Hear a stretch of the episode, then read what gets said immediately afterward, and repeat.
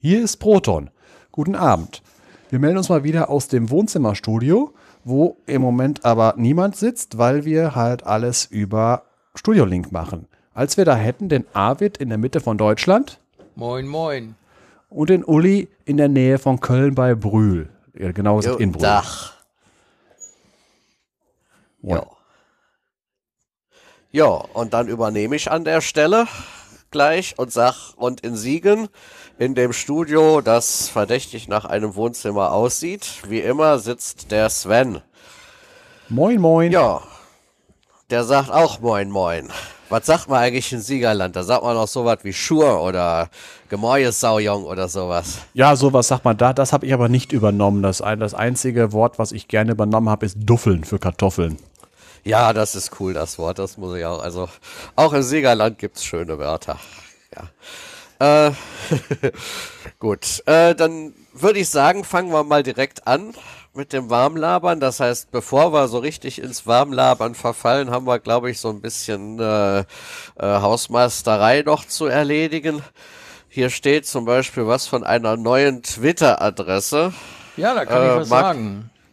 Und zwar hat Conny, das ist äh, die Schwester von Detlef, die hat die Website auch verwaltet und die sogenannten Social Media Zugänge. Aber den Twitter-Account, den hatte Detlef exklusiv und äh, ja, ohne Detlef gibt's auch keine Passwortänderung oder ähnliches und wir können den nicht mehr nutzen. Deswegen haben wir jetzt einen neuen Twitter-Account, der lautet podproton. Alles ein Wort, alles zusammengeschrieben. Und so sind wir unter Twitter zu erreichen. Also falls ihr das bisherige ProtonPod abonniert habt, solltet ihr auf PodProton umsteigen. Ja, die technischen Details sind einfach deswegen, äh, der Computer, äh, der ist im Moment äh, am Ende seiner Lebensdauer, da flippt ab und zu mal ein Bit und das Der na, den Detlef benutzt hat. Genau, der ist, äh, der, der ist in seinen letzten Zügen und das Problem ist, man könnte sich das, das Passwort ja schicken lassen, aber das hat er auch nicht auf seiner Standard-E-Mail-Adresse gemacht, sondern auf einer anderen und diese E-Mail-Adresse, da haben wir keine Zugangsdaten mehr. Das heißt, sobald wir auf neues Passwort Anforderung äh, klicken, ist der Account auf jeden Fall ganz weg.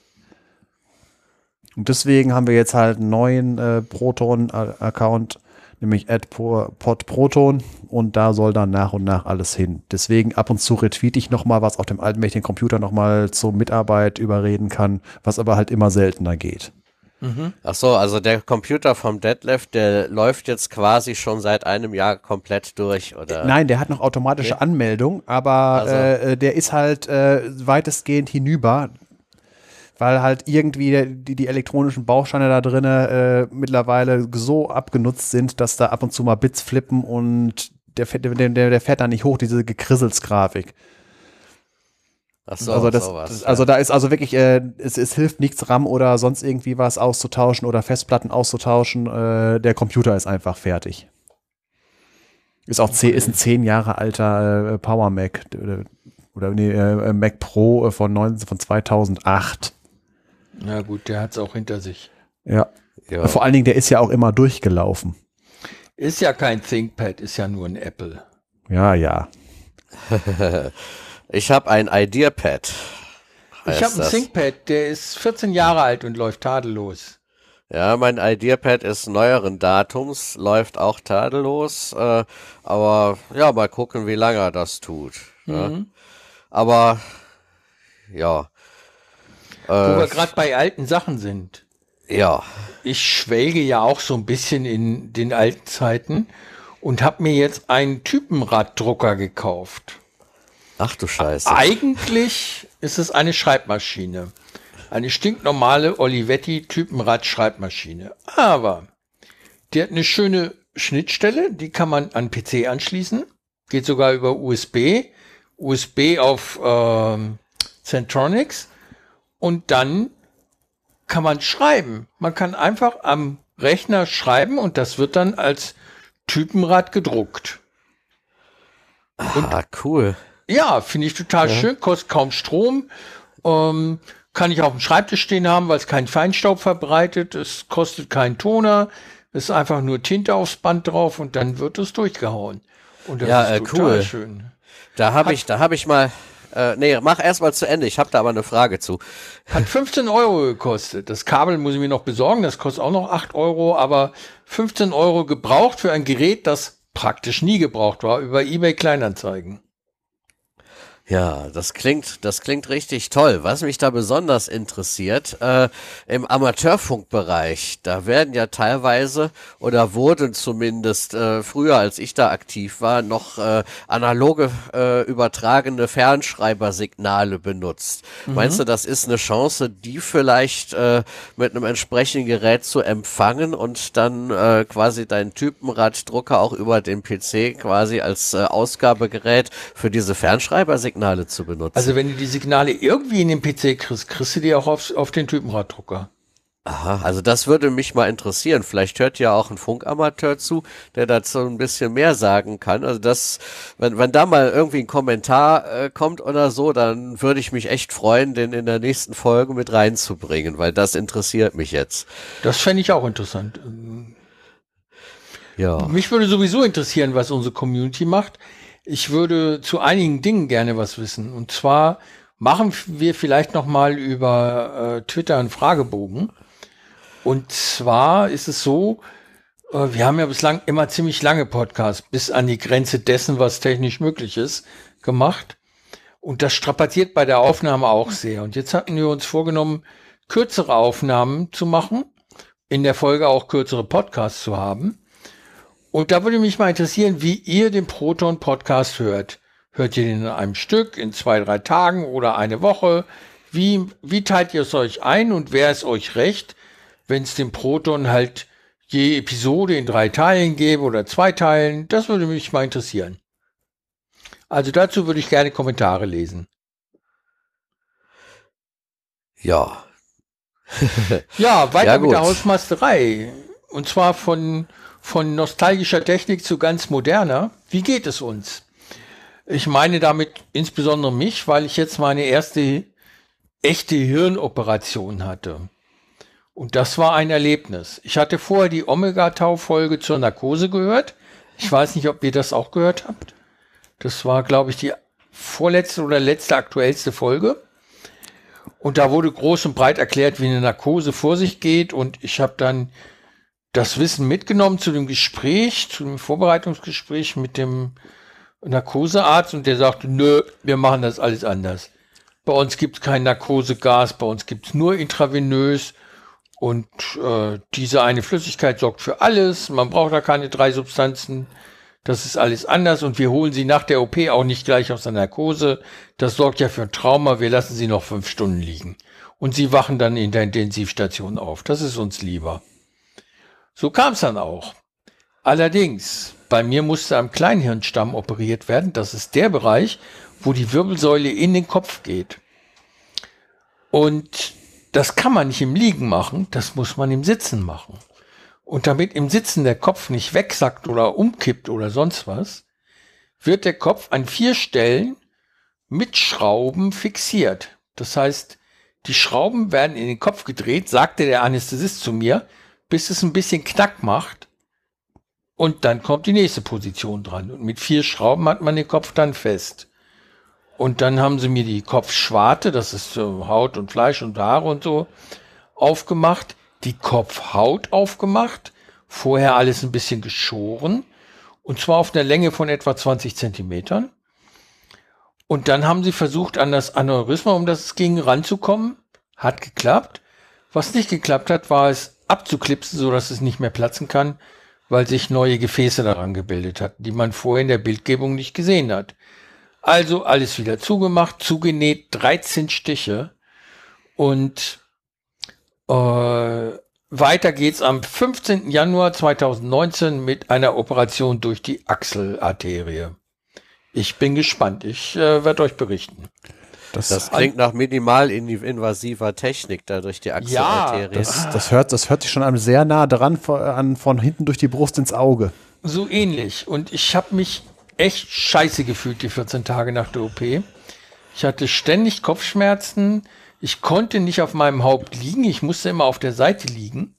Und weh, ich habe mich nachts beim Schlafen umgedreht, bin ich sofort wach geworden von den Schmerzen. Und die Pflaster sind immer abgegangen, weil man ja drauf reibt, wenn man darauf liegt und die an den Haaren sowieso nicht so gut halten. Ach, es war eine elende Zeit. Jetzt sind die Fäden raus. Es fühlt sich dreimal besser an. Und ja, Pflaster brauche ich auch nicht mehr. Ab Montag darf ich wieder duschen, hat dann nur drei Wochen gedauert. Äh, ich kann jetzt nur im Sitzbad so mich reinigen. Um, aber ich bin auch nicht mehr schwindlig. Das war ich die ersten 14 Tage nach der OP. Ich hatte keine räumliche Orientierung. Als ich wach wurde und meine Frau am Bett gesehen habe, habe ich das mit dem linken Auge gemacht. Das rechte war irgendwie verklebt. Und dieses linke Auge hat das Bild um 90 Grad gedreht. Das heißt, wo sie mit dem Kopf aufrecht saß, sah ich ihren Kopf an der Wand anlehnen. Und dann habe ich sie gefragt, äh, warum machst du das? Du verwirrst mich. Und dann sagte sie, ich mache gar nichts und stand auf. Und dann sah ich ihren Kopf an der Wand entlang nach oben schrammen. Und sagt, tut doch weh, oder? Nee, mit mir ist alles in Ordnung. Naja, gut. Äh, das war sehr verwirrend und dann kam auch gleich ein Arzt und sagte mir, das hält ein paar Stunden nach der OP an und ist dann wieder weg und war dann zum Glück auch so.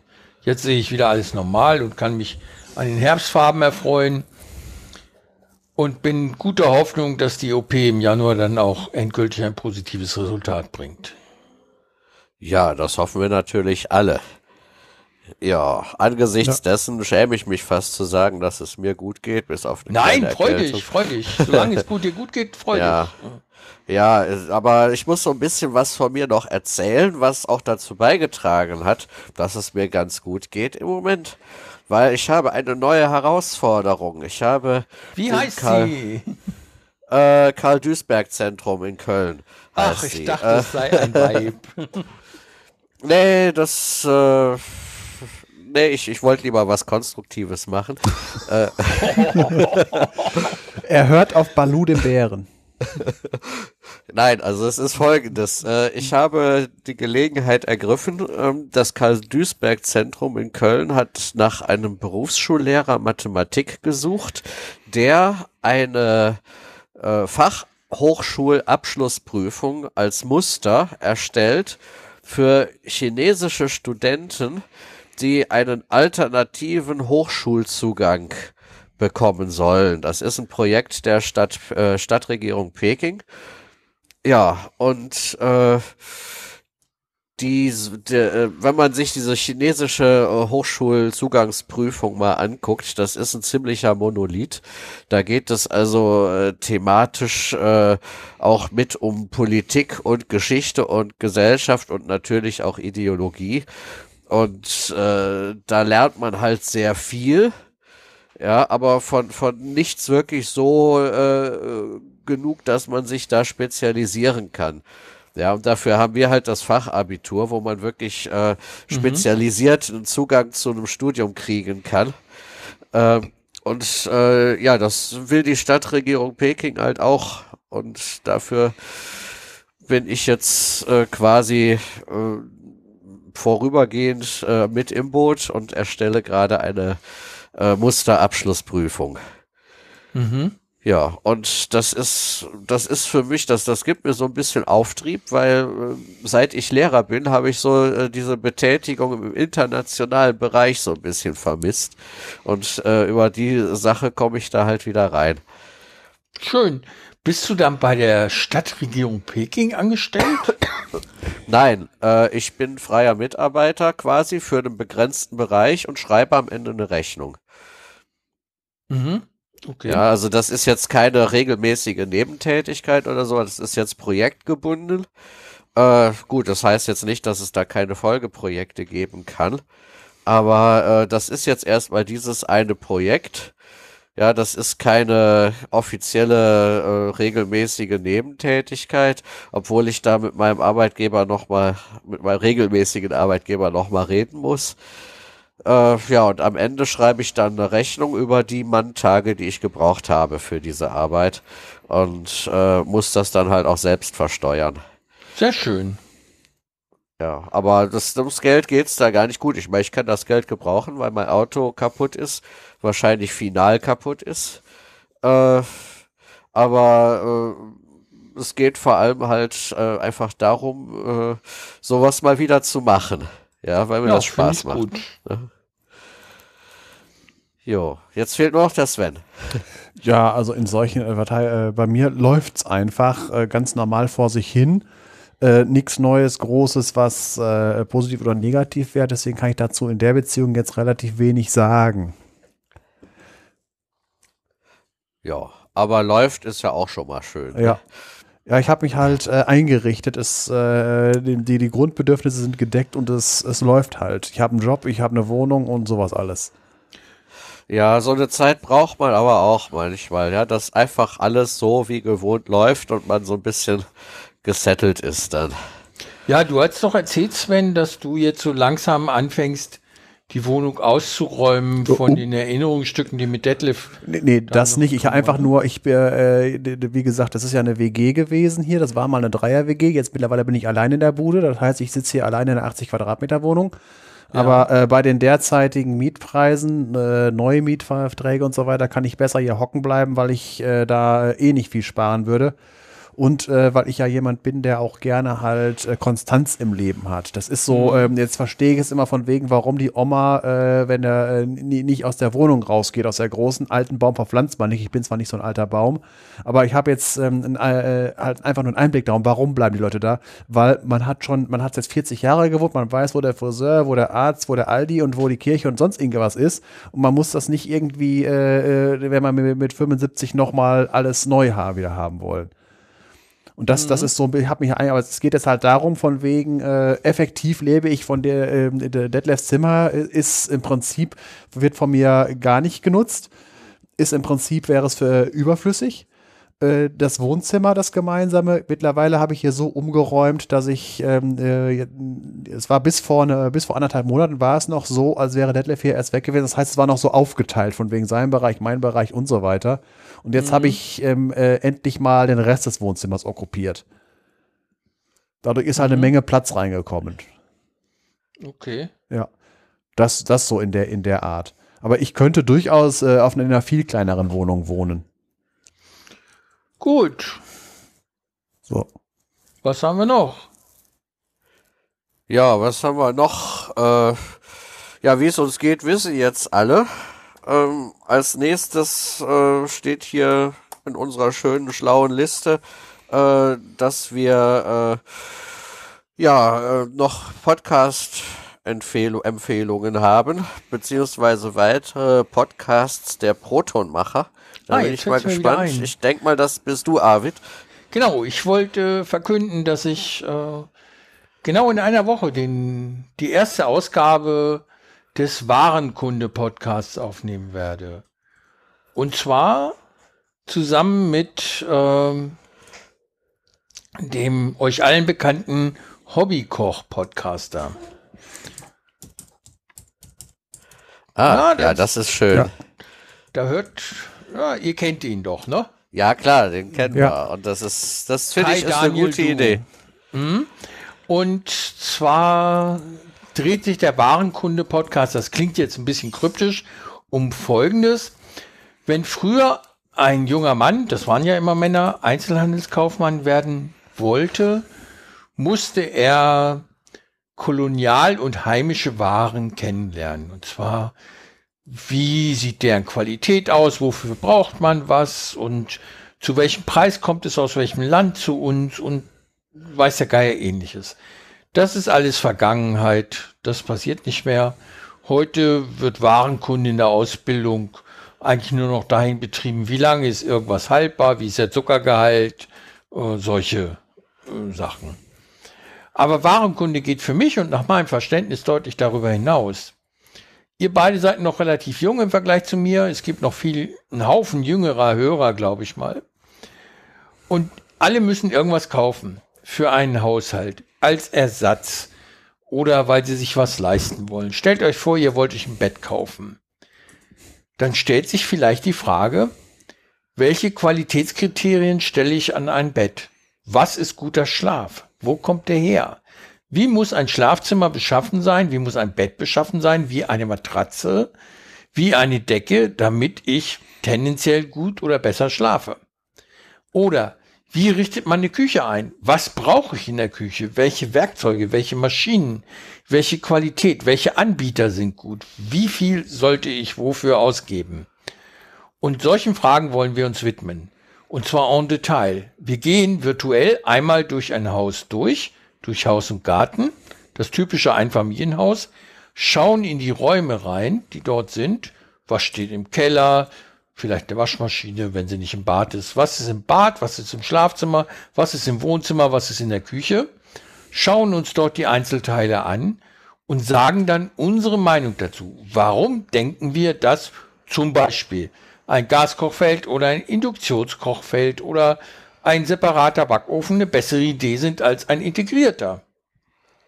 Und das diskutieren wir dann im Einzelnen und ich hoffe auch sehr mit den Zuhörern. Ja, da werde ich mit Sicherheit mal reinhören.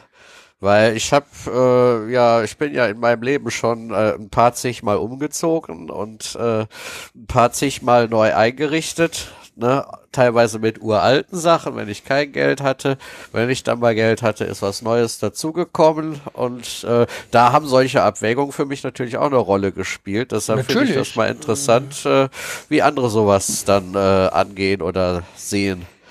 Ich finde auch, da verschwindet im Laufe der Zeit eine höhere zweistellige Tausendersumme. Lass es ja. 20, lass es 40 sein. Und du verarbeitest auch in deiner Werkstatt, die sich Küche nennt, auch Materialien pro Jahr von 10.000, ne?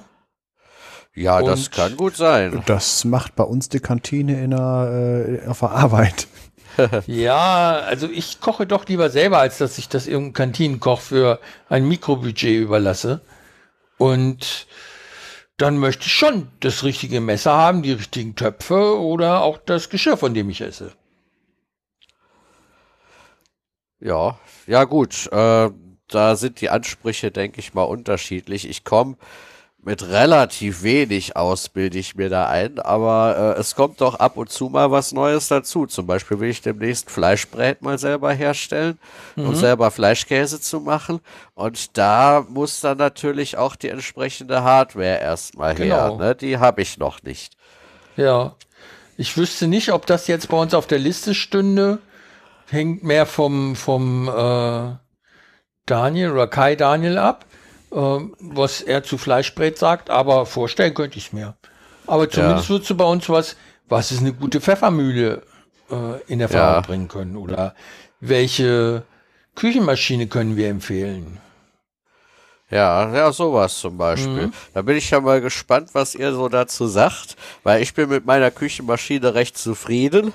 Ich bin auch mit meinen Pfeffermühlen recht zufrieden, ja. aber vielleicht äh, gibt's da, vielleicht wird, würdet ihr mir dann erzählen, dass ich da den letzten Scheiß habe. Aber Wahrscheinlich nicht, aber vielleicht ja. gibt's ja doch noch eine, eine Anregung, sich was anderes anzugucken. Ja, ich muss jetzt gerade an den Typen auf Gran Canaria äh, denken, der irgendwie Tanja und mir eine Ferienwohnung da andrehen wollte. Ach, äh, Schande. Und, ja, genau, irgendwie sowas. Und äh, nachdem äh, wir dann so, so seine Freigetränke abgestaubt hatten und dann wieder gegangen sind, meinte der, ja, schon am Anfang, als ich gehört habe, womit Sie hier zufrieden sind, habe ich schon gewusst, dass Sie nicht kaufen.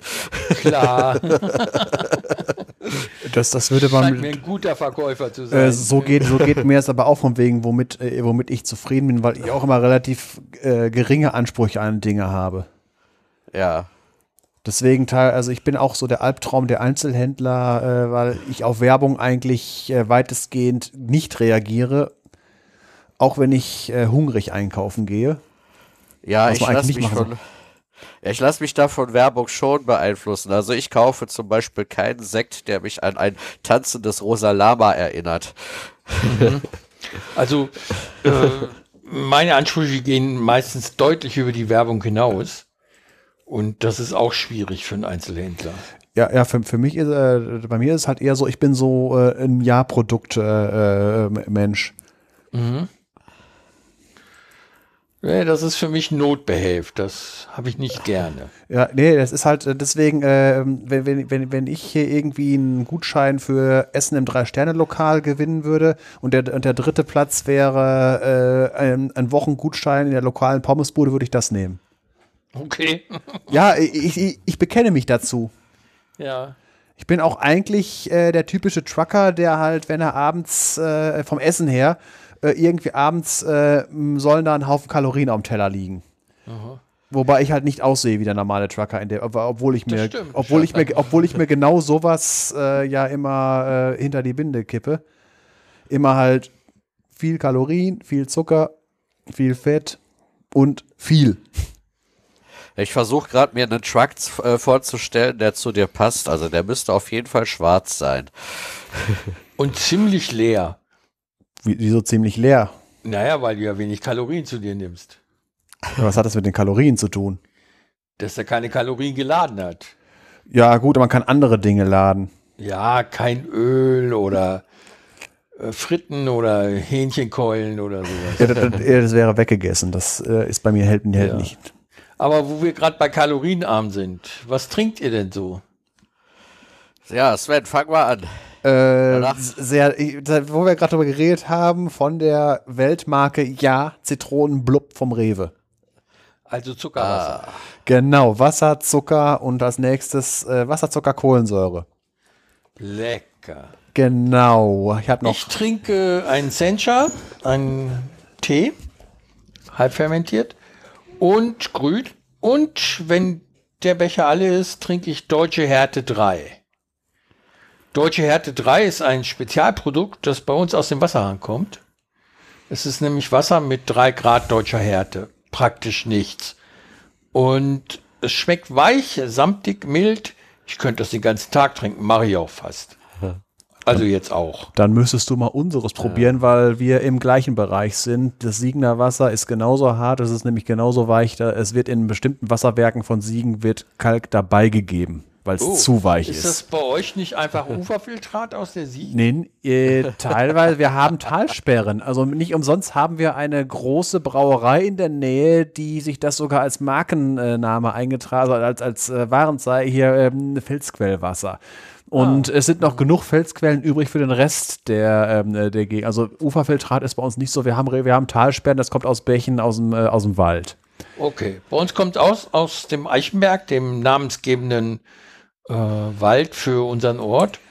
Und da quillt es einfach aus dem Boden. Schon seit Jahrtausenden wahrscheinlich. Ja, neue deutsche Härte 3. Also das klingt für mich irgendwie so wie übelster Proll-Techno. Nee, äh, neue, Gut, gut, dass nee, die Musikrichtung, die Rammstein machen, wird als neue deutsche Härte bezeichnet. Ja, ich Also. weiß. Aber das ist ja alte deutsche Härte hier. Also, ja, mit, mit also, mittlerweile schon. Also mehr Proll und weniger Techno. Genau. Ja, äh, gut. Äh, ja, schön, dass es sich um Wasser dreht äh, und nicht um so seltsame Klänge. Ja, was ich hier habe, das ist äh, wieder ein Schwarzbier. Diesmal von Störtebeker. Äh, das ist eine äh, Brauerei in, in Deutschlands Norden. Die machen sehr leckere Sachen. Das Roggenweizen habe ich hier, glaube ich, schon mal erwähnt Ja. als es um Getränke ging. Diesmal habe ich halt das Schwarzbier von denen. Das ist auch sehr lecker. Das Besondere an diesem Getränk ist, dass es sich in einem Maßkrug befindet, äh, den der Felix, mein kleiner siebenjähriger Sohn, äh, mir äh, für mich ausgesucht hat, als er mit seiner Mutter in Heidelberg war. Den weihe ich heute ein, diesen Maßkrug. Das heißt, jedes Mal, wenn du das Getränk haben willst, hast du einen Maßkrug übrig? Äh, wenn ich das Getränk haben will, wie ist das gemeint? Also wenn du es kaufst, dann kriegst du immer einen Maßkrug dazu. Äh, nein, der Felix hat mir in Heidelberg als Souvenir diesen Maßkrug rausgesucht und äh, da habe ich jetzt einfach äh, Störtebecker Schwarzbier reingekippt. Den Maßkrug werde ich natürlich behalten, aber wenn Ah, ich okay. jetzt das, wenn ich den leer habe, dann kippe ich halt zwei neue Flaschen rein. Ah, gut. Okay. Äh, ich weiß aber nicht, wann ich den leer haben werde. Also noch ist gut was drin. Auf jeden Fall Prost. ja, Prost. Prost. Ja, jetzt habe ich hier mit Tagesordnungspunkt 0,5 habe ich das Rätsel stehen. Genau, das Rätsel.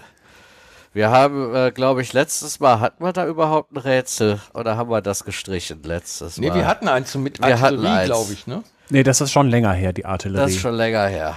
Oh, okay. Ja, Äh, ich denke mal, alle Rätsel, die wir hier bringen, kann man auch irgendwo im Internet finden. Äh, aber das äh, macht ja keinen Spaß, wenn man das Rätsel auch nicht kennt, dann zu recherchieren, äh, ob man sich vielleicht die Lösung findet. Also ich will die Lösung immer selber finden.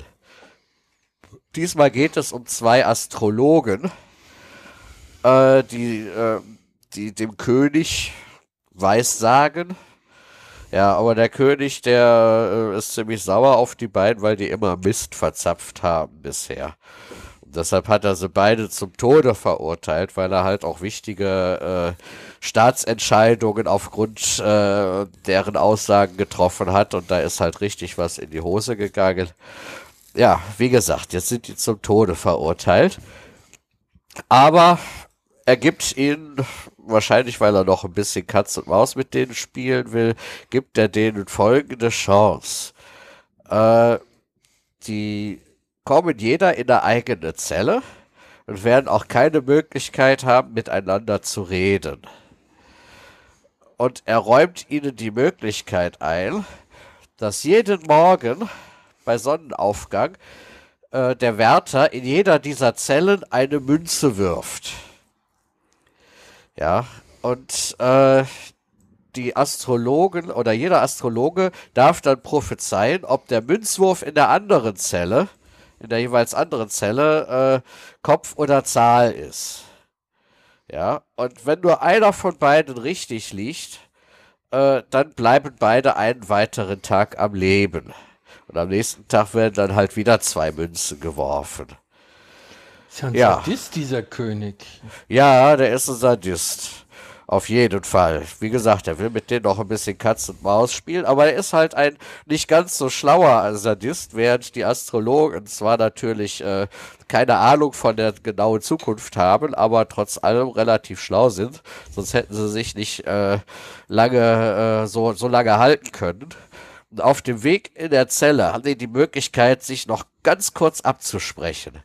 Und jetzt ist die Frage, welche Strategie könnten sie absprechen, äh, damit sie quasi überhaupt nicht hingerichtet werden? Ich Das habe eine Idee, die aber die äußere ich später. Äh, ja, wir werden, äh, also ich denke mal, äh, die erste Idee äh, ist bei dir möglicherweise auch schon die richtige, aber wir werden, werden das natürlich am Ende der Folge nochmal genau analysieren, wie das aussieht. Ja, also nichts ohne genaue Analyse. Okay. So, jetzt habe ich hier, ja, jetzt habe ich hier äh, einen Punkt stehen. Arvid, ich glaube, da wolltest du sagen, warum du den wieder gestrichen hast. Genau.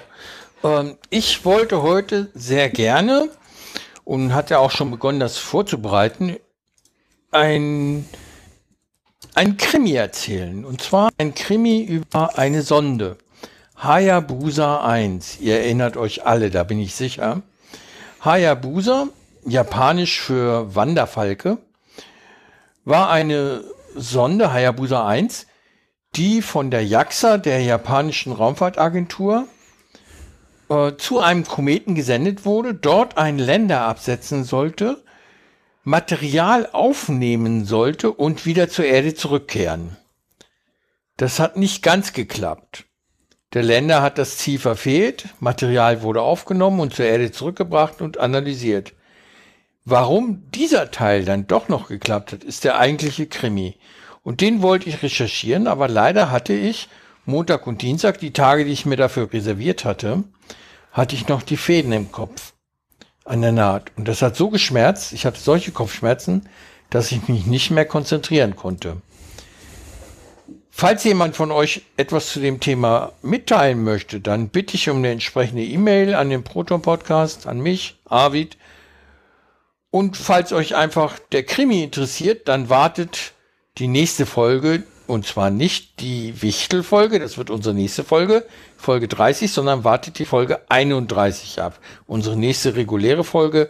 Und dann bin ich guter Dinge, weil ich zwischendurch hoffentlich nicht mehr ins Krankenhaus muss, etwas über die JAXA und ihre Hayabusa-Missionen erzählen zu können und auch über ein Produkt von Suzuki, das Hayabusa heißt. Es gibt nämlich ein Motorrad mit erschütternden 325 PS, das Hayabusa heißt. Und der Wanderfalk ist ja nicht umsonst der schnellste Vogel im Vogelreich mit bis zu 240 Stundenkilometern Geschwindigkeit im Sturzflug. Und die Hayabusa, das Motorrad, ist noch schneller. Okay, wow. so viel zu meiner Entschuldigung und Rechtfertigung, dass ich zu Hayabusa 1 und 2 nichts sage in dieser Folge. Aber ich kann versprechen, das ist auf jeden Fall interessant, denn die Leistungen der JAXA, der japanischen Raumfahrtagentur, müssen sich überhaupt nicht hinter denen der NASA verstecken, auch wenn sie mit sehr viel weniger Geld und dafür mit wesentlich mehr Geduld arbeiten. Ja, sehr schön. Dann können wir uns ja auf die nächste Folge freuen. Also ich sehe das jetzt nicht als Rechtfertigung, sondern einfach als Ankündigung für die nächste Folge. Ja, und äh, Sven, ich glaube, du hattest noch ein Thema. Du wolltest was äh, zu einem Omega, zu einer Omega-Tau-Folge sagen. Es war, effektiv, äh, es war effektiv keine Folge, sondern es war das zehnjährige Jubiläum, das äh, die, gefeiert wurde mit einer, äh, mit einer, mit einer Vortragsreihe und, äh, in, im Senckenberg Museum in Frankfurt, genauer gesagt im Senckenberg Bistro daneben äh, was ein bisschen, äh, was, was ein bisschen einen Beigeschmack dabei hatte, weil das war am 21.10., das ist exakt der Todestag vom Detlef gewesen. Und das ist eine Veranstaltung, äh, wo der Detlef mit Sicherheit gerne hingefahren wäre. Und an dem Tag habe ich auch extrem gemerkt, äh, wie, wie sehr er mir fehlt, weil ähm, das war als, als eben im August oder so im, oder im Juli äh, die Karten verkauft wurden, habe ich mich ja angemeldet, einfach mal so spontan, einfach mal zu gucken, äh, zu, was ich, zu was ich in der Lage bin, äh, alleine hinzukriegen. Weil A, ich habe ja das Auto nicht mehr, das heißt, ich muss irgendwie mit dem Zug dahin fahren. Das ist mittlerweile kein Problem mehr. Und B, die Sache, das habe ich dann direkt gemerkt, als ich dann da war. Äh, und äh, vorher hatte ich immer eine Aufgabe gehabt, im Detlef irgendwo einen Platz suchen, irgendwie was zu essen und zu trinken zu holen äh, und so. Und äh, dafür hatte er für mich die Außenpolitik übernommen und halt mit den Leuten Kontakt aufnehmen ich kannte zum Glück ein paar Leute und habe das Ganze dann so gelöst. Ich habe hier äh, äh vom äh, äh, jetzt ich wieder und Namen äh, vom äh, Auf Distanz Podcast. Ach, wie heißt er jetzt? Äh, da haben wir es doch. Lars, genau. Lars heißt er, genau. Genau. Stimmt. So, alles klar. Äh, also, da habe ich das dann so gemacht. Äh, ich habe dann äh, zufällig relativ am Anfang äh, den Lars vom Auf Distanz Podcast gesehen. Bin einmal durch den Raum und habe dann äh, danach nochmal gelaufen. Dann habe ich mich am, äh, beim, beim Lars hinge, zum Lars hingegangen und habe gesagt, von wegen, ich habe jetzt hier ein Problem, ich bin ein bisschen äh, in, am, am Rande eines Meltdowns so ungefähr und brauche irgendwo äh, mal ein bisschen was, äh, ein bisschen Halt, weil der Detlef nicht mehr da ist. Und dann habe ich, haben wir, hab ich mich bei ihm hingesetzt. Hatte einen Vorteil, ich saß direkt vorne ähm, an der Bühne und Platz in der allerersten Reihe. Das war natürlich eine äh, schöne Sache. Und Worum ging es denn in dem Vortrag? Äh, es gibt mehrere Vorträge. Es waren, es waren lauter Kurzvorträge äh, die, und von wegen, äh, da war wieder das Typische von wegen, ein Plan hält äh, nur so lange bis zum ersten Feindkontakt. Es gab ein Programm, das allerdings aufgrund von Staus und sonstigen Verzögerungen äh, umgemodelt werden müsste. Und es hat sogar dafür gesorgt, dass der Lars noch einen Spontanvortrag halten musste, musste oder durfte, weil jemand ausgefallen war und er dann halt äh, über seine ähm, Exkursion nach Kasachstan zum Raketenstart ähm, berichtet hat, was ich leider nicht mehr mitgekriegt habe, weil das war ziemlich spät und ich wollte noch den vorletzten Zug nach Siegen erreichen. Vorletzten deshalb, weil beim letzten kann was schiefgehen, vor allem wenn ein Umsteiger dabei ist, dann hänge ich in Gießen am ja. Bahnhof fest. Der vorletzte war ein Zug, der durchfährt, egal wie viel Verspätung hat, er fährt durch äh, deswegen bin ich da halt schon um kurz nach zehn weg. Das war leider so. Aber was hatte man so gehabt? Es gab da mehrere äh, einzelne Programmpunkte von ein, ein Vortrag von Paolo Ferri zum Start von BP Colombo. Das ist äh, die Mission, die zum Merkur fliegen will. Die ist am Tag davor gestartet, erfolgreich gestartet und braucht jetzt ein paar Jahre, bis sie da ist. Und äh, dann hatten wir noch ein paar andere Kurzvorträge gehabt. Was war es hier? Ein, äh, das war halt äh, vom, äh, habe ich gerade gesagt, der, der vom Lars, äh, der Reisebericht, den ich nie mitbekommen habe. Dann äh, Unconventional Computing von Bernd Ullmann. Darum geht es halt äh, um Analogcomputer, die halt zwar, zwar nicht sehr genau, ausreichend genau, drei Stellen, aber halt deutlich schneller als normale Hardware, also genau, so, so Computer, die wir haben, also Digitalcomputer. Dann hatte äh, Nikolaus Wörl vom äh, Methodisch Inkorrekt halt, halt. Was wird damit berechnet? Äh, spezielle Probleme. Die, die sind halt äh, nicht äh, im Gegensatz zu einem normalen Digitalcomputer nicht frei programmierbar, sondern sind halt an, spe an äh, spezielle äh, Probleme geknüpft. Genau, das wären jetzt wieder, das würden wir zu sehr abschreiben, wenn ich jetzt die ganzen einzelnen Inhalte der Vorträge wiedergeben würde. Deswegen ist eben. Ich könnte mir, ich könnte mir vorstellen, dass das vielleicht auch für Compressed Sensing im Bereich der bildgebenden Radarverfahren und so sowas eingesetzt werden kann, wo wirklich ein Computer analog eine ganz spezielle Aufgabe hat. Also Ja. jetzt nur so als als als Ratespiel. Ja, die, die, die, die ne? Dinger sind programmierbar, aber halt nicht so frei wie halt ein normaler Desktop-Computer oder auch halt ein Supercomputer. So. Ja. Und dann halt, weil vom We äh, wo ich gerade noch von wegen einer von den Vorträgen war halt Nikolaus Wörl vom, äh, vom Methodisch Inkorrekt Podcast Diamanten aus der Mikrowelle, wie sie tatsächlich wel- welche hergestellt haben und damit auch Juweliere ein wenig äh, verwirrt haben. Er sagt, wo haben sie den Diamanten her? Selber gemacht. Dankeschön. Sorgt für ein wenig Stirnrunzeln. Und äh, das waren jetzt alles so Sachen, äh, lauter einzelne Vorträge. Es gab noch was zu essen. Das, die hatten auch Verspätung. Äh, deswegen musste da noch ein Vortrag vorgezogen werden. War alles im Allen, war es eine sehr schöne Veranstaltung. Ich hatte nur halt ein wenig äh, den Nachteil, dass ich halt relativ früh wieder weg muss. Ist auch der Nachteil, wenn man halt doch kein Auto mehr hat. Und in Frankfurt ein Hotel nehmen und so weiter, äh, das ist auch nicht so mein Ding. Und für mit dem Fahrrad hinfahren, das ist selbst für mich zu weit. Also äh, hin und zurück am gleichen Tag. Eine Richtung ist kein Problem. Und das war jetzt also äh, der, deswegen äh, Omega Tau ist halt einer meiner Lieblingspodcasts und deswegen hatte ich gesagt, als ich dann mitbekommen habe, dass das stattfindet, wollte ich auf jeden Fall hin. Und schade finde ich es halt, der Detlef wäre auch wahrscheinlich sehr gerne mitgekommen. Und vor allen Dingen, weil Frankfurt halt auch äh, eine Mal-Eben-Ecke gewesen wäre. Ja. Also ich höre Omega Tau ausgesprochen gerne. Das ist auf der ewigen Liste der von mir gehörten Podcast-Folgen, also die Dauer der einzelnen Folgen, Ja. ist es auf Platz zwei nach CRE.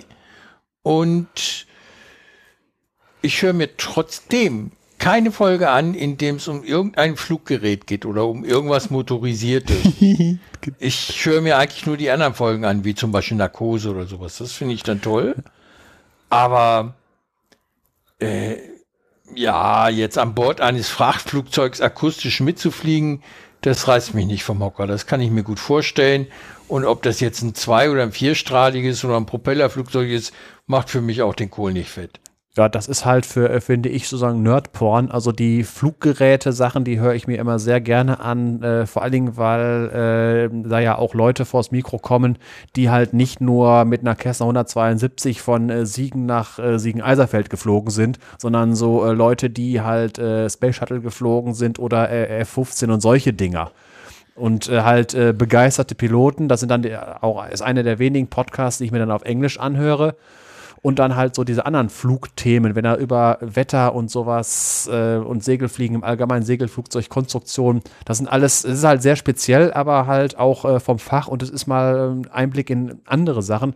Und Fliegerei, Raumfahrt müssen wir ja mittlerweile äh, rausgehen, dass ich, da, dass ich auch mich für die technischen Aspekte dieser Sache interessiere.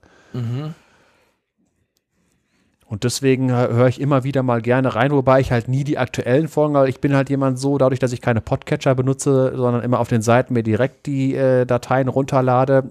ähm, Habe, Im Moment bin ich wieder dran, äh, äh, 50 Folgen Hoaxilla hintereinander wegzuhören. Ja, also ich, war, ich, war, ich, ich war lange nicht mehr dabei und jetzt habe ich halt, Ja. Ich habe jetzt vorher habe ich hier so Sachen wie autistische Wahrnehmung und so weiter, äh, habe ich mir äh, die ganzen Einzelfolgen angehört und danach muss ich mal gucken, weil, ne, genau, dann hatte ich noch eine, auch mal, da war ja so ein, also ein Monatsprojekt, da habe ich mir einen Haufen Folgen von den, ähm, äh, wie heißt es hier, Soziopod, da war, das waren auch äh, Kann mich 40, erinnern, ja. ja. Und so mache ich das immer, deswegen mal sehen, welchen Podcast es als nächstes tritt, wo ich einen Monat nichts anderes mehr höre. Ja. Wobei auf Hooks, äh, äh, wollte nur kurz einwerfen, wo du Hoaxilla erwähnt hast. Ich glaube, da passiert jetzt äh, beim Hoaxilla Podcast auch wieder mehr, Ja. äh, weil ich meine gelesen zu haben, dass sie äh, Hoaxilla TV eingestellt Genau, haben. nach 100 Folgen haben sie auch gesagt, erzählt. ja. Das haben sie Ja. erzählt. Ja, das, das habe ich auch, äh, wie, als ich auf der Seite bin, ja, ich klicke mich dann ja rückwärts durch die Folgen da durch und dann kam halt bei Folge 100, das ist die letzte, damit ist das Projekt Hoaxilla äh, TV abgeschlossen und dadurch wird mehr Zeit, jetzt kann es wieder mal alle ein, zwei Wochen eine richtige Hoaxilla-Folge geben. Halte ich für die absolut richtige Entscheidung. Äh, ich sag das, es ist ein guter Podcast und das ist ja so von wegen äh, äh mit kostenlos und hinter Paywalls und so weiter. Das ist mir in der Beziehung egal. Wem, äh, Hoxilla ist ein guter Podcast äh, und äh, äh wenn, wenn jemand mit Hoxilla TV seinen Lebensunterhalt äh, ähm, finanziert, dann soll man das machen. Man soll bei einem kostenlosen Podcast, bei einem kostenlosen Podcast nicht meckern, ob jemand anders woanders mit Geld macht. Das ist äh, ein kostenloses Angebot und das hört man und wenn es einem nicht gefällt, hört man es nicht. Und mir gefällt es, also höre ich es. Ich ja, höre grundsätzlich also ich, keine kostenpflichtigen Angebote. Und wenn zu viel Werbung drin ist, höre ich es mir auch nicht an. Äh, die Werbung bei Hoaxilla, da ist am Anfang was von Audible und das war's. Ja, ja da ist es auch nicht schlimm, aber ich, es gibt jetzt Werbung vom Holgi zum Beispiel, die finde ich unerträglich und dann höre ich den Podcast auch nicht mehr. Ja gut, da müssen wir ein paar Kapitelmarken, aber ich glaube, das wollen die Werbetreiber dann nicht, dass man mit Kapitel mhm. Klick weiter. Das ist so auch, habe ich jetzt gehört von wegen, dass bei dem äh, mit den intelligenten Videorekordern, das war ja vorher so, dass wenn man auf RTL einen Film gucken wollte, der um Viertel nach acht kommt, fängt man, fängt man um Viertel nach acht, nimmt man auf und um neun fängt man an zu gucken, dann hat man genug Puffer drin, dass man die Werbung wegschalten kann. Mittlerweile soll das bei bestimmten Formaten nicht mehr gehen, also mit irgendwie 4K oder so. Mhm. Meine ich gehört zu haben, aber da rede ich jetzt nur was äh, von wegen, was ich gehört habe, weil ich habe kein Fernsehen, ich nutze kein Netflix und sowas alles, deswegen weiß ich überhaupt nicht. Aber lineares so. Fernsehen guckt doch gar keiner mehr, oder? Doch, ich. Echt? Ich überhaupt ja. nicht. ja, doch, ich, ich gucke ich guck noch ab und zu lineares Fernsehen. Äh, Finde ich auch gar nicht mal schlecht. Äh, äh also ich muss zugeben, Fußball-WM oder so, da mache ich das schon. Ja, äh, aber, aber auch sonst? andere Sendungen, auch andere Sendungen. Ich nehme mir halt immer so ein Kontingent, äh, vor allem an Serienfolgen auf und gucke die dann halt wann anders. Und äh, da ist der Vorteil, dass ich die Werbung dann einfach vorspule. Äh, das ist quasi so quasi halblineares Fernsehen. Ja, ich nehme es aus dem linearen Fernsehen auf und guck's dann, wenn's, wenn ich es brauchen kann. Weil es gibt doch auch vieles, was bei diesen verschiedenen äh, Streaming-Anbietern halt eben doch nicht dabei ist. Mhm. Ja, und äh, das nehme ich mir dann auf. Beziehungsweise manchmal nehme ich mir auch Sachen auf, die bei den Streaming-Anbietern auch dabei sind. Aber äh, Werbung hat halt den Vorteil, man kann sie entweder laufen lassen und in die Küche gehen, sich ein Brot machen, ja, oder man kann sie halt vorspulen, wenn man direkt weiter gucken will. Das gibt dann dem Ganzen so eine gewisse Flexibilität. Ja, wo, wobei das, das war in den äh, 90er und den Nullerjahren, wo man halt äh, an das Privatfernsehen sich gewöhnt hat, war das doch eigentlich schon fast eingeübt, dass die Werbepausen, die waren eingeplant für auf Toilette gehen und neues Bier holen, so in der Art. Ja, genau. Und das, da halte ich halt auch dran fest irgendwie. ja. Ja, das ist dann teilweise schwierig, wenn man ständig irgendwie äh, auf äh, Pro 7 die Blockbuster geguckt hat und dann hat man auf einmal ist irgendwie ein toller Knaller auf dem ersten gelaufen, irgendwie von zweieinhalb Stunden und Scheibenkleister, man kann ja gar nicht mehr pieseln gehen. Ja, ja, genau. Wenn man dann wieder mal öffentlich-rechtliche geguckt hat, dann war das schwierig. Dann, da musste man sich da gut vorbereiten. Alles schon mal zurechtstellen und so. Äh, aber dafür war es dann ja auch insgesamt etwas kürzer. Ne? Dann hatte man wirklich nur die 80 oder 90 Minuten und nicht das durch äh, Werbung aufgeblähte auf zwei Stunden. Ja, und ja. vor allem gab es dann einen Film und nicht ein Prequel und, und zwölf Sequels dazu. Äh, das finde ich grauenhaft. ja. ja. Aber ich würde gerne noch mal kurz was sagen zu diesen äh, Bezahlangeboten, die es da so im Internet gibt, gerade im journalistischen Bereich. Äh, seien das jetzt Videos oder äh, Artikel oder was weiß ich. Es gibt tatsächlich doch einiges, für das ich bezahlen würde, das ich aber nicht nutze, weil man es nicht anonym bezahlen kann. Daran scheitert es dann doch bei mir immer wieder. Ja, ich kann es nicht anonym. Ich muss irgendwelche Daten eingeben, persönliche Daten, um das bezahlen zu können. Und äh, das möchte ich einfach nicht. Ne? Also Du ja, möchtest also einfach im Prinzip, als wenn du in die Videothek gehst und da äh, einfach nur deine, wenn du das zurückbringst, deine zwei Euro auf den Tisch legst für den Tag, den du es geholt hast, so in der genau. Art. Genau, genau. Ich möchte, ich meine, es gibt ja durchaus die Möglichkeit, ne? Man kann zum Beispiel sagen, okay, man kauft sich irgendwo anonym für Bargeld so eine Karte, da ist ein bisschen, äh, da ist halt ein bestimmtes Guthaben drauf.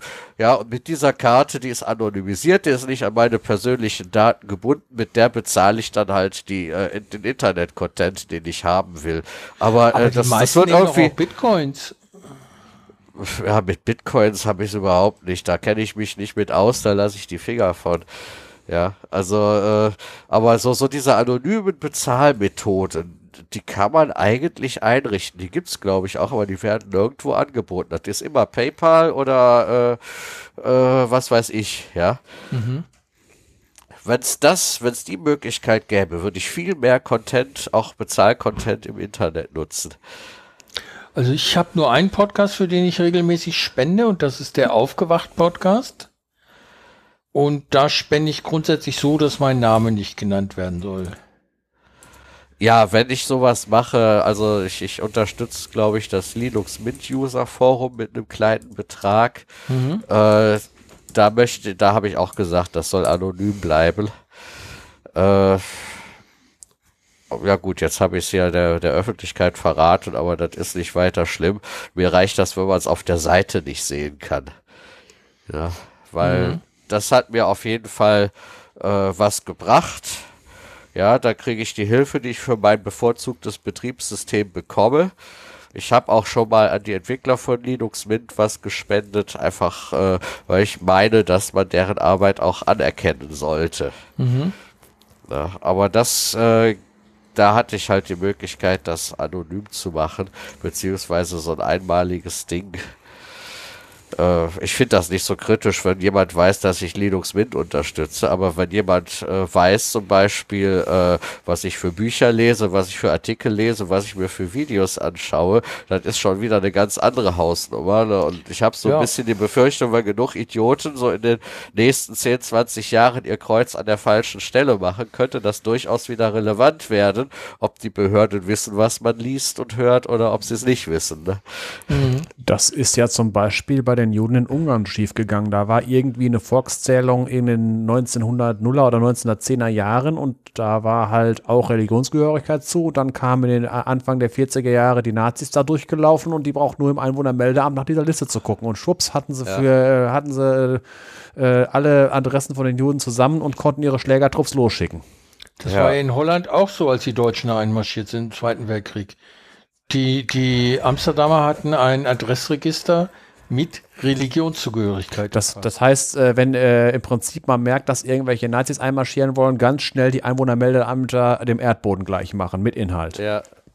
Ja. Wenn man seine Bevölkerung schützen will. Komplette ja. Daten vernichten. Ja.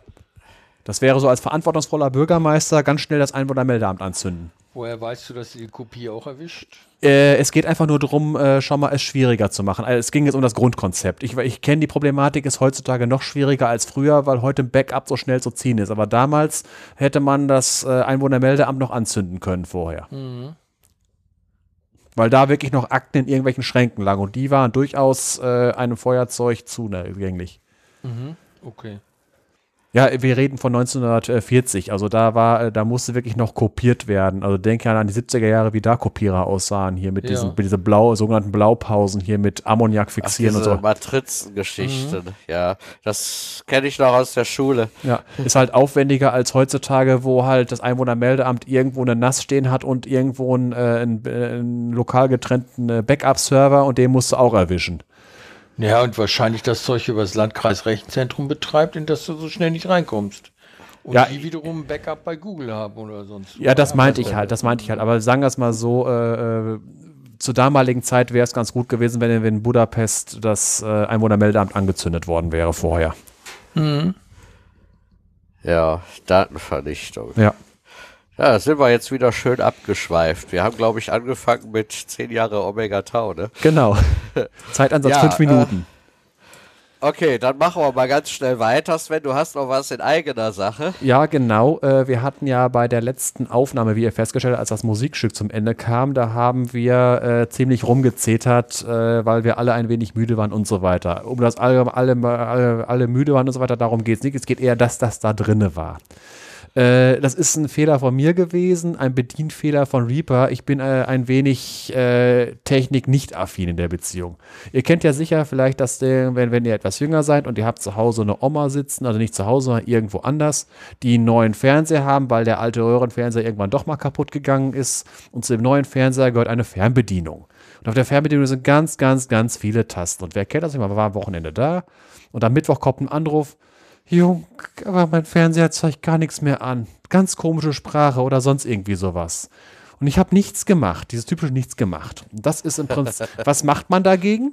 Man nimmt sich ein Stück Pappe, äh, man schneidet da einige Teile aus, sodass nur noch die Tasten 0 bis 9, Programm rauf, Programm runter, an, aus und lauter leiser zugänglich sind. Alle anderen sind abgedeckt, damit Oma nicht irgendwie aus Versehen äh, auf AUX drücken kann oder sonst irgendwie sowas, Quelle ändern und sonst irgendwie sowas. Das ist so ein Lifehack. Und den bräuchte ich für Reaper. Was ist passiert? Wie sieht unser, wie sieht unser Workflow aus? Wenn eine Folge bei uns im Kasten ist, äh, das nächste, was ich mache, ich werde, ich nehme einfach die, äh, ich gehe in Reaper und äh, schneide Huster raus und sonst irgendwie sowas. Um erstmal schnell für alle, die teilgenommen haben, eine hörbare Datei zu haben. Die schicke ich dann rum über Dropbox und sonst irgendwie und dann kommt Feedback zurück, hier muss noch was reingetan werden, da hast du noch einen Räusperer übersehen und so weiter. Ja, und dann da ist das dann passiert. Also ich habe die das MP3 produziert, ich habe das Feedback bekommen und sollte dann noch hier noch was einfügen und da noch was wegschneiden. Und dabei habe ich dann irgendwie irgendeine Einstellung von Reaper erwischt, wo ich nicht wusste, was mir passiert ist. Also ich habe irgendwie auf die AUX-Taste oder sonst irgendwie sowas. Auf jeden Fall konnte ich auf jeden Fall nicht mehr editieren. Die äh, Mute-Spuren waren. Du hast nichts gemacht. Nee, ich weiß, nee, ich, ich sage ja, ich weiß nicht, was ich gemacht habe, weil bei, wenn ich beim Editieren, wenn ich was Falsches gelöscht habe, drücke ich Steuerung Z, ist es wieder da. Ja. Aber diese Steuerung Z-Funktion funktioniert nicht für Einstellungen oder sonst irgendwas, wenn ich irgendwie einen Modus geändert habe. Bis ich das dann wieder am Laufen hatte, ich ja, ich wusste ja nicht, was ich getan hatte, welche Steuerung sonst irgendwie ich erwischt habe. Es ist so ungefähr so, äh, wenn jemand irgendwie mal, wenn man arbeitet zum Beispiel, äh, Steuerung A, Steuerung C, Alt Tab, Steuerung V das mhm. ist, das macht man automatisch blind. Das ist wie Kuppeln beim Auto. Da denkt man sich auch nicht drüber nach. Wenn man aber Steuerung A, Steuerung H erwischt hat, aber nicht gemerkt hat, dass man Steuerung H erwischt hat. Alt-Tab, Steuerung V. Da hat man ganz viele Dinge gemacht, hat irgendwo was völlig komischen Befehl gemacht.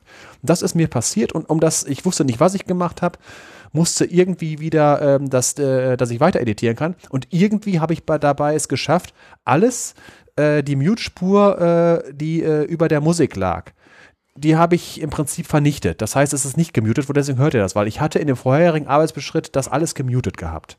Mhm. Und das ist passiert. Und deswegen, ich wünsche mir im Prinzip für Reaper, also für Ultraschall, dass alle anderen Funktionen, die nicht in dem Menüpunkt Podcast zugänglich sind, nicht auslösen. Ohne dass ich jetzt händisch alle äh, Tastaturkürzel wegmachen muss, die sonst sind. Du meinst, man sollte eine entsprechende Tastaturbelegung schreiben?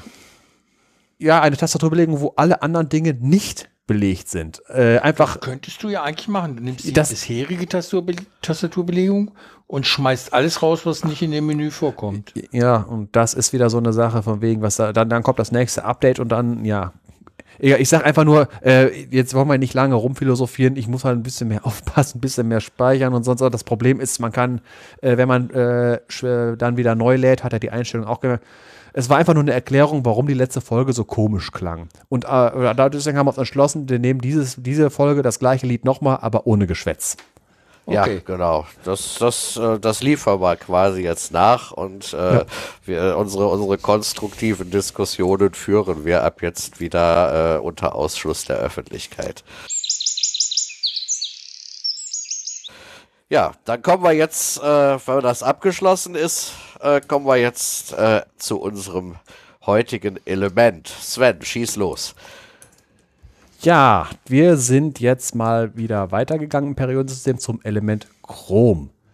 Chrom heißt so, weil seine Verbindungen so schön bunt sind, weil das Wort äh, Chroma im Griechischen gleich Farbe bedeutet. Chrom ist ein Metall, das einen Schmelzpunkt von 1907 Grad hat und einen Siedepunkt 2482 Grad. Eine Dichte von 7,14 Gramm pro Kubikzentimeter ist ein bisschen mehr als Eisen. Und dass es, äh, wie es für Übergangsmetalle üblich ist, in vielen verschiedenen Oxidationsstufen gibt. Das sind, äh, als das zu nennen wäre, 0, 2, 3, 4, 5 und 6 wovon drei die stabilste und die am häufigsten zu findende äh, äh, Form ist. Und das Chrom 6 ist eine äh, extrem giftige ähm, Oxidationsstufe. Also Sa Chromsalze mit sechswertigen Chrom sind äh, hochgiftige Substanzen. Es ist ein stark silbrig glänzendes äh, Metall. das in vier verschiedenen natürlichen Isotopen vorkommt. Das ist das 50er, 52, 53 und 54er, mit den, äh, wobei das 52er das häufigste ist, gefolgt äh, vom 53er äh, mit 10%, dem 50er äh, mit 4% und noch 2% entfallen auf das 54er. Jetzt, da ist wieder so ein interessantes bei, äh, das 50er ist ein radioaktives Isotop, allerdings mit einer Halbwertzeit von 10 hoch 17 Jahren. Also sehr lange, das Alter der Erde 4,5 mal 10 hoch 9 Jahre. Also wir reden acht Größenordnungen darüber. Interessant, dass man sowas überhaupt messen kann. Also de facto ist es ein äh, stabiles Isotop und es ist nicht so radioaktiv, dass man es mit Blei abschirmen müsste. Vom Vorkommen her ist es das 13. häufigste Element in der Erdkruste. Und ist es mal endlich wieder ein Metall, das im Gegensatz zu den vorherigen Metallen, die wir besprochen haben, mal wieder eins hat, wo es auch wirklich Erze gibt, die, äh, die man in großen Mengen abbauen kann. Das ist auch gut so, weil Chrom ein Metall ist, was in der Industrie äh, in großen Mengen auch benutzt wird. Die größten äh, äh, Vorkommen sind in Südafrika zu finden. So äh, circa 40 Prozent des abgebauten Chromerzes kommt daher, 20 Prozent aus Kasachstan und dann gibt es noch einen äh, kleineren Anteil aus Russland, Indien, der Türkei und Finnland. Das Haupterz ist das sogenannte Chromit. Chromeisenstein ist eine Verbindung äh, aus Eisen, Chrom und äh, Sauerstoff, FeCr2O4. Und da es das Hauptelement, äh, das Haupterz ist von allen, wird es das auch meistens benutzt, um äh, das Chrom zu gewinnen. Das funktioniert so: erstmal muss das Erz gereinigt werden. Dann wird es oxidiert, das, dazu wird das Chromiterz zusammen mit Natriumcarbonat, auch bekannt als Backpulver, zusammen mit Sauerstoff gebracht. Und daraus entsteht da Natriumchromat, Eisenoxid, Rost und Kohlendioxid. Das Natriumchromat ist wasserdöslich, das heißt, man, äh, kann, es, äh, man kann das, was man da gewonnen hat, äh, mit, mit heißem Wasser zusammenbringen. Das wird dann aufgelöst und dann in die, diese Lösung mit Schwefelsäure zusammengebracht. Da entsteht dann Natriumdichromat, Natriumsulfat und Wasser. Das Natriumdichromat ist schlecht wasserlöslich und kristallisiert aus der Lösung aus. Jetzt hat man Natriumdichromat. Das kann man mit Kohle reduzieren. Dieses Natriumdichromat wird mit Kohle reduziert. Das ergibt dann Chrom-3-Oxid plus Wasser und es kommt wieder Natriumcarbonat wieder raus und Kohlenmonoxid. Dieses Chrom-3-Oxid wird mit Alu Aluminium reduziert und das ergibt Chrom- und Aluminiumoxid. Äh, reduzieren heißt, ist, äh, ist ganz einfach. Reduktionen sind, äh, ist eine Elektronenaufnahme. Das heißt, äh, das, das Element, was reduziert wird oder überhaupt die Substanz, die nimmt äh, Elektronen auf. Das heißt, ähm, äh, Chrom-3-Ionen im Chrom-3-Oxid ist das Chrom drei, dreifach positiv geladen. Und das will man ja, man will ja elementares Chrom haben, also muss das Elektron aufnehmen, deswegen muss es reduziert werden. Dazu muss irgendetwas anderes oxidiert werden. Das ist das Aluminium. Weil es keine Reduktion ohne Oxidation und keine Oxidation ohne Reduktion. Es findet immer beides statt. Und jetzt, äh, das hatten wir in den, äh, in, bei den ganzen Übergangsmetallen, die wir jetzt in letzter Zeit hatten, immer wieder. Wenn man ganz reines Chrom haben will, äh, dann muss man wieder das, dieses sogenannte Van Akel de Boer-Verfahren annehmen. Das war das Konzept der Halogenlampe. Hatte ich in den vorherigen Sachen auch schon mal erklärt. Nochmal ganz kurz halt, wie funktioniert eine Halogenlampe. Der Glaskolben ist logischerweise kühler als der Glühfaden äh, in dem Glaskolben ist im Gegensatz zu einer normalen Glühbirne ein, äh, ein Halogen mit drin. Bei dem Akel von Bohr-Verfahren ist das Jod. Äh, das funktioniert so, äh, dass halt das Gleichgewicht der Reaktion zwischen dem äh, Metall, das man gewinnen will, in diesem Fall hier Chrom, und dem äh, jeweiligen, dem, dem Chromjodid, liegt am Glühfaden auf der Seite des Chroms und weil es dort heißer ist und am Glaskolben oder halt am äh, Boden des Gefäßes liegt es auf, äh, weil es dort kühler ist, auf Seiten des Jodides. Und der Vorteil ist, dass, äh, dass sich an dem Glühfaden immer nur reines Chrom abscheidet und die Verunreinigungen in den äh, Verbindungen in, in, dem Jodid bleiben an dem äh, Glaskolben erhalten. Ist natürlich, wird das in dem Ager von Ager der Böhr-Verfahren, wird das natürlich in größeren Mengen, das sind natürlich größere Kolben als bei einer Halogenlampe. Aber das, das Konzept ist das gleiche. Bei der Halogenlampe ist es natürlich, geht es nicht darum, das äh, Metall zu gewinnen, sondern dafür zu sorgen, dass der Glühfaden, der äh, aufgrund der hohen Temperatur ja äh, immer an Substanz verliert, wieder an Substanz gewinnt, weil sich dort das Metall wieder abscheidet. So, das war äh, von wegen, wie man sehr reines Chrom. Und das meiste Chrom wird auch nicht als reines Chrom gewonnen, sondern als sogenanntes Ferrochrom. Das ist eine Chrom-Eisenlegierung. Dazu wird das Chromiderz mit Kohle und Koks äh, äh, und, äh, zusammengetan und Strom dadurch geleitet und da entsteht äh, Ferrochrom und CO2. Von den Mengen her, damit man einfach mal weiß, äh, welche Größenordnung es hier geht. Ich habe ja gerade mal gesagt, wir sind ja nicht mehr wie beim Vanadium und beim Scandium von äh, Scandium, das, da, geht, da passt die Weltjahresproduktion ja auf einen LKW. hier braucht man eine Million LKWs weil äh, 28 Millionen Tonnen Chromiterz werden zu 7,5 Millionen Tonnen Ferrochrom verarbeitet. Also ein paar LKWs mehr, also Größenordnung eine Million mehr. Und jetzt kommen wir auch schon zur Verwendung, warum äh, äh, zum Beispiel auch Ferrochrom verwendet wird oder das reine Chrom gar nicht so häufig benutzt wird. Also im Verhältnis, also das meiste wird halt Ferrochrom. Was macht man? Wo, woran denkt man, wenn man an Chrom denkt? Äh, das glänzende, verchromte Zeugs an Autos. Warum macht man das, verchrom? Habe ich gerade eben schon gesagt, damit es schön aussieht. Dazu eine, braucht man eine ganz dünne Stich, 0,2 bis 0,5 Mikrometer dick äh, ist die. Dient als Korrosionsschutz und äh, wird einfach nur, wird äh, auch in speziellen Verfahren teilweise gemacht, weil man es nicht direkt auf, das, auf den Stahl aufbringt, sondern in verschiedenen Schichten. Erst wird Kupfer aufgebracht, dann Nickel und dann Chrom außen erst drauf. Ein Problem bei dieser ganzen Sache ist, das wird äh, gemacht elektrolytisch, das heißt, die, äh, die zu verchromenden Teile kommen in eine Lösung, äh, wo ähm, ein Chromsalz gelöst ist und das äh, läuft dann äh, so wie, wie bei der, äh, mit Elektrolyse. die, an der Kathode ist das zu verchromende Bauteil. Dort schlä schlägt sich Chrom nieder. Das soll es eigentlich. Das Problem ist, es ist relativ ineffizient. 20 Prozent äh, des Stroms wird in Chrom umgesetzt, 80 Prozent wird Wasserstoff erzeugt. Man will aber keinen Wasserstoff haben, sondern eigentlich nur äh, Chrom auf dieser. Es gibt noch ein weiteres Verfahren, das, äh, wo es nicht darum geht, dass es schön aussieht oder halt Korrosionsschutz, sondern äh, um eine harte Oberfläche und glatte Oberfläche zu erzeugen, das sogenannte Hartverchromen. Dabei ist die Schicht deutlich dicker, 20 Mikrometer bis 500 Mikrometer. 500 Mikrometer ist ein halber Millimeter, also das kann man schon deutlich gut anpacken. Wofür, wir, wofür wird das benutzt? Als Verschleißschutz, weil es eine große Härte hat. Beispiel, wo man es häufig sieht, bei Hydraulikzylindern. Die glänzen deswegen so schön metallisch, weil das Chrom ist. Wo man es nicht so sehr sieht, aber wo es auch äh, verwendet wird, in Motoren, auch in in, an den Kolben und den Zylinderlaufbuchsen.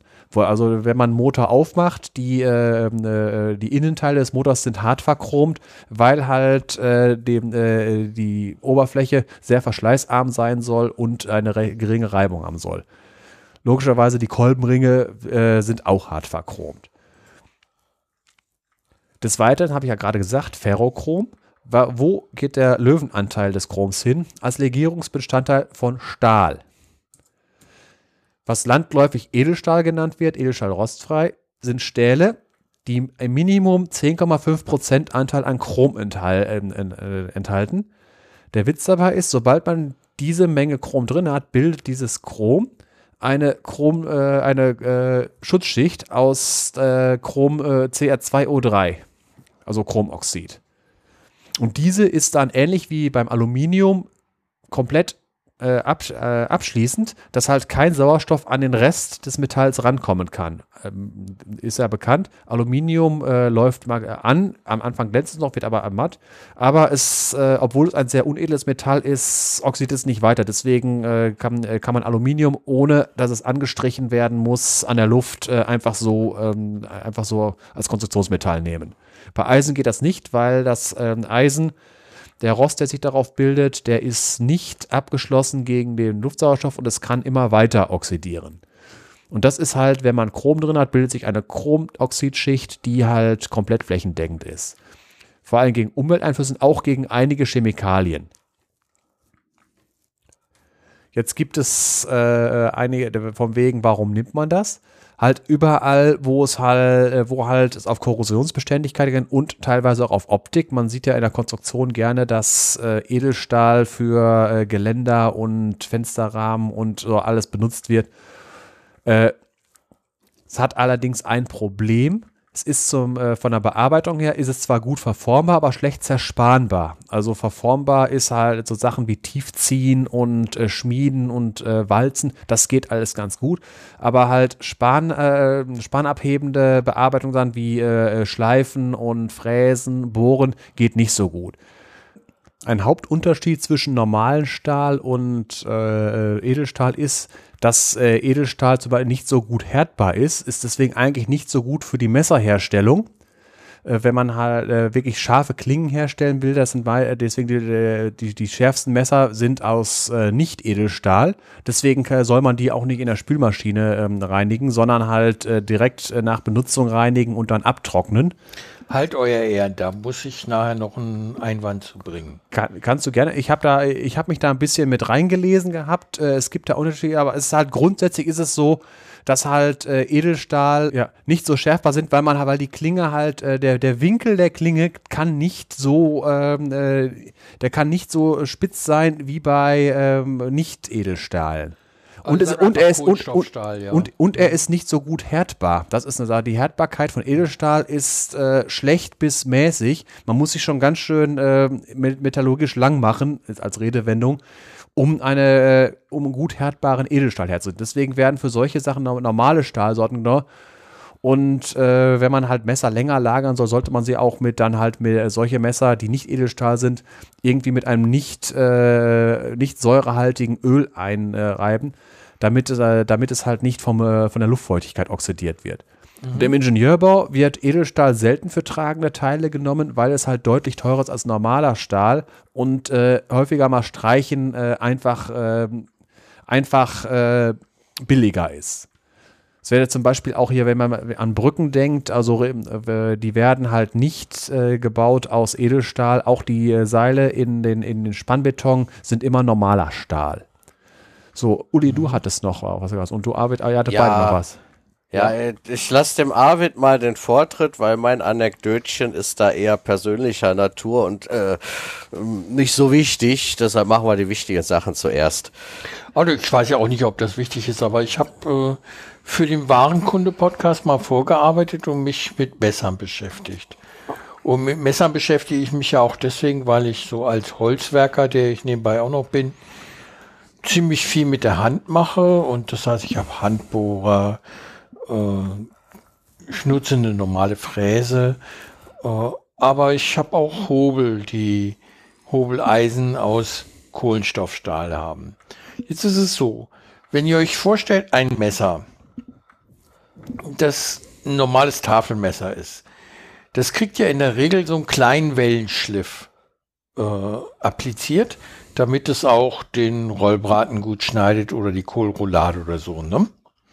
Ich habe also einen Materialeintrag, Abtrag, um einen Wellenschliff zu erzeugen. Das verbleibende Material ist deutlich, deutlich äh, schmaler als ein Millimeter.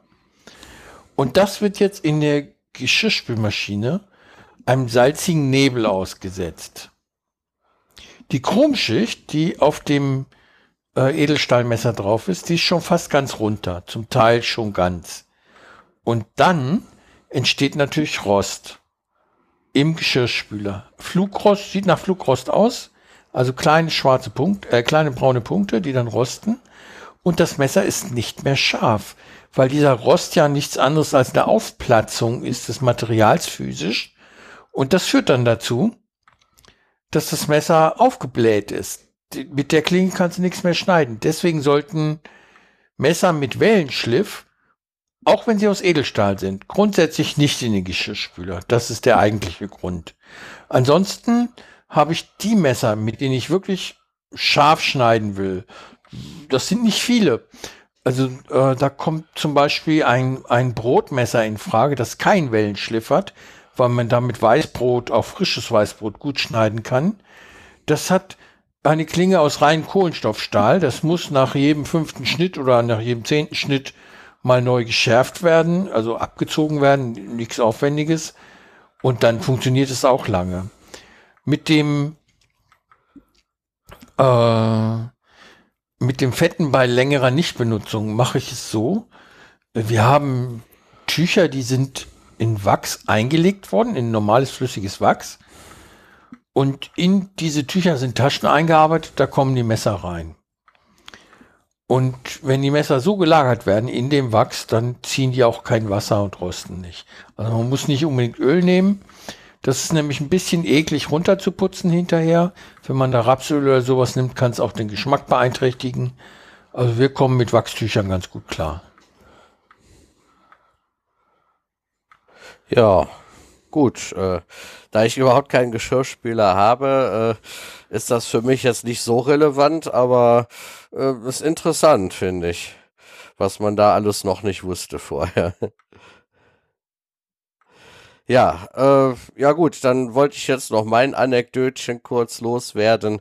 Ähm, ich habe als ich äh, nach dem Abitur äh, darauf gewartet habe, meine Zivildienststelle antreten zu können, äh, habe ich äh, für das Studium schon mal äh, eins, einen Teil des Grundpraktikums abgeleistet in einer Werkstatt. Äh, ähm, das war eine Werkzeugmacher, Werkzeugmacher Fachrichtung Formentechnik. Ja, also diese Kunststoffpressformen, äh, die wurden in dieser Werkzeugmacherwerkstatt hergestellt. Und weil man für diesen Spritzguss äh, eine möglichst glatte Oberfläche bei den Formen braucht, damit sich der Kunststoff dann, wenn er gepresst ist, auch wieder vernünftig löst, ähm, wurden die Oberflächen sehr häufig poliert und dann verchromt. Ja, und so geschah es dann äh, eines Tages, da musste dringend was verchromt werden. Ja, für diesen, äh, zu diesem Zweck werden diese Werkstücke dann, nachdem sie poliert sind, äh, in ein äh, Bad gehängt, wo äh, Chromsalz sich drin befindet und durch Elektrolyse ist das quasi. Das heißt, dieses Chromsalz wird elektrolytisch getrennt und zwar in der Form, dass sich halt die Chrom-Ionen äh, dann an der äh, Oberfläche des Metallwerkstücks niederschlagen. Ja, dummerweise, obwohl das alles dringend war, war der Facharbeiter für das Verchromen krank an dem Tag. Da kam der Meister also mit einem dicken Buch zu mir und sagte, hör mal, du hast doch Abi, oder? Und dann legte er mir das dicke Buch hin und ich sollte in diesem Buch herausfinden, wie man das jetzt mit dem Verchromen macht. Ja, das, es ging äh, hauptsächlich um die, um die Dicke des äh, Chrombelages. Der hängt von äh, verschiedenen Faktoren ab, nämlich äh, Konz äh, äh, erstmal Konzentration des Chromsalzes. Ja, wie viel, wie viele Chromionen sind da überhaupt noch drin in diesem Salzbad? Äh, Dauer der äh, Elektrolyse und Stromdichte. Ja, und dann musste ich also, weil ich ja Abi hatte, das klang für mich so, als äh, hätte er äh, genauso gut sagen können, ey, du kannst doch lesen. Mhm. Äh, musste ich äh, dann herausfinden aus diesem Buch, äh, wie viel Strom da jetzt eingestellt werden muss und wie lang das äh, Werkstück da jetzt drin hängen muss, um den äh, Chrombelag der gewünschten Stärke dann da drauf zu haben. Hast du es hingekriegt? Äh, ja, ich habe es hingekriegt. Äh, die Formeln waren relativ einfach. Das waren größtenteils Verhältnisformeln, wo es einfach nur darum ging, welche Oberfläche hat das Werkstück. Ja, also je mehr Oberfläche, desto mehr Strom für die gleiche Stromdichte. Mhm. Ja, und äh, ja, so, so Verhältnisgleichungen. Und äh, bei welcher Stromdichte wie lange für welche Stärke des Belags. Äh, das habe ich, habe ich schon hingekriegt. Äh, allerdings hat er mir dann noch äh, einen, einen, Kollegen mitgegeben, der schon ein bisschen Berufserfahrung hatte, damit der doofe Praktikant nicht allein an diesem Chrombad äh, steht und sich da womöglich irgendwas holt. Was war es denn, was ihr da verchromt habt? Das war eine Pressform für ich weiß es nicht mehr genau. Also die, die, die, die Wattestäbchendosen waren es nicht. Das war irgendwas anderes. Äh, sah, sah so ein bisschen, hatte so ein äh, äh, als Grundriss so einen äh, länglichen, äh, sechseckigen äh, Querschnitt quasi und war ungefähr zehn Zentimeter lang. Da kam wahrscheinlich irgendwie was Dekoratives rein. Keine mhm. Ahnung. Meistens waren es irgendwelche Döschen, die wir da hergestellt haben. Ne, oder äh, irgendwelche Schälchen. Sechseckig und äh, 10 cm lang, das war die Unterseite von den äh, Döschen von den Stabilo Points. Stabilo Points, was ist das? Das sind Stifte, sein, sechs, sechseckige, Stifte. sechseckige Stifte. Das da äh, die, die das ist glaube ich der Stabilo Point Punkt 88. Das ist äh, die, die die haben ja alle Nummern und das äh, die gibt's in so einem äh, in einer Dose, die aussieht wie ein riesiger davon. Da sind dann halt gebunt ganz viele von drinne. Ja, nee, es war kein regelmäßiges Sechseck. Ah, so gut, war, alles läng klar. war länglich. Also äh, die eine Halbachse, oder nee, Halbachse kann man da nicht sagen. Aber äh, quasi zwei gegenüberliegende Ecken waren halt sehr weit voneinander entfernt, während der Rest nur so ungefähr zwei Zentimeter voneinander entfernt Ja gut, war. dann dann ist es was anderes gewesen. Ja. Ja, keine Ahnung mehr, was das war. Das ist schon lange her, aber da musste ich jetzt wieder dran denken, als von Vergroben die Rede war. Also, wie gesagt, äh, vielleicht jetzt äh, für die äh, Wissenschaftler, äh, es kommt beim Verchromen, wenn man eine gewisse Belagstärke haben will, dann kommt es auf die, die Stromdichte und die Länge im Chrombad an und je nach Oberfläche des Werkstücks muss man halt einen anderen Strom einstellen, um die gewünschte Stromdichte zu erreichen. Von, von welcher Stärke reden wir da eigentlich? Ähm, das ging um äh, Hundertstel bis Zehntel Millimeter. Okay, das ist jetzt nicht sehr viel. Mhm. Das ist nicht sehr viel, aber für einen ordentlichen Chrombelag reicht das schon. Ja, also für, ein, für einen Werkzeugmacher ist ein Zehntel Millimeter, das sind schon, schon äh, Galaxien quasi von der Entfernung her. Ne? Also ich, ich musste, als Praktikant musste ich mein Werkstück von Hand auf ein Zehntel Millimeter genau feilen und die Azubis, die neben mir standen, mussten es halt auf fünf Hundertstel genau feilen. Da waren also die äh, An, äh, Anforderungen schon etwas anders. Äh, ja gut, ich habe das dann mit einer Fräse, ge äh, die, die, als ich dann an die Fräse durfte, haben die Azubis mir ihre Werkstücke gegeben. Ich habe die auf äh, äh, ein Zehntel Übermaß gefräst und äh, dann haben sie den Rest mit der Schlichtpfeile runtergeschrubbt und dann waren sie fertig. Hat dann eine Kiste Bier gegeben. Schön. Ja, nee, äh, das, hört sich nach Hartverchromen an, weil sagt ja gerade von wegen äh, 20 Mikrometer bis 500, also bis einem halben Millimeter in der Größenordnung, wenn du auch so redest von Werkzeugen, die halt, die Oh. müssen ja auch vom Verschleiß her äh, beschichtet werden. Das war, das war halt Ja. keine Zierverchromung. Sven, Nein. als du gerade Beispiele genannt hast für verchromte Werkstücke oder Materialien, da ist mir aufgefallen, dass du wirklich offenbar in der Kantine isst und nicht zu Hause kochst. Wir Warum? haben nämlich bei unseren Küchenutensilien etliche, die verchromt sind. Da brauche ich nur mal an Kellen und Messbecher zu denken. Also alles, was mit im Zweifel heißen Chemikalien in Berührung kommt, ist bei uns verchromt. Äh, ich dachte alles, es wäre einfach nur direkt Edelstahl. Nee, Ich habe ja noch Aluminium-Sachen. Hier liegt noch ein, ein Löffel von Oma äh, aus Aluminium. Sowas haben wir gar nicht mehr. Wir haben nur Edelstahl verchromt, zum Teil emailliertes Blech, aber zum übergroßen Teil dann äh, Gussstahl. Äh, ich, ich bin äh, als Kind habe ich die immer schon gemocht, die Alu-Dinger. Ich habe ich habe hier noch, ich habe jetzt gerade eine in der Hand. Deswegen, das ist halt das äh, sogenannte Billigbesteck aus den aus der Nachkriegszeit. Und das ist halt alles Andenken. So, gut. Wollen wir mal ein bisschen weitermachen? Wir haben ja noch gar nicht über Verbindungen vom Chrom geredet. Bei Chrom und wollte mit Verbindungen anfangen. ah, okay. Weil wir haben ja bis, Okay. bisher haben wir ja nur über Chrom an sich geredet und Legierungen mit Eisen. Und jetzt gibt es ja auch noch Verbindungen. Und da fange ich jetzt mal, äh, das heißt ja Chrom, es geht ja eigentlich um bunte Sachen, deswegen fangen wir jetzt erstmal mit etwas Schwarzem an. Äh, Schwarz, die Mutter aller Farben. Chromdioxid ist eine schwarze Substanz, die magnetisch ist. Und jetzt kommt es halt von wegen, also Leute, äh, die äh, geboren sind vor dem Erscheinen vom Harry Potter Film 1 und dem, äh, dem Buch Harry Potter 1, die kennen das vielleicht noch, äh, dass diese Chromdioxid genutzt wurde in magnetischen äh, Datenträger- und Tonträgermedien, sprich Kassetten, Dioxidkassetten. Chrom, äh, Chromdioxid und Kassetten und Tonbänder. Äh, für die Älteren unter uns, also Kassetten, da, äh, das waren wirklich, da waren Bänder drauf äh, mit, Magne mit äh, aus Plastik und die waren beschichtet mit äh, Chromdioxid, das magnetisiert werden konnte und damit wurde dann halt Daten und äh, Musik gespeichert. Äh, Gab es auch in Nicht-Diskettenform, äh, nicht, äh, nicht, nicht Kassettenform, sondern in Diskettenform. Äh, das, wer den schon mal gesehen, den, den Save-Button sich bei den äh, Programmen angeguckt hat, das ist eine Diskette, die gab es früher in Größen 3,5 Zoll. Das ist meistens die aus dem äh, Button. Gab es auch in größer und da drinne war halt kein Band, sondern eine flache Scheibe aus Plastik, die mit Chromdioxid beschichtet war, wo dann Daten drauf gespeichert wurden.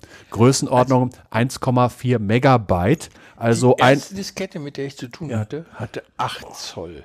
Ja, das, die, die, die Ja.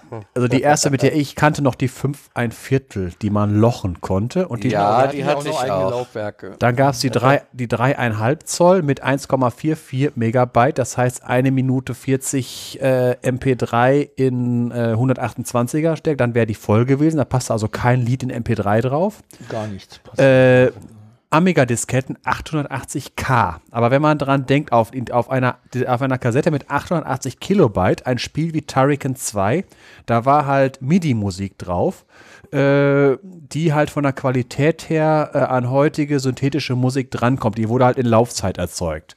880 Kilobyte. Ein Spiel, wenn du es durchgespielt hast, zweieinhalb bis drei Stunden, wenn du jeden Level ausgiebig gespielt hast. Mit einer oh, ich hatte auch ein Betriebssystem von Diskette. Ja, ja, ist Ja, dam- ich auch. damals war ja auch noch nicht so viel, äh, sagen wir es mal so, wenn man heutzutage sich Datenträger anguckt, wie viel davon wirklich das Programm ist. Guckt einfach mal, wenn ihr ein Paket von einem Programm aufmacht, den, in den Content davon. Das reine Programm, wenn du da irgendwie drei Gigabyte von einem Spiel hast, das reine Spiel, also die Engine, die hat ein paar Megabyte. Das meiste ist Content, also schon äh, vorher gerendertes äh, Grafiken und so weiter und äh, solche Sachen. Es gibt einen äh, von wegen mit, ähm, äh, mit wie man Daten zur Lauf, äh, wie man halt Grafik zur Laufzeit. Es gibt ein Spiel, das heißt KK-Krieger. Äh, das ist ein, äh, ein 3D-Shooter, der die Größe von 99 Kilobyte hat. Es ist aber ein vollständiger 3D-Shooter mit mehreren Leveln, mehreren Waffen, mehreren Gegnern. Und das äh, Programm läuft natürlich sehr langsam. Erstmal also das Aufbauen des Levels, weil halt die gesamte Grafik erzeugt wird und nicht vorgerendert. Das heißt, man kann so ein Programm auch relativ klein kriegen, wenn man halt die vorgerenderten Inhalte und, M und MP3s, also Musik und Videosequenzen rausnimmt. Also ein heutiges modernes Spiel, wo man drei Gigabyte sich runterlädt von Steam, das reine Programm sind nur ein paar Megabyte. Ja, gut, aber es gibt ja auch äh, Tendenzen hin dazu, äh, vieles von dem Rendering von dem Grafikchip äh, erledigen zu lassen. Da kann man doch eigentlich auch wieder was sparen, oder? Ja, aber gut, die heutigen Programmierer, dadurch, dass halt Speicher eigentlich so billig geworden ist, geben sich nicht mehr so viel Mühe, das zu machen, weil man kann es ja einfach reinpacken. Deswegen äh, wird dann halt einfach alles in MP3 und M MP4 als Videos mit dabei getan, die Zwischensequenzen.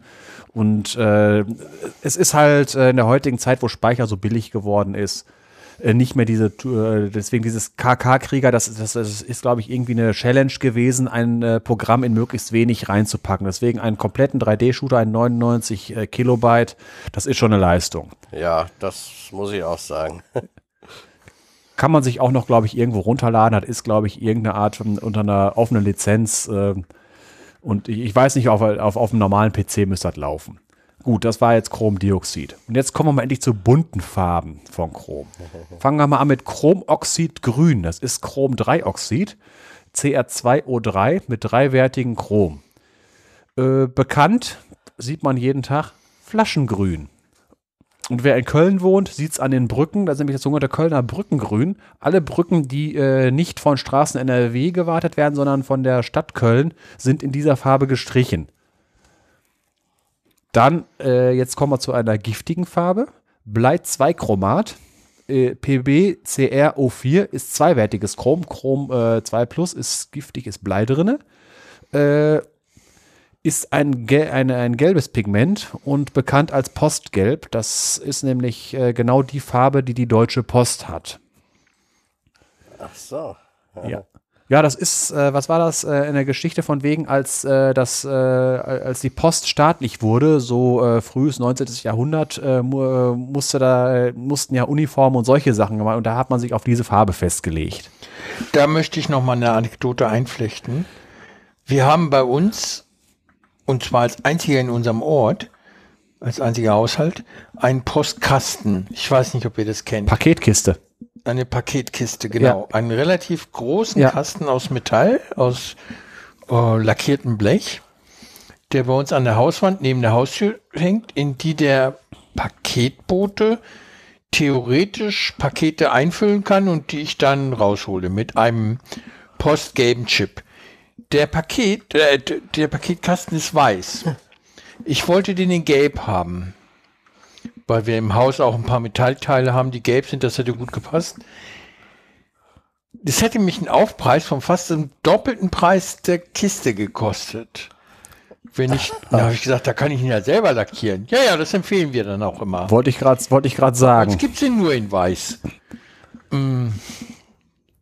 Jetzt habe ich seit acht Jahren oder sieben Jahren, ich bin einer der ersten Benutzer dieser Kiste.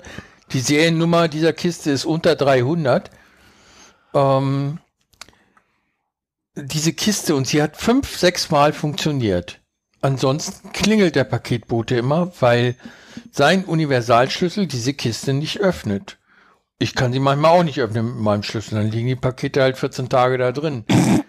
Aber Das, der Briefträger kriegt es nie auf. das ist keine Lösung. Das ist wieder wie Das gewollt ist und nicht. einfach ein neues Problem, Ja. keine Lösung. Wo- Wollte ich gerade sagen. Aber das ist halt immer schade, dass solche guten Ideen an irgendwelchen Sachen scheitern. Ja, an, an billiger Ausführung. Ja. Schade. Ja. Ja, der Felix hat heute zum ersten Mal eine Packstation bedient. Er hat ein Paket von Oma und Opa gekriegt und das sollte der mal selber da rausholen. Und dann ganz Glück gut gehabt, dass nicht eins der oberen Fächer aufgegangen ist. Ja, genau. Also eins der unteren aufgegangen. Die Dinger, die sind ja so Äh, hoch. Auf jeden Fall konnte er es selber rausholen. Es war nicht ganz unten, aber es war in erreichbarer Höhe für ihn. Ja, das, jetzt fällt mir direkt wieder ein Problem an. Was, was macht jemand, der im Rollstuhl sitzt? Äh, kann, man kann ja dummerweise nicht draufschreiben, bitte in eins von den unteren Fächern rein. tun. Mir ist das egal. Ich kann auch aufs Dach greifen. Aber wenn jemand im Rollstuhl sitzt, der hat dann ab 1,20 Meter Höhe ein ja, die Problem. Packstation, die Packstation ist an einem Bahnhof hier in Brühl und da sind ständig Leute. Also wenn ich da einen Rollstuhlfahrer sehe, der an sein Paket nicht drankommt, dann helfe ich ihm. Da denkst Ja. du dir, was hat der Tolles bestellt? Das hole ich mir jetzt. Ja, nee, jetzt allgemein, es sind immer so Sachen von wegen, äh, wenn ich äh, w- allgemein äh, behindertengerechte Stall, Gestaltung der Welt, das sind immer so Sachen, die, weil ich im Detlef immer, da habe ich ja immer, wie das für Blinde ist und dann halt solche Sachen, einfach so Sachen, äh, wo ich selber auch aufpassen muss selber, weil ich mit meinen 1,92, wenn ich äh, mit dem LKW ausgeliefert habe und Lager eingeräumt habe, wir haben ja für Dialyse, äh, haben wir gefahren, die Ware, und wenn wir die Lager voll gemacht, dann musste ich dann immer aufpassen, dass ich nicht immer, ich stapel und stapel und dann äh, sollen da Leute mit, mit 1,50, 1,60 dann, äh, wo ich in 2,50 Meter Höhe die Kartons reingelegt habe, rausholen. Das ist auch mal, und das ist halt die, andere Sache, halt, was macht jemand, der wirklich im Rollstuhl sitzt oder auch selber nur 1,20 groß ist, dann an die oberen Dinger drankommt, weil die Parkstationen sind schon ziemlich hoch. Ja, der käme auch gar nicht an die Packstation, fällt mir gerade ein, weil da muss man erstmal eine Treppe runter und der Hauptbahnhof in Brühl hat weder einen Aufzug noch eine Rampe. Ähm, der hat äh, tatsächlich einen Behindertenlift, der allerdings nur zu den normalen Arbeitszeiten an Werktagen betreut wird. Ach, ist das auch so einer wie in Weidenau? Aber ihr habt, ihr habt wenigstens noch jemanden da, weil wir haben auch so einen Aufzug, der nur mit Aufzugführer bedient werden kann. Deswegen de facto gibt es seit 25 Jahren in Weidenau keinen Aufzug, obwohl es einen gibt. Boah, wie übel. Ja, nee, in, in, in Brühl gibt's gar keinen. Es gibt so, ein- so einen Treppenlift. Ach, so ein gibt es. Ding, ja. Ja, gell. ja, genau. Und da muss halt auch dann einer, aber der steht halt auch nicht äh, rund um die Uhr zur Verfügung, sondern nur zu bestimmten Zeiten. Ja, der Bahnhof Kierberg, so der, der, der andere Bahnhof, der in so einem kleineren Stadtteil von Brühl ist, oben auf dem Berg, der hat wirklich, wie sich das gehört, Aufzug zu den Gleisen und so weiter, selbst bedienbar, alles super. Aber am ba Hauptbahnhof haben sie es bisher noch nicht hingekriegt. Ja, das liegt daran, weil das der ältere ist. Weil der Siegner Bahnhof, der ist ja auch so ein Hauptbahnhof, der ja ziemlich vergessen wurde. Und die sind jetzt seit zweieinhalb Jahren dran, eine Überführung zu bauen. Also richtige Weltraumtechnik. Drei Treppen, eine Brücke, an jeder Treppe ein Aufzug. Und äh, die Baustelle dauert jetzt seit zweieinhalb Jahre. Also in der Zeit hat äh, China ähm, eine 50 Kilometer Autobahn übers Meer gebaut. Ja. Ja, gut. Übers Meer, Ja, also äh, gucken. da nicht, nicht irgendwie durch Wohngebiete, was in China, aber halt äh, frei übers Wasser haben die eine riesengroße Brücken, Tunnelstraße gebaut. Also ich glaube, der längste äh, Autobahnbrücke über Wasser, die es zurzeit gibt auf der Welt. Und wir Ja. kriegen, wir kriegen über zehn Gleise keine, äh, keine Fußgängertreppe gebaut. Ja, so ist das oft. Ja, gut. Dafür überleben alle Frösche in dem Bereich. Da, ja, gut, das ist es halt, ja, genau. Äh, jetzt sind wir in der Politik. Ich mache aber erstmal lieber weiter bei Chromsäure und Chromtrioxid, sonst äh, Genau. sind wir hier. Also, ist auch wieder, also Chromsäure als freie Säure gibt es nicht. Hätte die gleiche äh, Formel wie Schwefelsäure, äh, H2CRO4 statt H2SO4. Das klingt böse. Äh, ist eine starke Säure, gibt es allerdings nur in Lösungen im Wasser. Also freie Chromsäure gibt es nicht. Dort liegt das äh, Chrom als sechswertiges Chrom vor. Als Feststoff äh, gibt es also als das sogenannte Anhydrid, also effektiv äh, ohne, also Anhydrid heißt äh, ohne das Wasser, äh, direkt übersetzt. Da wäre also von dem H2CRO4 geht ein H2O weg, bleibt CRO3 übrig, Chromtrioxid. Das sind rote Kristalle. Die Salze davon heißen übrigens Chromate. In saurer Umgebung bilden sich die sogenannten Dichromate, das heißt von diesen CRO3 schließen sich zwei zusammen zu einem CR2O7. Dies, äh, die, die sind dann orange. Ich habe es vergessen zu sagen, wenn man das Ganze in Wasser löst, ist das Ganze gelb. Die Dichromate sind dann orange. Und wenn, wenn die Umgebung noch saurer wird, bilden sich Tri- oder Polychromate. Und das wird dann immer roter. Also immer wieder schön bunt. Und von wegen mit äh, bunten Farben, wo das auch genutzt wird, ähm, hat manchmal jemand schon vielleicht machen müssen, wenn er des Nachts mit dem Auto unterwegs war, das sogenannte Blasen müssen im Alkoteströhrchen. Das funktioniert nämlich so, dass dort drinne Chrom, äh, in diesem, wo man reinpustet, da sind Chromsalze drinne. Äh, und da äh, sind drinne sind, äh, ist ein Salz, das äh, vierwertiges Chrom hat. Das ist dann orange. Und das geht dann über in eine Substanz, die Chrom-3-Ionen enthält, die grün sind. Das ist eine, äh, da effektiv werden die Chrom-Ionen äh, reduziert. Und dadurch wird der Alkohol, den man da reinpustet, zum Aldehyd oxidiert, äh, was ich nachher in äh, Moleküle genauer erklären werde. Weil wir Also brauche ich jetzt nicht fragen, was ein Aldehyd ist. äh, das ist die, die Frage, die vertage ich auf in einer halben Stunde, wenn wir da sind. Äh, Aldehyde ist nämlich das Thema heute in Moleküle. Okay. Da kommt auch direkt das Ganze mit, äh, mit Reduktion und Oxidation und Oxidationszahl. Nur schon mal ein Spoiler für was gleich noch kommt. Und es ist halt äh, proportional äh, dazu, von wegen wie viel Alkohol enthalten ist. Deswegen kann man da schon äh, beim, beim Blasen, kann der Polizist dann schon sehen, ob es so viel ist, dass eine Blutprobe nötig ist oder nicht. Und äh, chemisch sind wir jetzt durch. Noch eine Anekdote von wegen, von wegen, weil es gibt noch was Buntes im Internet, nämlich das Chrom von Google. Das hat ja bekanntlich die Google-Farben Rot, Gelb, Grün und Blau. Das ist halt äh, der Browser Google Chrome. Hat allerdings hat äh, dann halt nicht das glänzende Chrom, sondern das bunte Chrom. Und dementsprechend für- schließe ich das Thema Chrom von meiner Seite jetzt erstmal ab. Und falls ihr noch was habt, was Chromatisches, Nee, der Oboman hat nachher noch was Chromatisches. ja, das kommt in der Abteilung Musik. Das zieht sich heute Ja. ziemlich, das, das, Chrom- das Chrom-Thema zieht sich heute durch den gesamten Podcast. Ja, ich wollte nur mal ein bisschen teasern. Ich habe doch auch gerade geteasert. Bleibt Ja, dran, es und- lohnt sich. Ja, gut. Ähm, ja, wenn wir mit dem Chrom durch sind, äh, dann würde ich äh, quasi direkt zum nächsten Punkt übergehen. Der Arvid hat da was vorbereitet zum Klimaschutz. Ja, das ist in unserer Reihe, was euch erwartet, Klimawandelfolgen. Und als erstes möchte ich da ein bisschen Vokabeltraining mit euch machen. Ihr werdet alle die Vokabel Klimaschutz kennen. Da sträuben sich jedes Mal die Nackenhaare. Wenn ich jetzt noch welche hätte nach der OP, würde das auch jetzt passieren. Also, wie soll Klimaschutz gehen? Wir können kein Klima schützen. Klimaveränderung, Klimawandel gibt es seit es Klima gibt, also seit Beginn der Erde. Vier Milliarden Jahre muss das mindestens her sein. 4,8 vielleicht. Immer ändert sich das Klima. Wir können nur versuchen, das Leben zu schützen. Das Leben auf der Erde. Das Leben, das dem Klima ausgesetzt ist. Wir können das versuchen zu schützen. Wir können es nicht sicher machen. Wir können nur sagen, wir wissen, wenn wir weniger CO2 in die Luft pusten, in die Atmosphäre entlassen, dann ist der Temperaturanstieg langsamer und fällt eventuell geringer aus. So viel zum Thema Klimaschutz. Aber wir haben ja bestimmt Klimaschutzbeauftragte Ministerien und äh, was weiß ich noch. Mit einer falschen Vokabel soll man das Richtige tun. Ich sehe das nicht ganz ein.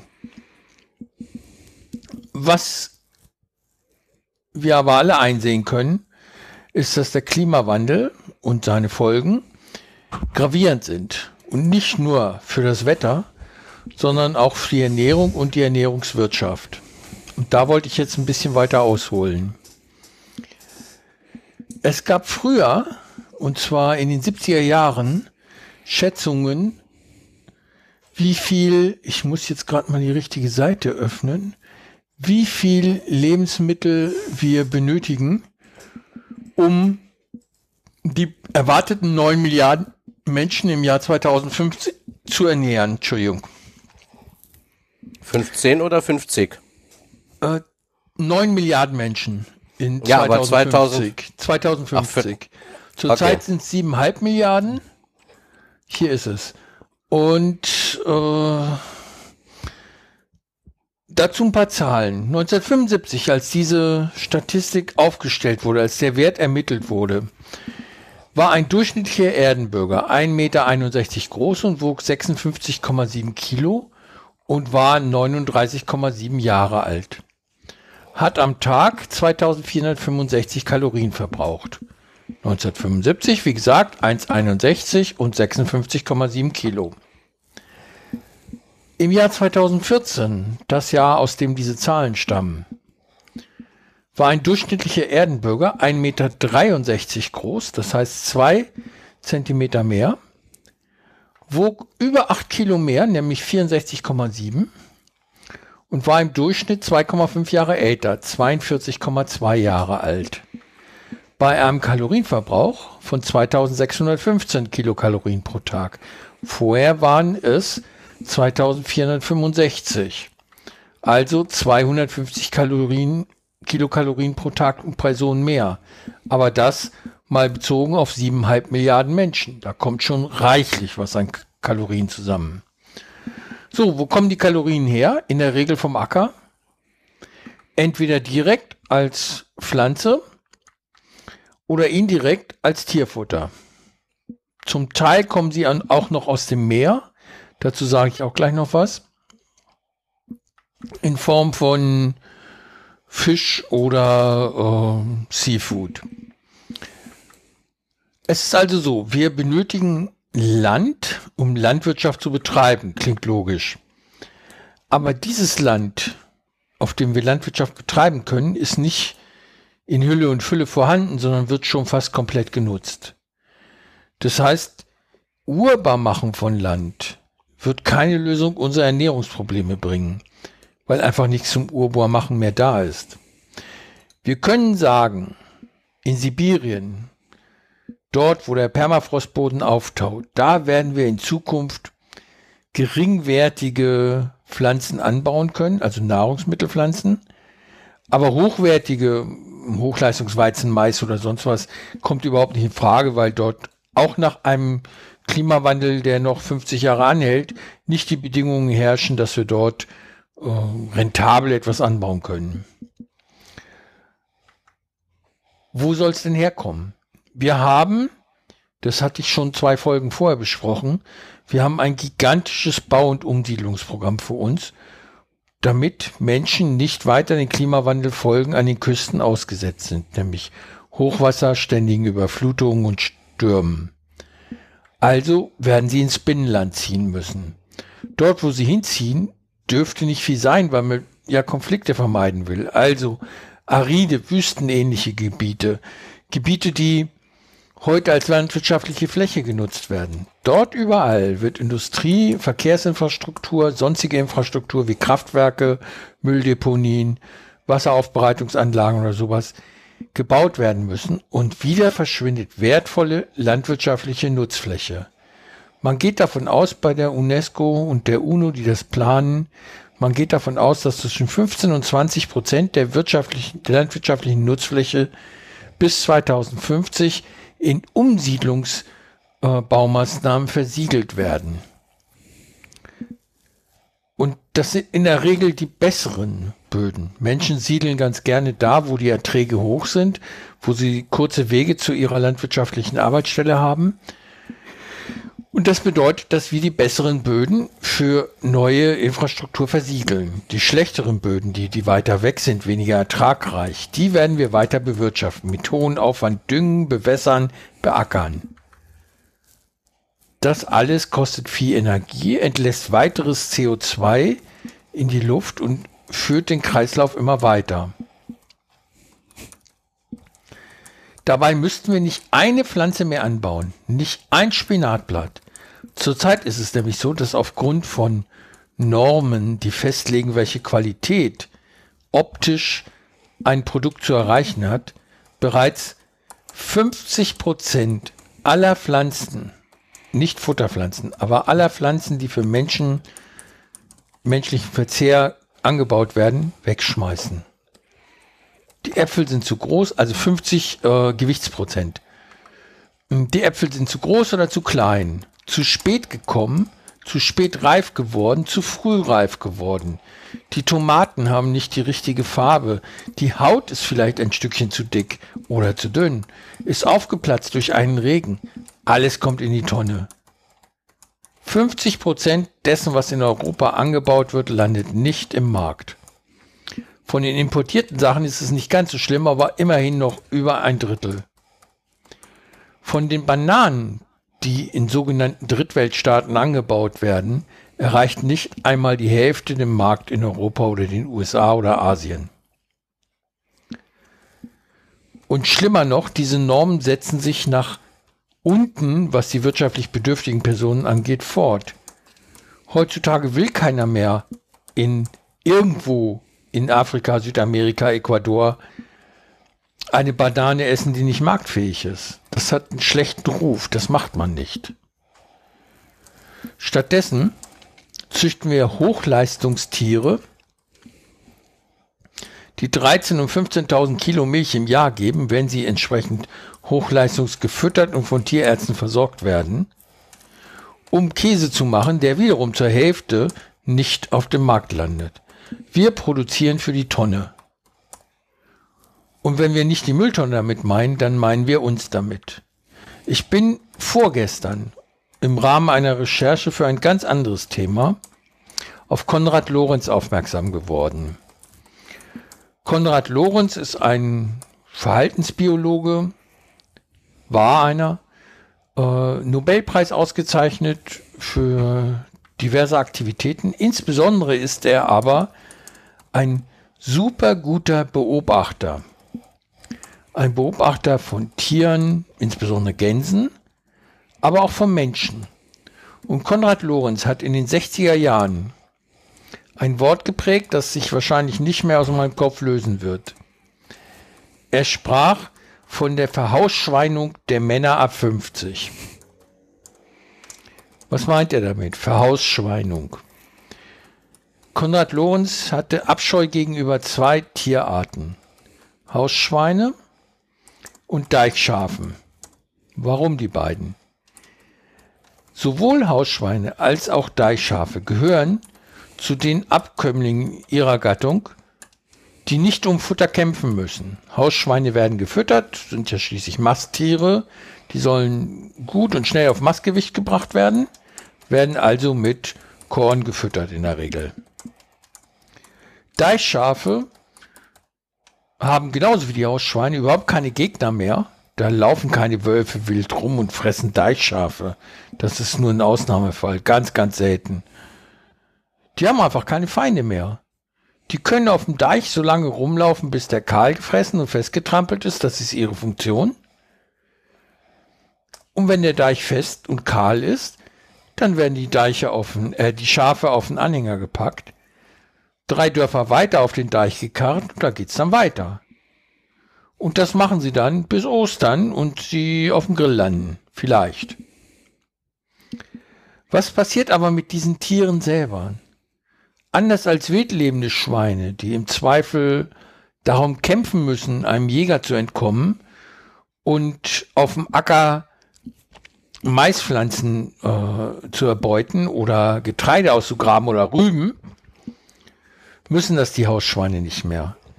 Dementsprechend gehen, und das hat Konrad Lorenz beobachtet und das hat er als Verhausschweinung äh, bezeichnet, Dementsprechend gehen die Reflexe und Nerven, die dafür zuständig sind, solche Leistungen zu bewältigen, verloren. Viel schlimmer noch, sie werden von dem jeweiligen Tier, sei es Schaf, sei es Schwein, verdaut. Nerven sind energiereich. Nerven als Nahrung sind gut. Die kann man essen, aber nur einmal, dann sind sie weg. Und sie neu zu bilden kostet richtig viel Energie. Wird auch nicht passieren. Wenn man ein Hausschwein in die Wildnis entlässt, auch das hat Konrad Lorenz probiert mit etlichen Hausschweinen, da bildet sich nichts zurück, kein Reflex, kein Nerv, gar nichts. Einmal Hausschwein, immer Hausschwein. Und jetzt bezogen auf den Menschen, was bedeutet es, die Verhausschweinung? Das bedeutet nicht weniger, als die Personen, die damit gemeint sind, und damit sind in der Regel Männer ab 50 gemeint, dass die an Volumen, an Fett, an Unbeweglichkeit zunehmen. Dass deren Möglichkeit hm, in der freien Wildbahn zu bestehen halt sehr gering sind, weil sie ja ab Mitte 50 nicht mehr groß konkurrieren müssen. Die haben ihre Frau und ihre Kinder, die haben ihre Karriere hinter sich, die müssen nur noch abwarten, bis sie in Rente gehen können und bis dahin genießen sie das Leben, lassen es sich, wie man so schön sagt, gut gehen. Wobei gut gehen darin bestünde, auch wieder Konrad Lorenz, in diesem, diesmal im Zusammenhang mit vielen anderen Wissenschaftlern, gut gehen bestünde darin, komplexe Bewegungen einzuüben. Den Körper zu komplexen Bewegungen zu zwingen, Bewegungsmuster, die man nicht im Alltag ständig hat und die mehr als darin bestehen, aus einem Sessel oder Sofa aufzustehen und sich ins Bett zu legen oder zum Kühlschrank zu gehen und eine Flasche Bier aufzumachen. Also komplexe Bewegungen halten den Körper gesund, erhalten die Nerven und Reflexe, die man benötigt, um auch sonstige Tätigkeiten, die nicht alltagsüblich sind, verrichten zu können und bewahren den Menschen, den Mann vor der Verhausschweinung. Wenn ich mich unter den 50-plus-Jährigen umgucke, den Männern, dann muss ich sagen, Konrad Lorenz hat mit seiner 50 Jahre alten Diagnose absolut recht. Fitnesswahn hin oder her. Es stimmt einfach. Die Menschen werden zu einer Art Schweine. Die werden bedürfnisorientiert handeln und versuchen, sich ein maximal befriedigendes Erlebnis zu verschaffen, ohne großen eigenen körperlichen Aufwand betreiben zu müssen. Der, dieser körperliche Aufwand ist aber genau das, was kommen wird. Wir werden für Nahrung wieder körperlich tätig werden müssen. Zwar nicht jeder vor der Hacke auf dem Acker, aber wir werden die Kleingärten bestellen müssen. Wir werden alles, alles, alles, jeden Fitzel Land, den wir haben, anbauen. Wir werden wieder Alleebäume sehen, an denen Äpfel wachsen oder Quittenbüsche oder weiß der Geier was. Wir werden alles ausnutzen müssen, um es in Lebensmittel, in Kalorien umzuwandeln. Und wir werden im Rahmen des Klimawandels und seiner Folgen, wir werden verzichten müssen auf Fleisch, auf Fisch, auf Mais, auf alles, was die Böden auslaugt, was sehr viel Energieeintrag und Düngemittel und Bearbeitungsaufwand benötigt. Wir werden wieder zu einfachen Lebensmitteln gehen müssen. Leinsamen essen, weniger Milch und Käse, weniger Milchspeisen und Käse und, und erst recht weniger Fleisch und weniger Fisch, weil wir dabei sind, den Fisch, den Lebendfisch aus dem Meer auszurotten. Wir werden wahrscheinlich nur noch Plantagenfische, also Zuchtfische aus Seen und Teichen und aus Fjorden haben. Das Ganze unter erschwerten Bedingungen, weil wir ja für die Kühlung, die wir benötigen, um dem Klimawandelfolgen zu begegnen, auch weitere Energie brauchen. Und zwar insgesamt wird es eine Steigerung, auch durch die Gewichtszunahme, die ich Anfang beschrieben habe, von 13 bis 19 Prozent des Energiebedarfs pro Tag pro Person geben. Und das ist schon sehr beträchtlich. Das ist der Bedarf von einigen 800 Millionen Menschen, die da betroffen sind. Das heißt, wir werden in Zukunft nicht mehr einen Rückgang des Hungers sehen, wie wir es in den letzten Jahrzehnten hatten, durch billige Energie, billige Düngemittel, sondern wir werden eine Zunahme des Hungers haben, weil wir schlechtere Böden beackern, weil die Umweltbedingungen schlechter werden, weil die Alternativen, sprich Seafood, nicht mehr gegeben sind.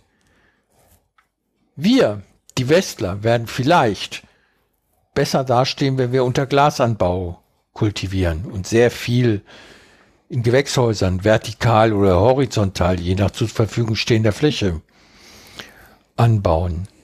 Aber dem normalen, dem durchschnittlichen Weltbürger wird das nicht zur Verfügung stehen. Ebenso wenig wie der Boden, den wir vergiften oder den Meer, den wir durch äh, sauer werden, immer mehr die Möglichkeiten entziehen, alternative Lebensmittel und seien es nur Algen zur Verfügung zu stellen.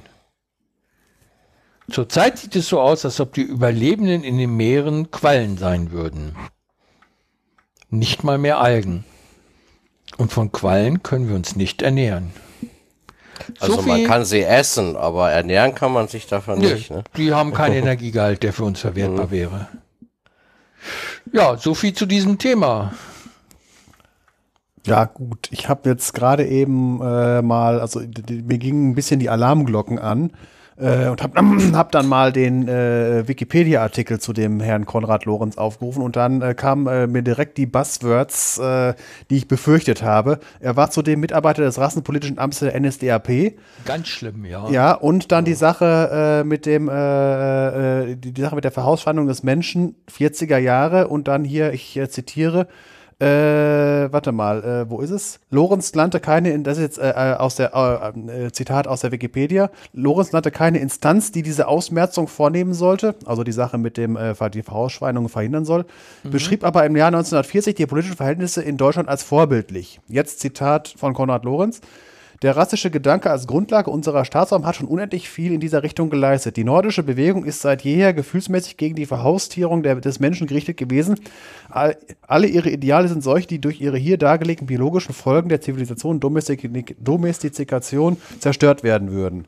Und aus Konrad Lorenz durch Domestikation verursachte Störung des arteigenen Verhaltens, Seite 71. Ja. Äh, ich habe jetzt gerade mal quer gelesen den Artikel. Er war jetzt keiner, der halt aktiv irgendwas gemacht hatte, aber er hat halt in dem Amt als Opportunist mitgearbeitet und hat jetzt, Genau. äh, wie gesagt, ha, äh, er nannte keine Instanz, aber er fand halt dieses, äh, ähm, dieses grundsätzliche äh, eher Wettbewerb als äh, ähm, Vercouchung, nenne ich das jetzt mal, Couch Potato werden. Das ist ja so im Prinzip äh, ich äh, weil sagen es mal so, das ist für mich ist äh, das immer ein rotes Tuch, aber ich, ich habe jetzt aber jetzt beim kurzen Querlesen über dem Artikel gesehen, der war jetzt kein Nazi, das war ein Opportunist, so ähnlich wie Albert Speer so in der Art. Der, er hat die Lizenz zu Albert Speer hat die Lizenz zum Bauen bekommen und äh, Er die Lizenz zum Forschen. ja, äh, ist jetzt, äh, ist weil, weil halt, wenn ich schon alleine hier äh, Rassenpolitisches Amt der NSDAP, das ist so, ähm, das ist so was, das brauche ich nicht.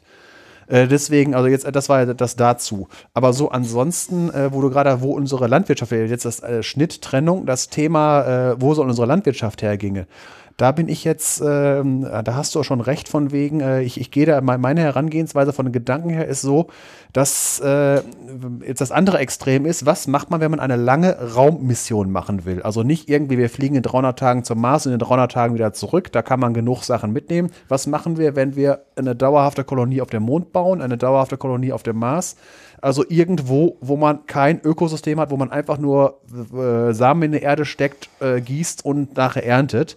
Das heißt, äh, wie schaffen wir selber in, in der Raumfahrt äh, uns mit Nahrung zu versorgen. Da gibt es dann die Minimalsachen, Algentanks und so weiter oder äh, mit äh, Hefekulturen und daraus dann äh, chemisch was machen oder Insektenzucht, irgendwie solche Sachen. Das ist das andere Extrem. Aber der, der, auf, der- auf der Mitte dabei liegen so Sachen wie Gewächshäuser, Vertical Farmen und so weiter. Und äh, ich finde, dass die, äh, die, die Forschung äh, in Sachen äh, Öko Ökosysteme für Raumstationen zu machen, ist gar nicht mal so unsinnig, auch für die Erde, wenn halt irgendwann die Gesamtfläche weniger ist und wir einfach nur Kalorien heranzugehen, wie, wie auch immer wir die nachher verarbeiten. Das ist so, ich bin da jetzt drüber gestolpert, weil ich immer wieder auf einer meiner, zurzeit auf einer meiner Lieblingsseiten unterwegs bin und die von vorne nach hinten, das ist die Atomic Rockets auch von Project Row, wo es halt darum geht, um realistische Raumfahrt und jeder einzelne Aspekt. weil Ich habe jetzt gerade den Artikel vor ein paar Wochen gelesen über äh, Versorgung äh, der, ähm, der, Bewohner von Raumstationen und Raumschiffen mit Nahrung und Luft und so weiter. Und das ist, jetzt geht es wieder an die sogenannte Raumschiff-Erde-Theorie von wegen. Ja. Wir sind noch groß genug, aber in einem Raumschiff würde keiner auf die Idee zu kommen, zum Beispiel sich eine Zigarette anzustellen. Der würde direkt äh, ähm, aus äh. Genau, wie, wie sagt man, gespaced. So, und das Ja, machen ich wir ja im Prinzip. zu Konrad Lorenz was sagen. Ja. Ich habe das natürlich auch gelesen. Vielen Dank äh, für den Hinweis. Äh, Konrad Lorenz kann man nur als Opportunisten bezeichnen, wobei ich Albert Speer noch eine Nummer größer Ja, einordnen ich, würde. es, es war nur ein schnelles Beispiel, was mir so eingefallen ist. Der, der war so, der, der war eine Nummer stärker ideologisiert. Aber der Lorenz hat genauso den Führerkult betrieben wie die anderen Opportunisten und äh, Mitläufer. Und er hat das genützt, um nicht wie andere Kunst auszustellen oder Literatur zu erstellen, sondern seine Forschung zu betreiben. Und da ist natürlich klar, dass im nationalsozialistischen Forschungswesen die Themen, die die Forschung bearbeiten sollte, natürlich auch nationalsozialistischen Ursprungs waren. Das heißt, er musste den Rassegedanken da reinbringen, er musste Vorteile der nordischen Rasse herausarbeiten und äh, den Umgang äh, mit den Menschen. Später dann und gar nicht mal in, in Lorenz Beritt ist dann der Gedanke entstanden, der auch schon im Ersten Weltkrieg geherrscht hat, nämlich dass es sich um eine Selektionsschlacht zwischen den Rassen handelt. Ja, das ist fürchterlich. Und den Gedanken, den hat Konrad Lorenz auch gestützt. Und dafür ist er echt zu verachten. Ja, deswegen diesen Selektionssache, äh, das immer von wegen des Überleben des Stärkeren und Genau. äh, das ist halt ein äh, mit, äh, äh, wenn man jetzt äh, das, was gehört allgemein zu rechten Gedankengut und zu rechten Gedankengut gehört immer äh, die Erde, man ist hineingeboren, ist eine große Arena, in der gekämpft werden muss. Und wenn man schon nicht gewinnen kann, dann äh, wenigstens eine glorreiche, äh, eine glorreiche Endschlacht. Nicht umsonst, äh, welche Frage wird vor Valhalla gestellt äh, in der My- Mythologie? Äh, nicht hast du gewonnen, sondern hast du gekämpft. Und wenn du die Frage mit Ja beantworten hast, kommst du Ehrenvoll, rein. Genau. ehrenvoll. Deswegen, wenn du ehrenvoll gekämpft hast, du kannst glorreich verloren haben, aber Hauptsache du hast gekämpft. Das ist so äh, ein Teil von was gerne in im rechten Gedankengut immer der Kampf und die Konkurrenz. Und von wegen jetzt Verhausschweinung, jetzt persönlich, es geht jetzt nicht darum, äh, von wegen über 50 und sonst irgendwie so weiter. Einfach nur die Vorstellung, wenn ich mir jetzt, äh, ich, ich, ich, äh, kann mir, ich kann gut Kopfkino machen. Wenn jetzt dauerhaft der Strom ausfällt oder ich strande wie Robinson Crusoe auf der einsamen Insel, äh, dann geht einfach so Gedanken, äh, wir haben jetzt gerade eben, als war das Mikro aus war, von wegen, was braucht man, was ist unsichtbar und braucht man zum Leben? Früher war es Luft, heute WLAN. Ich bin einer von den Leuten, der mit Convenience Food recht gut leben kann. Ähm, ich, äh, Nutella gibt es auf äh, Robinsons Insel nicht. Äh, und auch nicht einfach nur Brötchen holen. Das ist, äh, wer, wer Robinson Crusoe gelesen hat, der weiß, wie der, äh, wir reden jetzt hier von früher Neuzeit, 16., 17. Jahrhundert ähm, oder, ach- oder frühes 18., wann, wann das gespielt hat. Auf jeden Fall, alleine musste er alles machen, von wegen, er konnte nicht irgendwo arbeiten gehen und sich für das Geld beim Bäcker Brot holen, sondern er musste sein Brot selber machen. Er musste selber jagen gehen. Und dann, äh, dann geht es auch noch drum, äh, Zahnbürste, Zahnbürste, zu welchem Zahnarzt geht man, wenn man auf Robinsons Insel ist? Und so denke ich mir von wegen, wenn, wenn ich jetzt hier aus der Zivilisation geworfen werde, ich weiß nicht, wie lange ich überlebensfähig bin. Und auch so Gedanken von wegen, ich weiß, ähm, ich werde morgen auf Robinsons Insel abgeworfen. Was nehme ich mit? Da denke ich tatsächlich an Zahnbürste und Zahnpasta. Vor ein paar Jahren gab es im Münsterland einen Stromausfall im Winter. Ich weiß nicht, ob du dich erinnerst. Ja, natürlich. Das war die Sache mit den Stromleitungen, äh, mit Genau. dem Schneechaos. Münster hat ein starkes Schneechaos. Mit, mit Eis auf den Leitungen, die die Ja. Strommasten umgerissen haben und so. Da gab es dann hinterher einen kommt in- Stern. Ich weiß nicht, ob es der Stern oder der Spiegel war. Ein Artikel, neun Tage ohne Strom, wie ich überlebte. Äh, die Sache geht noch. Äh, also ich kann mir das vor. Äh, man weiß im Münsterland, das ist regional und zeitlich begrenzt. Ich rede jetzt davon, wenn ich jetzt regional und zeitlich unbegrenzt aus der Zivilisation rausgehe. Also ich glaube, also ich habe, ich gebe mir eine äh, Chance von unter 50 Prozent, dass ich das erste Jahr überlebe, wenn ich alleine bin. Unter 50 Prozent. Stimmt. Äh, und es kommt immer darauf an, wie viel ich mitnehmen kann. Also äh, ich bringe, äh, warum ich auf diesem Zahnbürste Zahnpasta Beispiel rum. Was machst du, wenn du Zahnschmerzen hast? Du kannst ja nicht mal zum Schmied gehen und dir den ziehen lassen, wie es im Mittelalter war. Äh, das Du kannst nur selber ziehen. Ja, gut, aber ob ich da, Macht erfinderisch.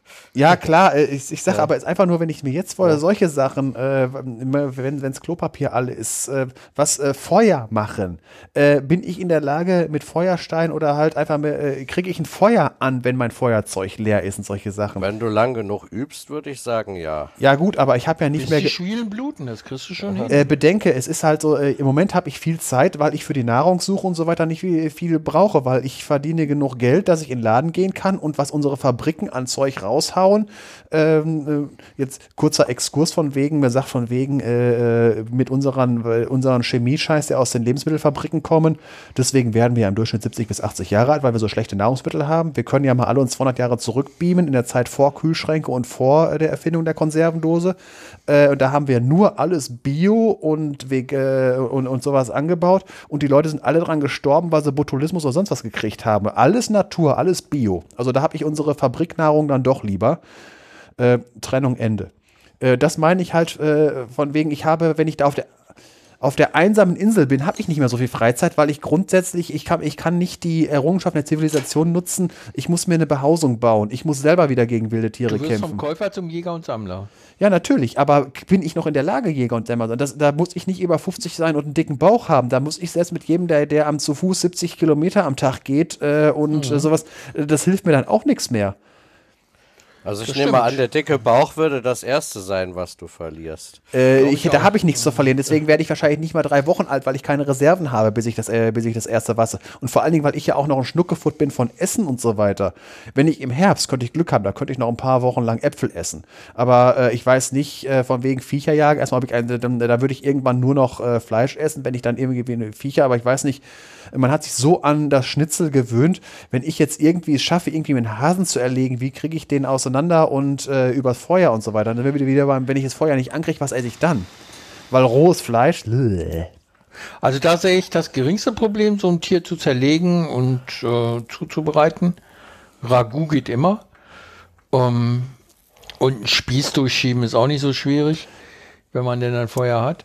das meinte ich gerade. Aber ich könnte mich drei Wochen hinsetzen und meine Faustschweinung rückgängig machen können, was meine Wampe angeht. Also da würde ich weder hungern noch, äh, oder vielleicht Hunger haben, aber ich würde nicht verhungern, die, die drei, vier Wochen. Äh, Das, deswegen, ich wüsste nicht, ob ich die Kurve kriege. Und das meine ich halt von wegen, wir sind alle verhausschweint. Äh, wir müssen einfach, macht einfach mal das Gedankenexperiment, der Strom fällt dauerhaft aus. Und denkt euch nur an das eigene Überleben. Geht jetzt nicht um die sozialen Probleme, Zusammenbruch des Gewaltmonopols, jeder gegen jeden, Hobbes hat recht, der Mensch ist dem Menschen ein Wolf, sondern einfach nur stellt euch vor, ihr seid ohne die Errungenschaften der Zivilisation auf euch gestellt. Und das Ganze jetzt vielleicht sogar noch ohne, dass ihr halt eine, eine äh, verwaiste Stadt zur Verfügung habt, wo ihr halt als Scavengers durchziehen könnt, sondern einfach wirklich wie Robinson auf der Insel. Ihr habt vielleicht noch äh, zwei Kisten voll Zeug retten können, aber der Rest ist abgesoffen. Und da stelle ich mir vor, das kriege ich nicht hin. Ich möchte mal ein Beispiel geben. In unserer Aufnahmepause, die wir ja gerade hatten, bin ich runtergegangen zu meiner Ehefrau. Die hatte angekündigt, Florentina zu backen. Ich bin also zu der Hausbäckerei und habe gefragt, was denn die Florentiner so machen. Ah, sagt sie, die sind noch nicht so weit, wie sie sollten, weil wir keine Sahne haben, die man dafür dringend braucht. Ist aber nicht schlimm, ich fahre noch einkaufen. Ja, hör mal, Samstagabend fährst du mal eben noch einkaufen und kaufst Sahne. Und bist auch sicher, die zu kriegen. Warte Zu mal zehn Jahre, da kommt die. Amazon-Drohne. Nee, sie ist eben losgefahren. Kommt nicht oft vor, aber in dem Fall ist ja ein echter Notfall, weil man kann ja nichts backen. Äh, und ich habe mir das doch so dringend gewünscht und die möchte es gerne machen, was ich auch sehr schätze. Und ich mag Florentina über alles. Weiß ich es gut zu heißen. Andererseits, in einer anderen Welt wäre das nicht mehr drin. Das wäre einfach sowohl vom Autofahren als auch von der Bezahlbarkeit der Milch äh, Lebensmittel out of reach. Ja, das ist es ja. Ich habe das gleiche. Ich könnte jetzt rübergehen. Wir haben ja jetzt Samstagabend, 19.34 Uhr. Da gehe ich auf die andere Straßenseite. Da ist das Einkaufszentrum. Da kriege ich alles. Da kann ich sogar jetzt eine Waschmaschine kriegen. Ja, ich könnte mich auch auf mein Fahrrad schwingen und mal eben äh, zwei Straßen weiter zum Rewe Center fahren. War auch Ja. kein Problem. Ne? Ja, ich, aber es ist halt, äh, wie gesagt, äh, se- selbst wenn ich jetzt in Hartz IV wäre, könnte ich darüber gehen und mir e- eben schnell, wie gesagt, das Päckchen Sahne Ja. holen. Wenn das jetzt äh, dein Szenario von wegen der Strom ist dauerhaft ausgefallen und du musst die Kuh noch selber melken und du hast keine moderne Molkerei zur Verfügung, Ja, Wie das wäre macht- schon schwieriger. wie macht man Sahne? Du hast eine Kuh und du hast einen Eimer Ja. unter der Kuh und hast die Kuh gemolken. Mach aus der, mach aus der Milch Sahne. Das, Das würde ich irgendwann versuchen, aber erst dann, wenn ich wirklich Ressourcen frei habe, die ich nicht fürs Überleben brauche. Dann Genau. würde ich mich vielleicht für solche Sachen interessieren. Dann würde ich das vielleicht auch irgendwann rausfinden. Ja. Dann wird es die Florentina nicht viermal im Jahr geben, sondern nur noch zu Weihnachten. Äh, wobei aber halt jetzt, wo wir von wegen, äh, der Strom ist ausgefallen, wir haben keine Kühlung mehr, da wird es halt mehr Käse geben, weil Käse ist ja im Prinzip nur eine Variante, wie lässt man Milch gezielt schlecht werden. Ja, Quark, Ja. Joghurt. Deswegen haben, wir- deswegen haben die Türken ja so eine äh, Kultur von wegen hier, äh, mit Jo- Joghurt ist ja ein türkische, äh, türkisches Produkt, dann hier Ayran und so weiter. Wenn man die Ja. Milch schon nicht kühlen kann, dann lässt man sie halt so schlecht werden, dann sucht man sich halt die Bakterien oder Pilze aus, die das umwandeln in was, was man halt schlecht geworden essen kann. Und das ist ja die ganze Sache. Unser Käse, die ganzen äh, Joghurt, äh, Ay- Ayran und wie es alles heißt, ist alles gezieltes Schlechtwerden, haltbar machen von Milch. Ja. Höre ich da einen siebenjährigen Jungen sprechen? Ja, du hörst gerade einen siebenjährigen Jungen sprechen. Das war noch nicht mal wichtig, was der gesagt hat. Herzliche das heißt, Grüße. für, für ihn war es wichtig, aber äh, ähm, das war was, was man heute nicht mehr verarbeiten kann, weil die Geschäfte zu haben. Aber trotzdem, herzliche Grüße vom Arvid, Felix. Ja. Grüße Danke. zurück. ja, ähm, ja, jetzt habe ich einen Teil von eurem Gespräch nicht mitgekriegt, aber ich wollte gerne noch mal zurück zu äh, Konrad Lorenz äh, kommen Ja, da wollte ich auch noch zwei und seinen machen. Ergebnissen. Also meine Anmerkung dazu ist, äh, mag sein, dass er äh, opportunistisch war und sein Fähnlein in den Wind gehängt hat, äh, um weiter forschen zu können. Ähm, was dabei jetzt für mich das Problem ist, auch wenn es wirklich die einzige Motivation war, weiter forschen zu können, äh, finde ich es trotzdem in so einem Zusammenhang wirklich sehr schwierig, äh, dann auch die Forschungsergebnisse, die er ähm, veröffentlicht hat, diesbezüglich zu interpretieren. Ja, da ist die Frage, wie unterscheidet man, was äh, geht jetzt auf das Konto des Opportunismus äh, und, und was ist jetzt wirklich eine fundierte Erkenntnis, äh, äh, die auch äh, in der heutigen Zeit noch Gültigkeit hat. Ne? Das, das finde ich ein bisschen schwierig in dem Zusammenhang. Also ich habe da eine ganz einfache Maxime, das gehört auch zu den beiden Punkten, die ich ansprechen wollte. Zum einen, Konrad Lorenz hat schon vor seiner äh, Zusammenarbeit mit den Nazis exzellente Beobachtungen gemacht, die auch exzellent dokumentiert. Betraf dann Tiere, Gänse und sowas. Es hat er aber ganz hervorragend gemacht. Von daher gehe ich davon aus, dass er gut beobachten konnte. Zweitens, stellt euch vor, in seiner Lage gewesen zu sein. Er musste mit den Nazis kollaborieren, klar. Aber er musste keinen Menschen verraten, keinen umbringen, konnte sogar Leute in seinem Forschungsbereich platzieren, also unterbringen, sozusagen der Wehrpflicht entziehen. Und äh, musste niemanden in, KZ, in KZ schicken oder äh, verraten oder sowas. Ne? Das heißt, für jemanden, der unter den Nazis Karriere in Anführungsstrichen gemacht hat, war er ziemlich gut dran. Also gut dran insofern, als dass er ka- ohne Gewissensbisse weitermachen konnte. Ne? Ja, das ist aber nicht das, Und was ich, trau eben gemeint habe. Nee, nee, ich traue mir nicht zu, jetzt rauszufinden, was er, wenn er in der Weimarer Republik Forschungsmittel erhalten hätte und Weimar bis 1960 gegangen wäre, was er dann zur Verhausschweinung der Menschen gesagt hätte oder nicht. Natürlich, der Faschismus führt zu bestimmten Gedankengängen, die auch in solchen Vokabeln ihren Niederschlag finden und in solchen Beobachtungen. Ja, unbezweifelbar. Aber zu welchen Anteilen das ist, kann ich jetzt nicht sagen und entscheiden. Da Ja. müsste ich jetzt eine Doktorarbeit drüber schreiben. Das würde über das zeitliche Budget, das wir hier haben, äh, deutlich hinausgehen. Ja, im Prinzip genauso habe ich das eigentlich auch gemeint, jetzt meine Anmerkung. Ne? Also ich mache ihm da keinen persönlichen Vorwurf. Ähm, man muss in der Zeit leben, in der man gerade steckt. Ne? Aber es, es, es macht es halt schwierig, äh, äh, die Ergebnisse, die er veröffentlicht hat, in der Zeit halt zu bewerten. Man ja. kann sie nicht als unbefleckt bezeichnen. Ne? Ja, ja, ja. Das, man, man weiß es halt nicht, ne? Ja. Genau das meinte ich ja, als ich dann halt, wie gesagt, ich hatte das schon, äh, weil, weil von der Sprache her einfach, ähm, äh, einfach mal hier, äh, wo du das gesagt hast, war Hausschweinung und so weiter. Und dann hatte ich einfach nur wollte ich es mal wissen und dann kommt da oben direkt in der fünften Zeile in dem Wikipedia-Artikel äh, NSCP Rasse und so weiter und dann gehen bei mir schon alle Alarmglocken an, ja, ja. weil ich dann so das andere Extrem ist Dr. Mengele, äh, der halt wirklich, äh, also das ist so einer, also äh, da ist ein Platz in der Hölle frei. Ja. Und äh, ja. Und äh, das, das ist halt dann immer schwierig. Deswegen die, diese ganze Zeit, äh, die Forschungsergebnisse aus der Zeit, äh, wie wir schon die ganze Zeit gesagt haben, äh, wie ihr beide schon, man, man kann es halt schlecht auseinanderhalten, wie viel Opportunismus war und wie viel halt wirklich war. Ich sagte schon mal, wo er sagte 1940 von wegen mit nordischer, wenn ich immer schon nordische Rasse höre und so weiter, mhm. da kriege ich die Krise. Äh, weil ist, äh, da soll der Herr Tolkien irgendwelche äh, äh, Stories von schreiben, da sollen irgendwelche Metal-Sänger äh, Alben von machen. Aber bitte nicht das als Grundlage fürs reale Leben machen. Mhm. Vor allem irgendwelche Über, äh, Überlegenheitssachen, dass da oben irgendwer äh, da toll überlegen wäre, weil er so toll gekämpft hat und so weiter. Und ja, hatte ich ja gerade eben schon ausgeführt. Gut. Ich hoffe, das Thema haben wir abgeschlossen haben wir wieder ausführlich ja. drüber geredet. Mhm. Deswegen kommen wir jetzt kommen wir zu einer Kurzmeldung. Mhm. Ihr werdet es alle gehört haben.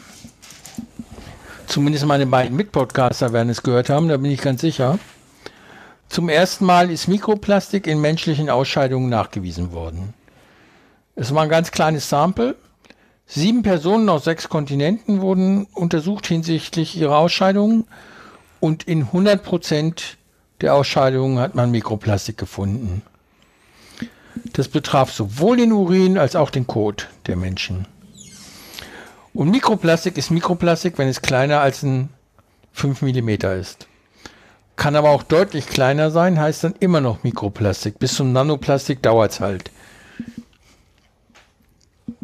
Was bedeutet das, wenn wir Mikroplastik aufnehmen?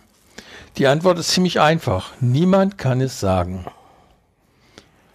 Zum einen bedeutet es wahrscheinlich, dass wir durch Abbauprodukte des Mikroplastik, durch Verdauungsprodukte des Mikroplastik im menschlichen Körper für weitere Entzündungsreaktionen als Form der Abwehr rechnen können. Mit weiteren Entzündungsreaktionen. Die zweite und genauso wahrscheinliche und auch schlechte Möglichkeit ist aber, dass Mikroplastik sich in unseren Darmzotten festsetzt. Über diese Darmzotten resorbieren wir einen ganz großen Teil unserer Nahrung. Und wenn dann erstmal das Mikroplastik in den Darmzotten sitzt und nicht verdaut werden kann, jedenfalls nicht so schnell wie herkömmliche Nahrung, dann verbaut uns dieses Mikroplastik den Weg, Nahrung auf gewöhnliche Weise zu uns zu nehmen. Wir werden dann die Nahrung anders zu uns nehmen müssen, intravenös oder sonst wie, um überhaupt noch Energie zu erhalten. Eine ziemlich miserable Aussicht. Die dritte und noch viel schlechtere Aussicht lautet, wenn Mikroplastik klein genug wird, Blut-Hirn-Schranken zu überwinden und sich im Hirn niederlässt, dann wird es unweigerlich neurologische Folgen nach sich ziehen, die in keinem einzigen Fall gut sein werden die ausschließlich dazu führen, dass wir Probleme bekommen. So viel zu Mikroplastik.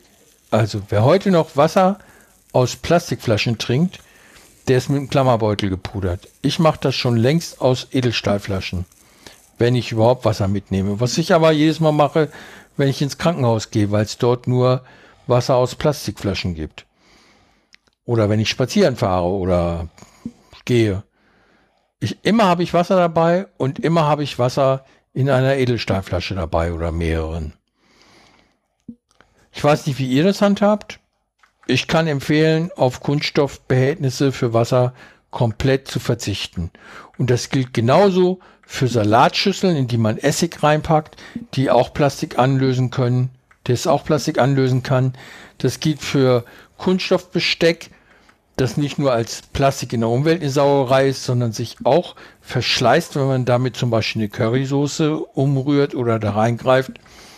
Es gibt absolut keinen sinnvollen Grund, mit Plastik in Berührung zu kommen für den Menschen.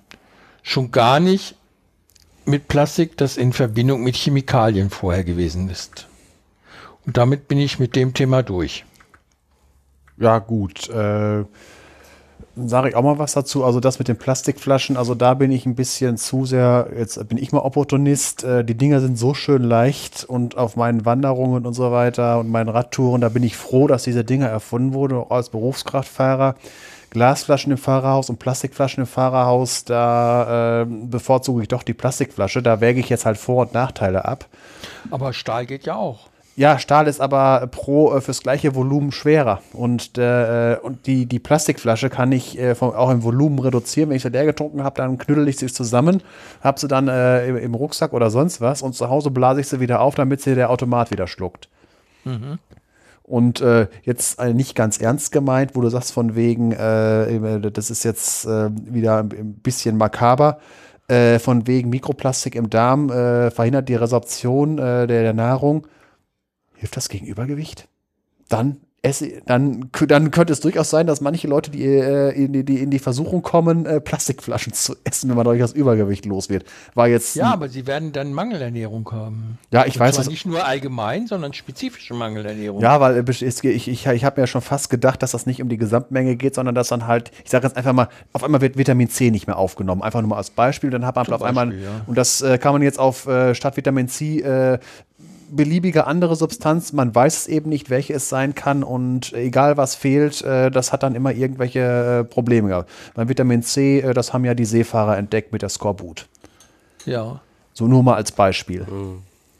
Ja, also ich versuche Plastik zumindest in anderen Bereichen zu vermeiden. Äh, Plastikflaschen finde ich nach wie vor praktisch und äh, sollte man das irgendwann mal schaffen, die alle auch vernünftig zu recyceln. Wir haben ja hier das äh, Einwegpfand äh, das kann man sicherlich noch besser machen, als es gerade läuft, ähm, dann sehe ich da nicht so das große Problem. Aber was ich zum Beispiel äh, blöd finde, ist, wenn man sich äh, so ein Fertigsalat kauft. Ne? Man isst gerne Salat, man hat äh, eine halbe Stunde Pause, geht schnell zum Supermarkt, holt sich einen Fertigsalat. Da ist immer eine Gabel drin. Da ist auch immer ein extra Schälchen drin, wo noch die Croutons und die Schinken und was weiß ich alles drin ist. Ähm, ja, tut mir leid, wir haben im Lehrerzimmer Gabeln, also die Gabel brauche ich schon mal gar nicht. Ja, und äh, das mit den Croutons, ja gut, das äh, kann man sicherlich auch anders lösen. Ähm, zum Beispiel, wie das der Rewe in den Köln-Arkaden hat. Der hat so eine Salatbar, da nimmt man sich ein Schälchen und füllt sich das selber mit Salat, mit Dressing seiner Wahl. Ich tue immer Öl und Essig rein und man kann sich dann da auch Croutons drauf streuen, wenn man den Aber Salat dann sofort isst. Nehmen man muss eine Plastikschale nehmen, aber man muss zumindest hat man nicht noch den zusätzlichen Einsatz und man hat auch nicht zusätzlich die äh, Gabel, die man gar nicht braucht. Das ist schon mal was wert. Und ich habe jetzt, ähm, weil ich äh, festgestellt habe, dass ich da öfter hingehe, habe ich die letzte Plastikschale einfach aufgehoben ähm, hab die gespült und werde das nächste Mal, wenn ich mir da einen Salat holen gehe, werde ich einfach äh, die Schale wieder mitbringen und da einfüllen. Es ist ja eine Rewe-Schale und mhm. da kommt ja kein anderer Kunde mit in Berührung.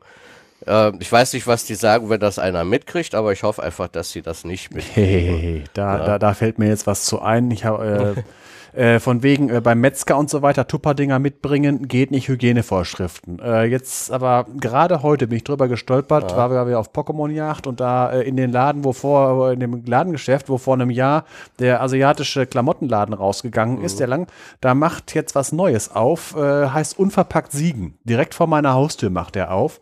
Äh, noch nicht viel Informationen. So einen Laden kenne ich aus Hannover. Ja, deswegen, der macht die mir mhm. direkt also fast in Sichtweite, wenn keine Hausecke wäre. Also da bin ich, das ist noch weniger als auf einem halben Weg zum Rewe. Mhm. Das werde ich mir auf jeden Fall mal angucken. Das soll genossenschaftlich organisiert werden. Äh, Link werde ich einpacken von, äh, und ich werde das mal verfolgen, weil direkt vor der Haustür, oh. also da kann ich mich nicht rausreden, das ist mir zu weit. Das ja. ist auch ein geiles Motto, ne? Unverpackt siegen. Ja, Ja, äh, das, das klingt schon mal ganz gut. ja, weil äh, unser Städtchen heißt nun mal so. Ich weiß. Ja. Nee, aber ich hab, äh, war noch nicht so ganz fertig. Ich habe auch schon jetzt seit Jahren keine Plastiktüte mehr gekauft. Ähm, ich habe meine Einkäufe mittlerweile so organisiert, dass ich wirklich äh, äh, Textil-Tragetaschen und einen Karton habe, in dem ich sowieso das Leergut sammle. Und das wird dann einfach, äh, weil es haltbarer ist, äh, deutlich öfter verwendet als so eine Plastiktüte. Und äh, damit fahre ich eigentlich ganz gut. Ne? Der Karton steht bei mir auf dem Putzschrank. Und wenn eine Flasche leer ist, äh, eine Pfandflasche, dann fliegt die da oben rein. Und da muss ich eigentlich für meine Einkäufe, wenn ich einkaufen fahre, nehme ich den Karton da runter und pack den einfach mit ein. Oder entweder, wenn ich im Auto einkaufen fahre, stelle ich den in den Kofferraum. Oder wenn ich mit dem Fahrrad einkaufen fahre, ich habe mittlerweile schöne große Gepäcktaschen. Da kann man dann auch mal äh, etwas mehr einkaufen. Äh, dann schütte ich halt die ganzen Flaschen da in die Gepäcktaschen rein. Ja, aber wie gesagt, Plastiktüten brauche ich eigentlich gar nicht mehr. Ja, und wenn ich dann wirklich mal so blöd war und vergessen habe, eine mitzunehmen, ja gut, dann greife ich halt was tiefer in die Tasche und äh, kauf mir halt eine, eine, eine, was weiß ich, Papiertüte oder so ein, so ein Jutebeutel, äh, der dann halt auch wieder die nächsten Jahre von mir verwendet wird. Also bei uns waren bis vor kurzem Bio-Salatgurken immer in Kunststoff verpackt. Sind die immer noch Ja. der Grund? Angeblich zur Unterscheidung. Ja, das ist, das, Ja. das ist der mit dem Grund. Marktleiter so lange gesprochen, bis ich ihm gesagt habe, da muss es eine andere Lösung geben. Ich will nicht Bio kaufen und dann Plastikmüll haben. Ne? Das, das ist aber die Begründung. nee, weil sie haben es geändert. Seit zwei Wochen sind die gelasert. Ja, das Lasern ist neu. Das habe ich, das ist letztens auch durch Twitter und so, dass diese Laserei neu ist, damit genau das vermieden werden kann. Die, die, deswegen die Biomärkte haben den Vorteil, weil es dann nur Bio gibt, da muss nicht unterschieden werden. Deswegen können die ohne. Ja, Und hier von wegen äh, Jutetaschen und äh, Plastiktüten, da gibt's ja hier diese äh, Bilanzaufstellungen, äh, Papiertüte versus Plastiktüte versus Jutetasche.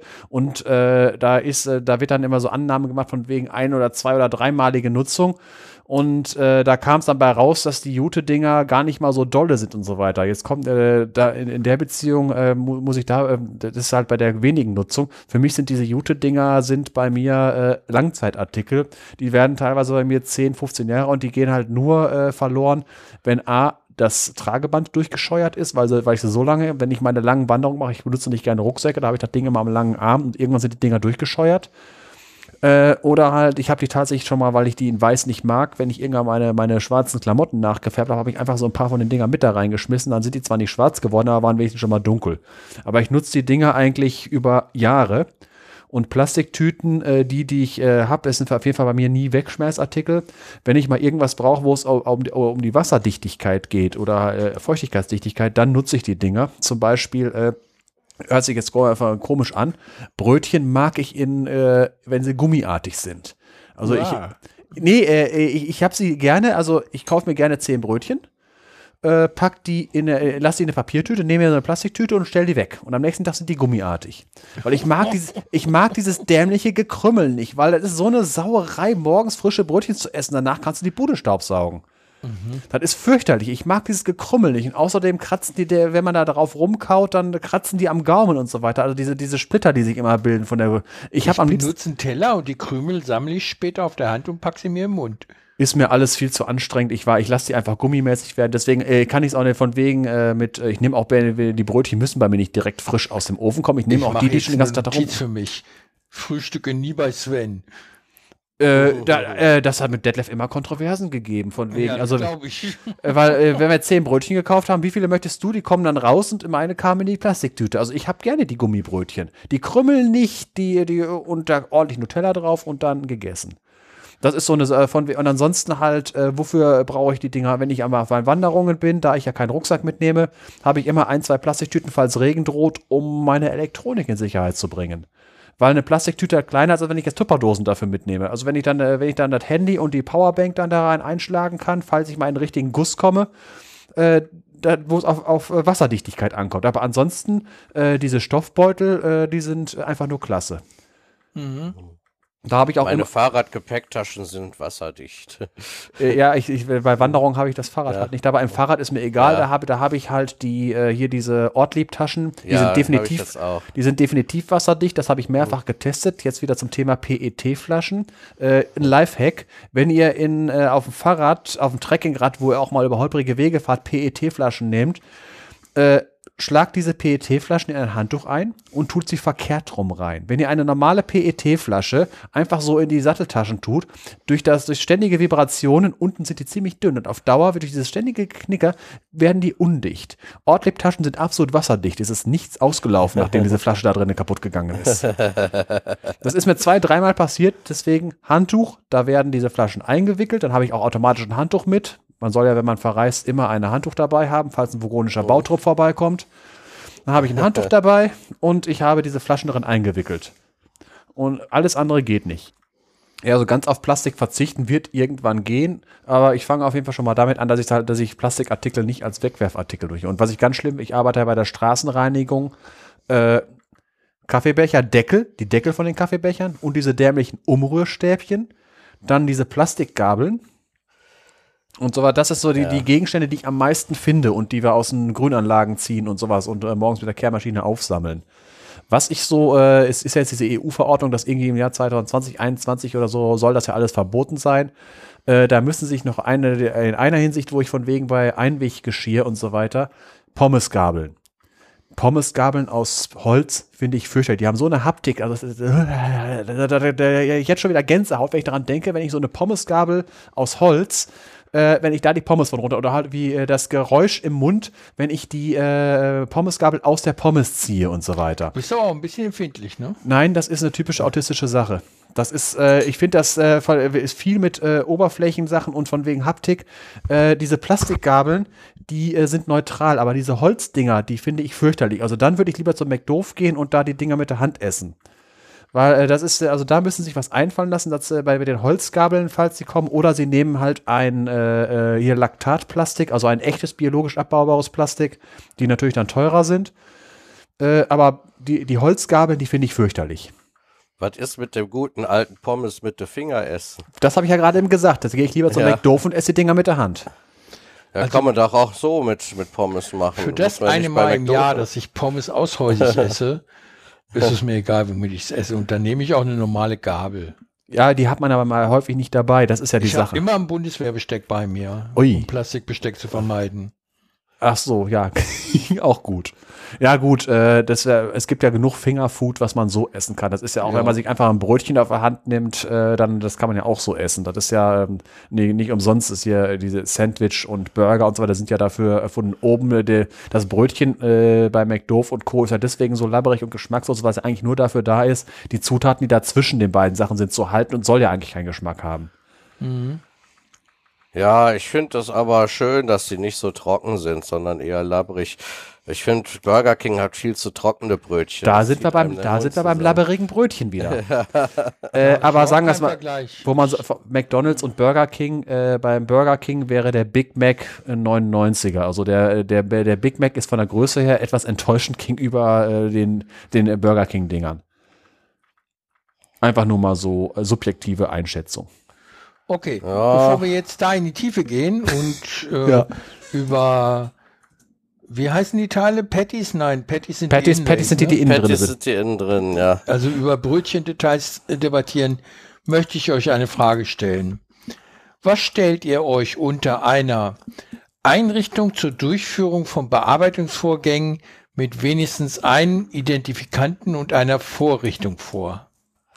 Äh, kannst du das Ganze nochmal sagen? Ja, es handelt sich um die Patentschrift DE 2760 486 C2. Einrichtung zur Durchführung von Bearbeitungsvorgängen mit wenigstens einem Identifikanten und einer Vorrichtung. Das kann sich nur ein deutscher Bürokrat ausgedacht haben. Ja, das klingt sehr allgemein. Also da fällt mir jetzt nichts Konkretes zu ein. Okay, es ist eine Chipkarte.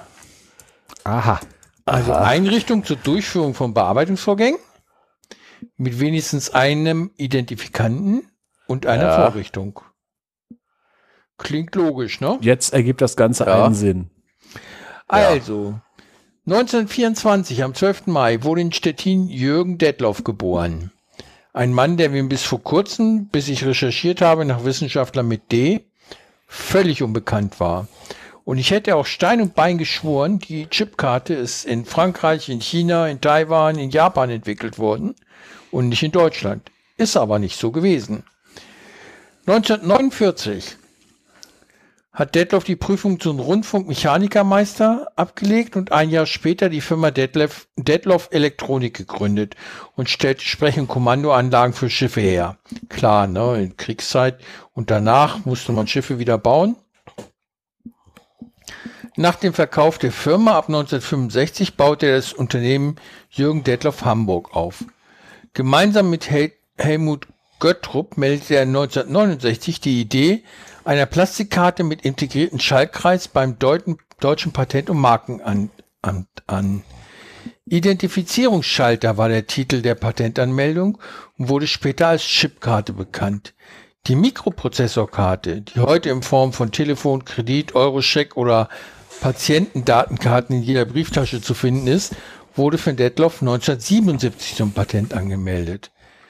Das heißt, er hat von 69 bis 77 volle acht Jahre lang freie Hand gehabt, dieses Konzept weiterzuentwickeln, ohne dass die Konkurrenz dazwischen gefahren wäre. Ich bin maßlos beeindruckt. Erst 1984 äh, hat die France Telekom im großen Stil Chipkarten eingesetzt als erstes Unternehmen. Und zwar als Telefonkarte. Es war mir auch gar nicht klar, dass es sch- schon oder gar nicht so lange her ist, dass die Chipkarten unsere Brieftaschen erobert haben. Darf ich mal kurz reingrätschen? Na Das, klar. das ist wieder mal typisch deutsch. Die Deutschen machen irgendeine Erfindung, aber irgendwer im Ausland äh, äh, macht eine Anwendung damit. Wie MP3 äh, wird in Deutschland erfunden und Apple macht die große Kohle damit. ja. Weil, weil die Deutschen irgendwie, äh, die können gut erfinden und so weiter. Aber Sachen mit Unternehmen und da was draus machen, das ist nicht das Ding. Das muss ein Amerikaner oder sonst wer machen. Ich Ja, seh's obwohl die Leute, die das positiv. Patent haben, haben ausgesorgt. Ja, aber die haben kein Unternehmen davon gemacht. Die hätten heutzutage äh, Bill Gates sein können mit dem Geld. Also wenn die Apple gegründet hätten, ja, Heidewitzka. Also ich sehe es eher positiv, dass der durchschnittliche deutsche Erfinder nicht so merkantil ausgerichtet ist. Ja, äh, ich rede ja auch nicht von dem Erfinder, aber es hätte ja auch äh, statt einem Steve Jobs äh, hätte der hätte auch ein äh, irgendwie ein Deutscher oder halt die- mal davon gucken ein Unternehmen zu gründen, wenn irgendwie ein Herrn Grundig oder sowas gemacht Hatten wir hätte. doch, Herr Nixdorf.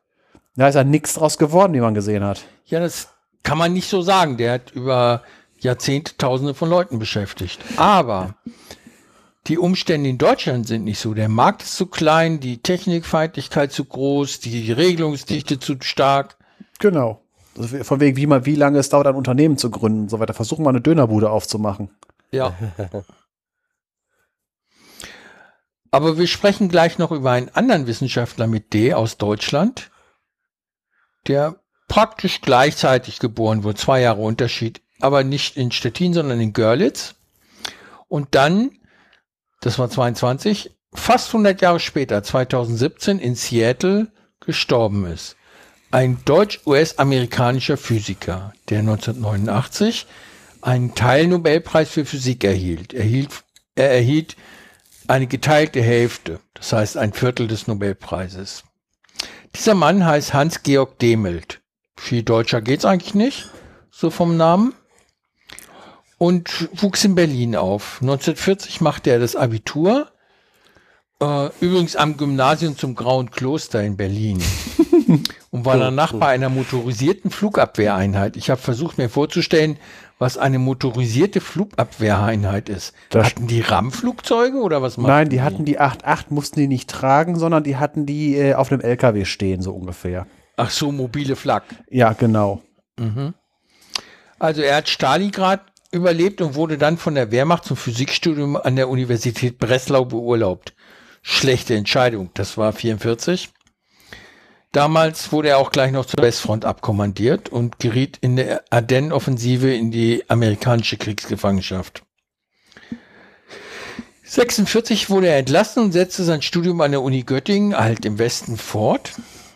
unter anderem bei Heisenberg, Max von Laue, Wolfgang Paul und Max Planck, bei dessen Beerdigung er als Sargträger ausgewählt wurde. Das habe ich übrigens noch nie gelesen in der Wikipedia, dass das eine bemerkenswerte Nachricht ist, dass jemand Sargträger war. ähm, er hat sich dann mit Spektroskopie beschäftigt und hat dann 1959 ist es ihm gelungen, ein einzelnes Elektron für 10 Sekunden in einer Magnetronfalle, der späteren Penning-Falle, äh, die so genannt wurde, einzuschließen. 10 Sekunden, ein einzelnes Elektron. 1973, ähm, immerhin 24, nee, 14 Jahre später, gelang ihm die dauerhafte Speicherung eines einzelnen Elektrons und die Erzeugung eines Einzelelektrons-Oszillators. Ähm, mit Wolfgang Paul bekam er 1989 die Hälfte des Nobelpreises Physik für die Entwicklung der Ionenkäfigtechnik. Die andere Hälfte ging an Norman Foster Ramsay, so viel sei der Vollständigkeit halber gesagt. Okay, was ist ein Ionenkäfig? Dazu wollte ich jetzt was sagen. Ich habe mich nämlich gefragt, was dieser gute Herr Demelt da überhaupt erfunden hat. Und ich habe es bis heute ein paar Mal durchgelesen, aber ich weiß nicht, ob ich es verstanden habe. Ich gebe das mal so weiter, wie ich es gefunden habe. Das Prinzip einer Ionenfalle also dieser Käfig. Zu Englisch Iron Trap.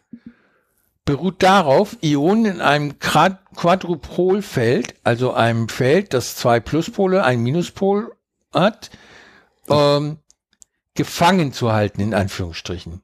Je nach Art der einwirkenden Felder kann man entweder nur Ionen einer bestimmten Masse gefangen halten oder aber sämtliche Ionen in der Falle vorrätig halten und durch geeignete Veränderung der Felder Ionen mit einer bestimmten Masse dazu bringen, die Ionenfalle zu verlassen. Dadurch ist es möglich, gezielt den Vorrat der Ionen massenauf getrennt zu scannen. Das heißt, ich habe einen Haufen Ionen gefangen in der Pfanne, in der Falle, kann dann die Felder so ändern, die die Ionen gefallen halt, gefangen halten, dass bestimmte Ionen das Feld verlassen und der Rest bleibt übrig und den kann ich untersuchen. Diese Ionenfalle besteht aus drei Elektroden, einer torusförmigen Elektrode und zwei hyperbolischen Deckkappen. Na, was ist hyperbolisch? Ja, ich weiß, was eine Hyperbel ist. Als genau, Mathematiklehrer. Mhm. Gewölbt. Kann ja. aber auch parabolisch gewölbt sein. Dann ist es nach innen gewölbt. Ja, man kann aber auch Hyperbeln durch Parabeln annähern. Ach ja, Mathelehrer. also für mich äh, praktischen Laien ist eine hyperbolische Form nach außen ge so äh, gestülpt. Ah ja, okay. Die Deckkappen, diese Deckkappen, diese hyperbolischen, haben jeweils ein Loch für den Eintritt und den Austritt der Ionen. Da frage ich mich doch, wie groß muss das Loch sein? Finden die das gleich? Oder bewegen die sich da eh mit Lichtgeschwindigkeit und testen jeden Quadrat Nanometer ab, ob sie da raus können? Fragen über Fragen. Die Quadrupolionenfalle wurde vom Nobelpreisträger Wolfgang Paul, also der Kollege, entwickelt und entspricht etwa einem Quadrupol-Massenfilter. Ursprünglich war dieses Konzept für Analytiker allerdings nicht oder nur wenig interessant. Komisch, ne? Man kann Ionen fangen, ist aber nicht interessant weil man immer nur Ionen eines bestimmten MZ-Verhältnisses speichern konnte. Da habe ich. Äh, Masse, Ladungszahl. Ah, okay. Gut. Da habe ich nämlich erfolglos versucht rauszufinden. Äh, kann ich ganz ist. kurz erklären. Äh, die, die Masse, äh, das ist halt, äh, es geht um, um, um Atomkerne. Äh, die, die Masse, es gibt ja im Atomkern äh, gibt's Neutronen und Protonen.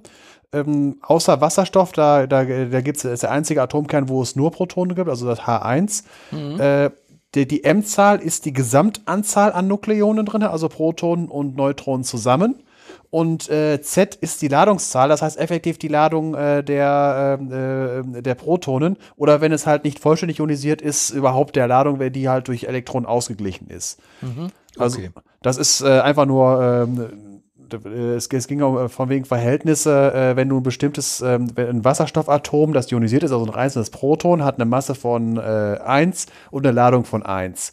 Wenn Deuterium, wo noch ein äh, Neutron dabei wäre, hat eine Masse von, äh, von 2 und auch eine Ladung von 1, würde im gleichen elektrischen Feld also nur die Hälfte abgelenkt werden. Und deswegen von wegen nur spezifische Verhältnisse, wenn du jetzt irgendwas hättest, was, wo das Verhältnis 2 zu 3 wäre, dann wird das irgendwo, äh, dann wird das nicht, äh, nicht treffen.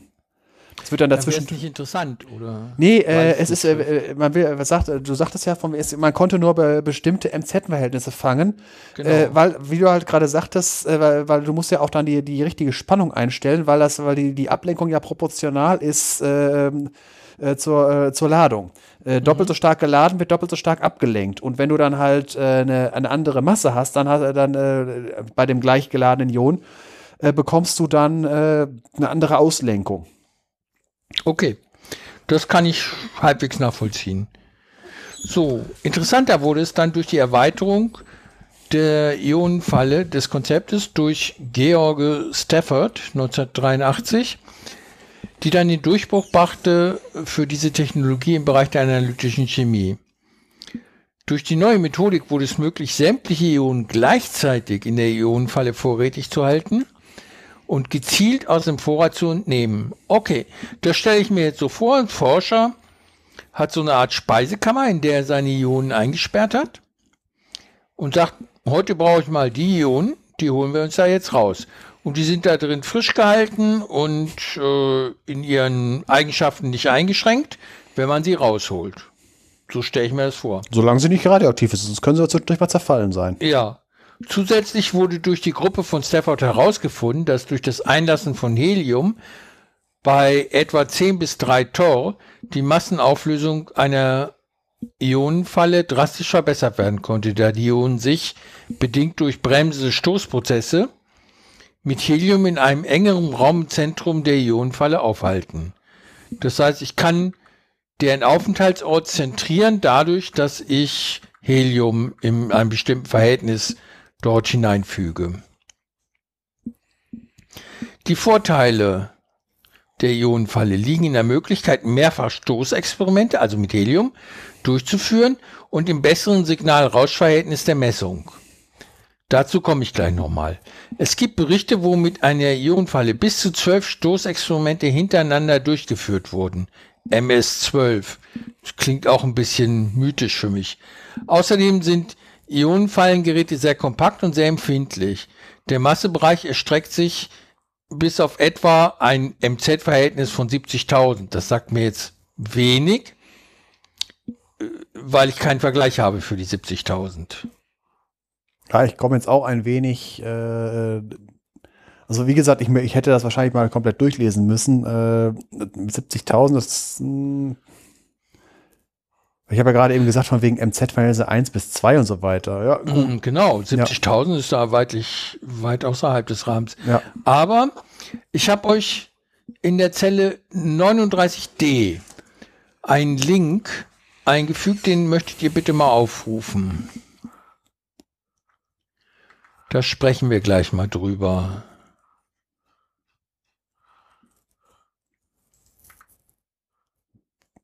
Nochmal die Zielkoordinaten?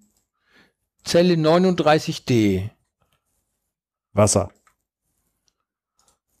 Ein einzelnes Atom in einer Ionenfalle fotografiert. Ja, da ist ein Hyperlink. Ja, ja, wir sehen ein Foto. Das können sich ja die Zuhörer dann auch angucken. Und ich sehe und erkenne fast nichts. Ich sehe wohl die äh, Ionenfalle, deren grundsätzlichen Aufbau ich wiedererkenne. Ich sehe die Elektroden. Ich sehe nicht dieses einzelne Strontiumatom, das da fotografiert wurde, aber ich sehe sowas wie ein Spektrum in dem oberen Viertel des Bildes. Das geht von Rot nach Blau, ist in Streifen unterteilt, wie sonst auch bei einem Spektrum. Ich weiß aber nicht, ob das das Ziel ist. Äh,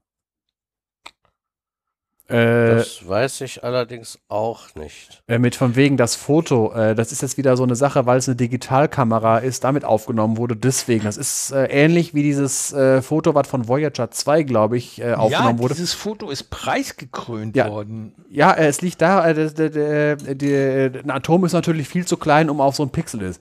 Aber ähm, äh, dieses Atom, das hat halt dafür gesorgt, dass das Pixel, was äh, auf diese Stelle fixiert ist, natürlich eine andere Farbe bekommt. Das ist ähnlich so wie dieses Voyager-Foto, wo Voyager sich, bevor es das Sonnensystem komplett verlassen hat, nochmal umgedreht hat und einmal alles ähm, mit einer Langzeitbelichtung. Hat, ja. Und da ist halt die Erde ein Viertel Pixel groß. Und das ist hier auch, äh, dieses Atom ist natürlich nicht so groß wie ein Pixel, weil was war das, wenn eine Kamera 20 Megapixel, dann kannst du ausrechnen, wie groß ein Pixel ist. Aber es ist halt dieser Effekt in der Mitte, diesen weißen Dot, den du da in der Mitte siehst, ist dadurch hervorgerufen, dass da genau an, genau an dieser Stelle das Atom festgenagelt ist. Ist natürlich jetzt kein Foto, weil man kann äh, mit äh, Ja. man kann mit äh, Licht, was eine Wellenlängen von äh, 400 bis 800 Nanometer hat, kann man nichts fotografieren direkt, äh, was nur unter einem Nanometer groß ist. Das ist Also in der halt Beschreibung steht, dass es etwa 200 Pikometer sind. ja, also das ist glaube ich 0,2 Nanometer. Ja, also wenn man das 38. Foto vergrößert, sieht man's. Ja, Ja. Den, den einen Dot. Ja, Das ist halt ein Pixel. ja. Ja, okay. Ich bin mäßig beeindruckt. Irgendwo muss ich sagen, ist hier die Grenze der Wissenschaftskommunikation erreicht. So. Etwas anders wird es. Ich mache jetzt mal die Vergrößerung wieder zu und überhaupt diesen Tab. Wenn man meinen anderen Link anklickt, und zwar in 38D. Ionenfalle in der Küche. Das führt zu einem YouTube-Video. Ja. Bei mir dauert es ein bisschen. Und das ist englischsprachig und da wird in dreieinhalb Minuten erklärt, wie eine Ionenfalle mit zwei Löffeln und einem Draht gebaut wird. Hört sich fast an nach einem methodisch Incro-Experiment. Ja. Die würden sowas bringen. Ja, die haben ja auch in der Mikrowelle mal Plasma, ma- äh, Plasma erzeugt. Also ich mache das Und, hier mal ja, das, äh, das haben leise. Ja. Äh, entscheidend ist am Ende, wenn man die Ionenfalle bei der Arbeit sieht. Äh, ich suche mal die Zeit raus, das hätte ich eigentlich schon vorher machen können.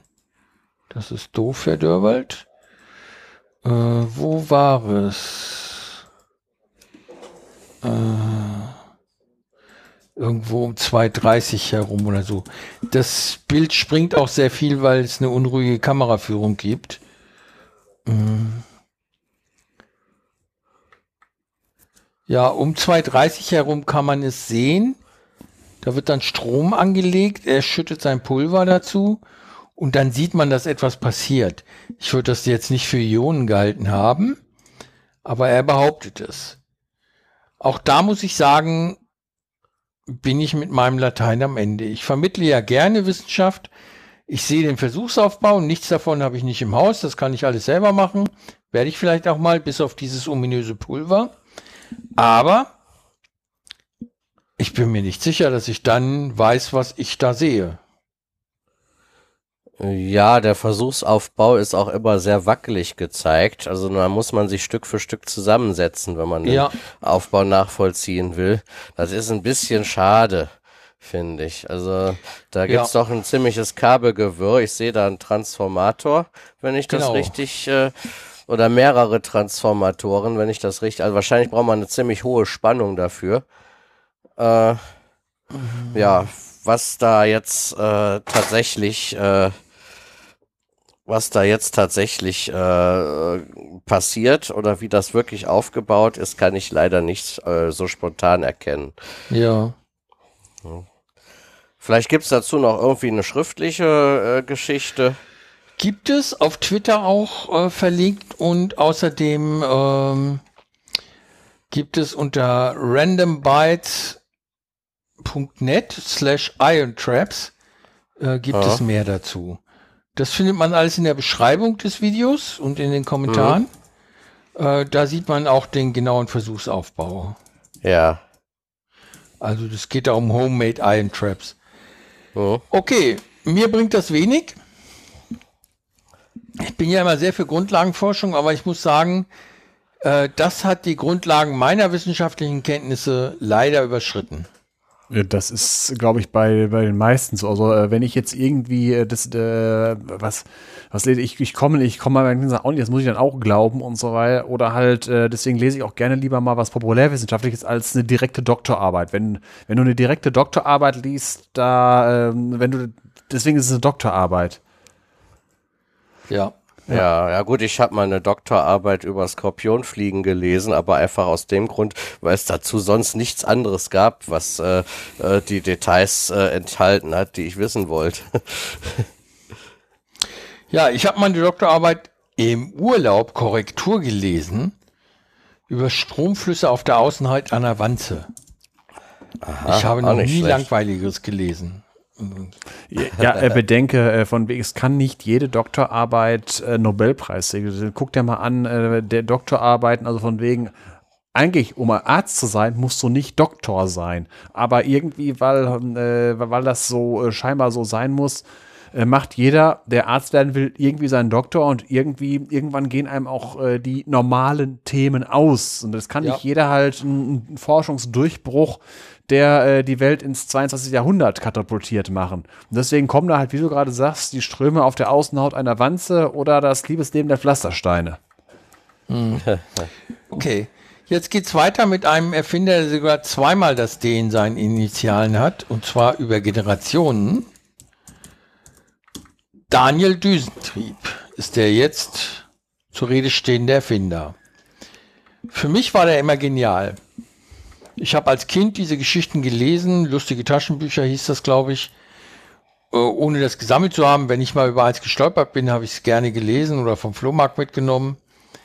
Und die Erfindungen, die Daniel Düsentrieb hatte, die waren für mich als geübter Periodenleser, naja, manchmal zum Belächeln, manchmal waren sie aber auch wirklich genial. Besonders verliebt habe ich mich in zwei Erfindungen. Einmal in das von ihm erfundene tragbare Loch, in das man alles Mögliche hineinstopfen konnte. Das war nie voll. Und trotzdem konnte man es einfach rumtragen, egal was man an Masse da reingesteckt hatte. Nicht ohne Grund ist das zum Exportschlager geworden. Im World of Warcraft, auch in diversen Videoadaptionen und anderen Spielewelten, ist das tragbare Loch ein alltagsüblicher Gegenstand, der dem Verstauen und Transportieren großer Mengen anderer Gegenstände dient. Da ich weder World of Warcraft noch sonstige Spiele spiele, ist mir das noch nicht begegnet. Ich habe mir das angelesen. Aber ich kann mir vorstellen, dass ein solcher Gegenstand in vielen Spielen absolut nützlich ist. Könnt ihr das bestätigen? Ja, in sämtlichen, Ja. äh, in sämtlichen äh, Spielen, wo ein Charakter äh, ein Inventory hat, ähm, da äh, sind diese tragbaren Löcher ganz normal. Sie sind teilweise nicht unbegrenzt, aber deutlich größer als ein normaler Rucksack es wäre. Wenn ich mir daran Die denke. heißen dann auch Portable Hole oder? Nein, sie haben nur das Konzept, also das Konzept auf, äh, auf TV-Tropes nennt es Back of Holding. Äh, es geht einfach nur darum, äh, normalerweise, äh, wenn man einen Rucksack hat, äh, da gibt es äh, Volumenlimits und Gewichtslimits. Aber wenn ich daran denke, was ich in Diablo so alles mit mir rumgetragen habe, äh, fünf Fullplate-Mails, drei Broads, Breitschwerter und noch äh, sechs- 36.400 Gold und man ist immer noch durch den Level gerannt, als hätte man nur eine Badehose an. Das kann nur ein tragbares Loch gewesen sein. Okay, die zweite Sache, die mir extrem gut gefallen hat, bei ihm war das Dunkellicht oder der Dunkelstrahler. Ich weiß nicht mehr, wer er hieß. Jedenfalls war das eine Art Taschenlampe, die Dunkelheit ausstrahlte, die Licht auslöschte. Das heißt, dauerhaft, wenn irgendwo die Sonne hingeschienen hat, konnte man mit dieser Lampe hinleuchten. Oder wenn ein Kunstlicht dorthin geleuchtet hat und dann war es dunkel, dauerhaft dunkel. Fand ich ganz toll. Und jetzt möchte ich von unseren Hörern, natürlich auch von den Mitpodcastern, gerne wissen, was ihre Lieblingsdüsentriebsche Erfindung war. Ja, da würde ich sagen, fängt der Sven mal an, weil der hat auch einen Klassiker auf Lager. Meins ist ein bisschen spezieller. Ja, ich, ich hatte halt, ich weiß nicht, in welchem lustigen Taschenbuch es war, weil, wie gesagt, ich bin da eher auch wieder Arvid dran gegangen. Das, was so irgendwo einem äh, zwischen die Finger kam. Bei uns lagen die Dinger als Klolektüre rum, so 20 verschiedene und die 20 kenne ich. Und da kam in einem drin vor, also die Panzerknacker hatten wieder mal äh, Flaute und brauchten neue Ideen, wie sie in den Geldspeicher reinkommen und brauchten Ideen. Dann sind sie mal zum Daniel Düsentrieb, haben, ähm, äh, haben ihn erstmal beobachtet, was er so alles machte. Und wenn Daniel Düsentrieb äh, neue Ideen braucht, dann hat er sich seine Denkkappe aufgesucht. Was ist die Denkkappe? Sieht im Prinzip aus wie das Dach von einem Vogelhäuschen mit einem Kamin oben drauf. Wenn man eine Idee braucht, setzt man sich das Ding auf, äh, lässt das ein paar Sekunden auf dem Kopf und wenn man eine Idee hat, dann zwitschern da oben aus dem Kamin so drei, vier, fünf Vögelchen. Das haben sie dann. Ja, dann haben sie, äh, das hat Daniel Düsentrieb sich aufgesetzt und hat gesagt, ah, ich erfinde heute das war das äh, tragbare Loch, so in der Art. Irgendwie sowas. Ist dann weggegangen, hat das Ding wieder auf den Ständer gegeben. Dann haben die Panzerknacker das weiter beobachtet, dann, dann, dann äh, lief eine Maus in dem, äh, in dem Raum rum, hat gesehen, dass Käse in der Mausefalle liegt, hat aber auch die Sache mit der Denkkappe gesehen, schlüpft unter die Denkkappe, ohne sie abzunehmen. Äh, es zwitschert ein Vögelchen. Die Panzerkacker sagen, oh, bei ihr hat ein Vögelchen gereicht. Danach ist die Maus dann durch den Raum gelaufen, hat sich einen Stiel genommen, hat sich einen Handschuh genommen, hat das Ganze verbunden, hat damit in die Mausefalle gehauen, klatscht, das Ding hat zugeschlagen und danach konnte die Maus den Käse sich holen. Ja, und danach haben die Panzerknacker sich das Ding in zur Hand genommen. Ich weiß aber nicht mehr, was, auf welche Idee die dann gekommen sind. Wie das für die Panzerknacker natürlich äh, äh üblich ist, sind sie natürlich grandios ja. gescheitert. Das gehört sich so. Aber äh, die Idee fand ich schon, fand ich schon ganz witzig. Äh, der mit der Maus, bei ihr hat ein Vögelchen gereicht. ja, äh, hast du wirklich gerade ein paar Mal Panzerkacker gesagt? Nein, Panzerknacker. Gut. Wollte ich nur wissen. Ja, meine äh, Lieblingserfindung von Daniel Düsentrieb. Ähm, gut, ich muss äh, vorher schicken. Äh, ich habe eine ziemlich komplette Sammlung an lustigen Taschenbüchern. Da sind zwar keine Erstausgaben dabei, ähm, aber ich habe bis, glaube ich, zu der Nummer, die vor zwei Monaten erschienen ist, hin, habe ich von Nummer eins an wirklich alle bei mir rumstehen. Und mein sicherer Griff äh, holte dann, als sich die Frage stellte nach einer Erfindung von Daniel Düsentrieb, äh, holte den Band Nummer 7 raus, äh, namens äh, Donald in tausend Nöten. Äh, ich weiß jetzt nicht, ob es von dem Band 7 schon eine dieser Neuauflagen mit anderem Namen und anderem Cover gibt. Auf jeden Fall gibt es in dieser, äh, in diesem Band äh, erfindet Daniel Düsentrieb, nachdem er, sagen wir mal, einige schlechte Erfahrungen mit äh, Usern gemacht hat, also mit Benutzern seiner Erfindungen, da komme ich aber gleich noch zu, äh, erfindet Daniel Düsentrieb eine Maschine, die entweder seine ernsthafte oder seine scherzhafte Seite äh, seiner Persönlichkeit ausschalten kann. Nun, und äh, nachdem er die, äh, er hat natürlich vor, seine scherzhafte Seite auszuschalten, damit er wirklich nur noch ernsthafte Erfindungen macht, weil er hat natürlich äh, die ganzen äh, Kritiken, die äh, an ihn rangetragen wurden, sich sehr zu Herzen genommen und alle auf sich bezogen. Ähm, ja, und er steigt in diese Maschine und weist Helferlein vorher an, äh, den, auf jeden Fall den richtigen Hebel zu drücken. Die Maschine hat halt einen Hebel ähm, da geht es einmal um äh, ernst, äh, ernste Seite, Hebel Nummer eins und einmal um die spaßige Seite. Äh, und Hebel Nummer zwei ist halt auch mit Gefahr gekennzeichnet, weil die, der schaltet die ernsthafte Seite aus. Ja, und dann sitzt er in der Maschine und Helferlein hat Hebel eins schon in der Hand, äh, wird dann aber von einer Maus irgendwie angestarrt und rennt auf diese Maus zu und drückt dabei Hebel Nummer zwei. Oh. Und wie sollte es sein? Daniel Düsentrieb entsteigt dieser Maschine als Eulenspiegel. Ja, zerkloppt erstmal Helferleins Birne und äh, schraubt und dann schraubt es ihm sich selbst eine neue auf und macht dann alle möglichen Scherze. Äh, das hat, äh, was ich an dieser Geschichte so toll finde, ähm, äh, das hat irgendwie was von, von Dr. Jekyll und Mr. Hyde so ein bisschen. Das ist das eine. Ja, also äh, er macht wirklich äh, Scherze aufgrund äh, der Tatsache, dass eine seiner eigenen Erfindungen seine Persönlichkeit verändert hat. Und das zieht sich wirklich über mehrere Seiten, diese Scherze, äh, bis er dann irgendwann wieder normal wird. Ähm, und zwar in dem Moment, wo er äh, gefesselt auf einem Stuhl sitzt und die Wirkung dieser Maschine nachlässt. Ja, das, äh, das ist das eine. Und das andere, was ich toll finde, ganz zu Anfang, wo er beginnt an sich zu zweifeln, kommen im Beisein des Bürgermeisters, der ihn eigentlich für eine Auszeichnung vorschlagen möchte, kommen alle möglichen Benutzer seiner Erfindungen äh, und erzählen ihm, äh, was das doch für ein, für ein Mist ist, den er da erfunden hat, ja. Also er hat zum Beispiel einen Abfallzerkleinerer im Brieftaschenformat erfunden, ja, und der blöde User hatte nichts anderes zu tun, als das äh, wie eine Brieftasche zu benutzen und einen Geldschein reinzulegen, ja.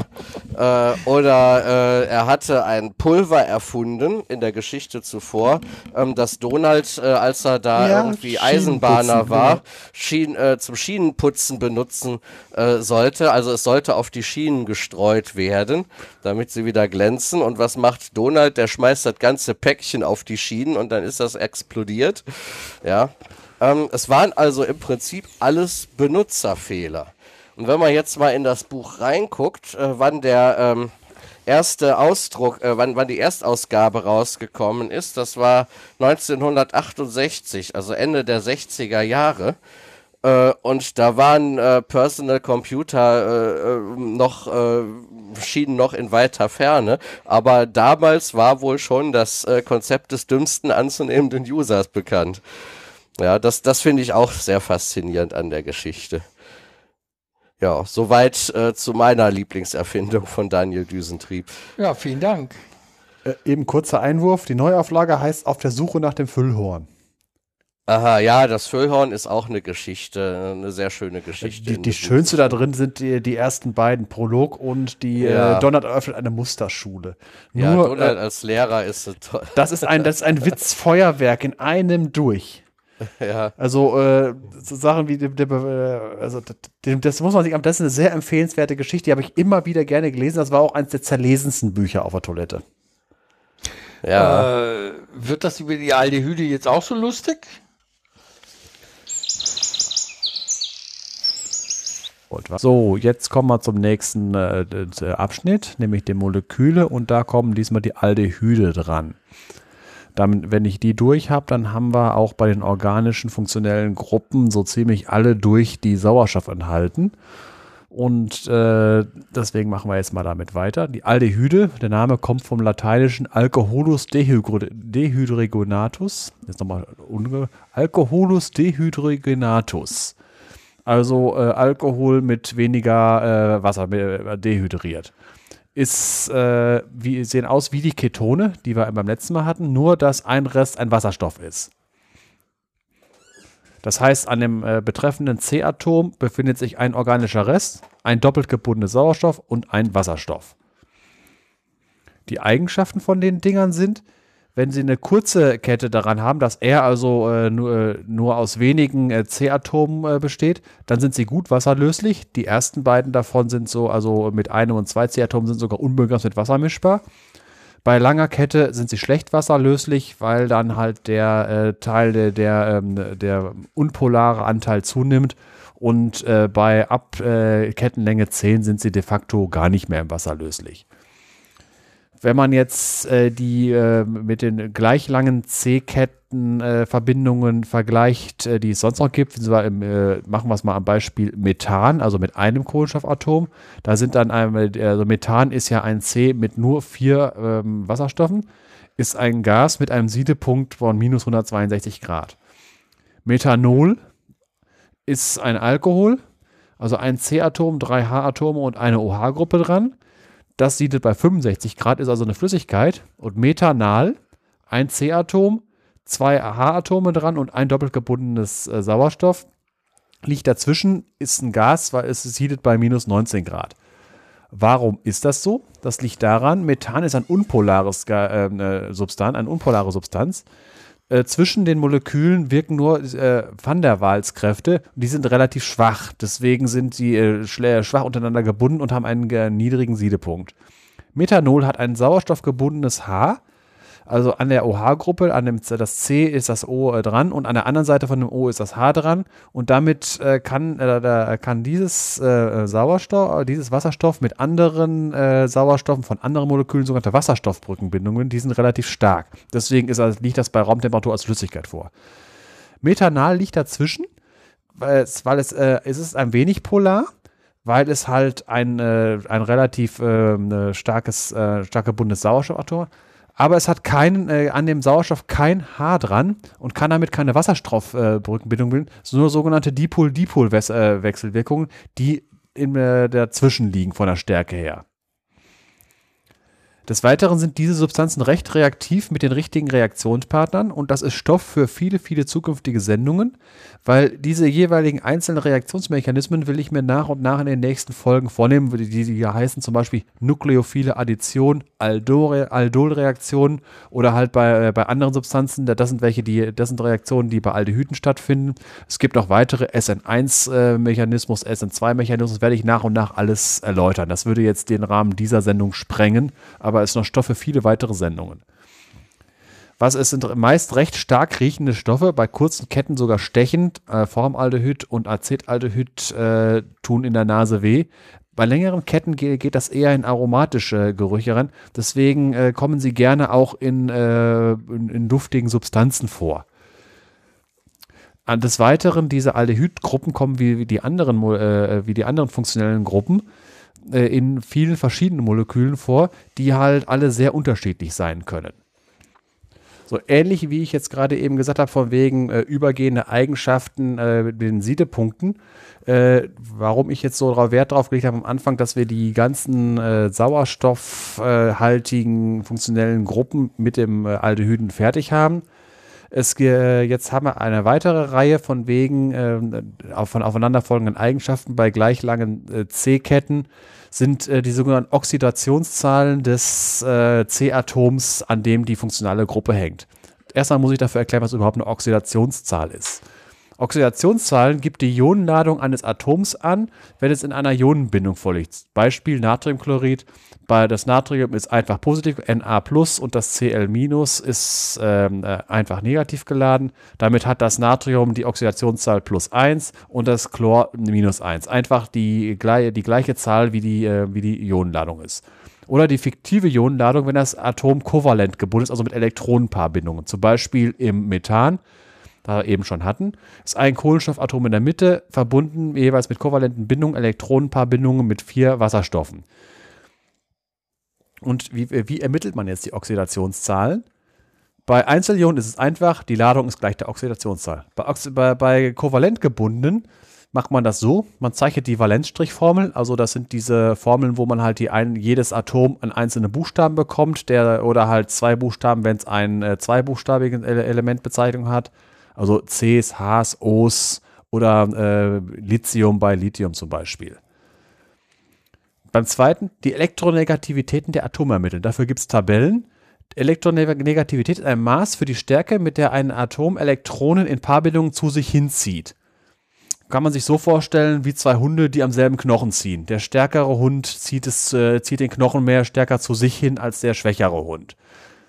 Bei gleichen Atomen zieht überhaupt keiner. Da, ist, ist, äh, da wird diese Elektronenpaarbindung in der Mitte belassen. So, jetzt geht das so. Drittens, binde Elektronenpaare dem elektronegativen Atom zuordnen. Bei gleichen Atomen wird es aufgeteilt. Bei, äh, viertens, die Elektronen am Atom zählen und mit der Anzahl der äh, Elektronen vergleichen, die es ungebunden hätte, wenn es als Element vorliegt. Dabei auch nicht bindende Elektronenpaare nicht vergessen. Die Differenz davon ist die Oxidationszahl. Machen wir mal ein Beispiel. Einfaches Molekül Wasser. Besteht aus zwei äh, Wasserstoffatomen gebunden an einem Sauerstoff. Jetzt guckt man, äh, jetzt mal zeichnet man die Valenzstrichformel, habe ich ja gerade beschrieben. Ein O und zwei äh, Hs mit jeweils einer Einfachbindung verbunden. Und der Sauerstoff hat noch zwei Elektronenpaare, die, die halt am, nur am Sauerstoff sind.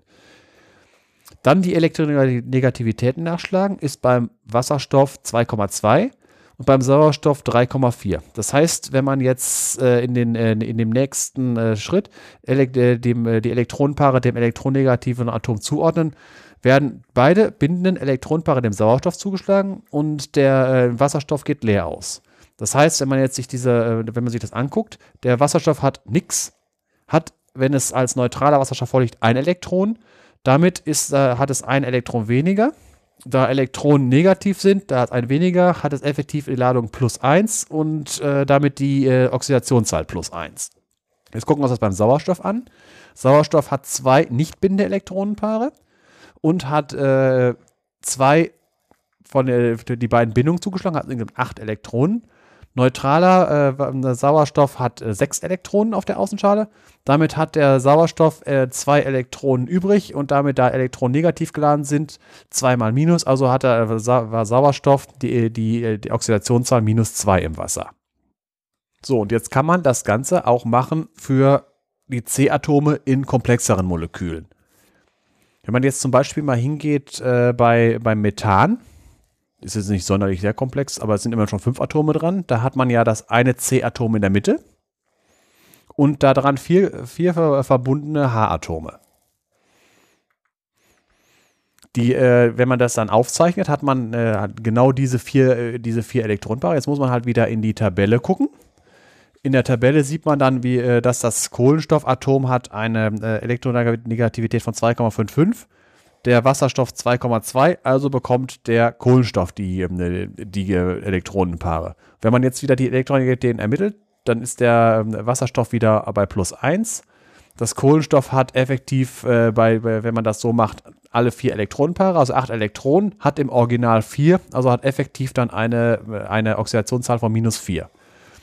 Kohlenstoff ist da sehr flexibel, wenn man das nämlich jetzt mal weitermacht. Äh, wenn, man, wenn man jetzt mal zum Beispiel Kohlendioxid nimmt, wenn man das aufzeichnet, hat man wieder das C in der Mitte, ist jeweils doppelt gebunden an äh, Sauerstoff, also zwei, äh, zwei Sauerstoffe sind da dran, die jeweils mit einer Doppelbindung an, äh, an das Kohlenstoff gebunden ist und jedes von den Sauerstoffatomen hat seine, seine zwei ungebundenen Elektronenpaare.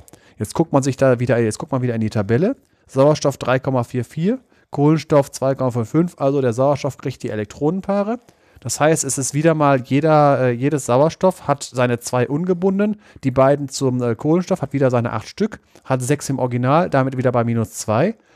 Und das arme Kohlenstoff hat wieder hat kein einziges Elektronenpaar bekommen, hat normalerweise vier und ist damit äh, im Oxidationszustand plus vier. Oh. Ja, armes Kohlenstoff. Aber Kohlenstoff ist sehr flexibel, da komme ich jetzt zu. Äh, wir haben ja gerade beim Methan hat das äh, Kohlenstoffatom minus 4, beim Kohlendioxid plus 4. Und jetzt gibt es dazwischen noch Stufen. Wir hatten ja irgendwann mal die Alkohole.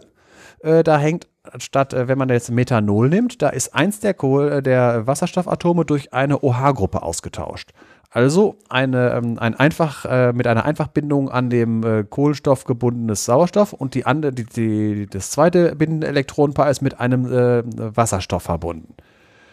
Jetzt, äh, ich mache das diesmal schneller, ihr müsst nicht jedes Mal, weil das kann man ja, kann man sich ja noch gemerkt haben. Äh, das äh, Wasserstoff äh, unter, hängt ja nicht an, der, unter, nicht an dem Sauerstoff dran. Das ist in der Beziehung uninteressant erstmal. Der äh, Sauerstoff hat wieder, äh, ist wieder stärker elektronegativ als der Kohlenstoff. Damit bekommt der Kohlenstoff das Elektronenpaar vom Sauerstoff nicht zugeschlagen, aber wieder die drei Stück von den anderen Wasserstoffatomen. Damit äh, kommt insgesamt ein, äh, äh zwei, äh, hat das insgesamt äh, sechs Elektronen äh, zusammen. Er hätte normalerweise seine vier und hat damit eine Oxidationsform minus zwei. Ist also schon, hat eine, im Gegensatz zum Methan, hat es eine zwei niedrige Oxidationszahl. Jetzt das Methanal, das Formaldehyd, also ein Aldehyd. Das hat er, ist, ist von der Struktur her sieht das ja so aus: ein Kohlenstoff in der Mitte, zwei einfach gebundene Wasserstoff und ein doppelt gebundenes Sauerstoff. Jetzt können wir das Ganze wieder ein bisschen schneller machen. Äh, da, das, äh, die Wasserstoffe haben wie immer plus 1. Die Sauerstoff, der Sauerstoff hat minus 2. Und äh, das Kohlenstoff hat effektiv 0, da dadurch, dass es die beiden Elektronenpaare fiktiv hat vom, von den Wasserstoffen, aber die beiden anderen Elektronenpaare an den Sauerstoff abgeben muss. Damit hat es vier Stück, hat vier im Original und ist deshalb 0. Das nächste wäre dann die Methansäure, auch bekannt als Ameisensäure. Da, dort hat der äh, Kohlenstoff die äh, Oxidationszahl plus 2.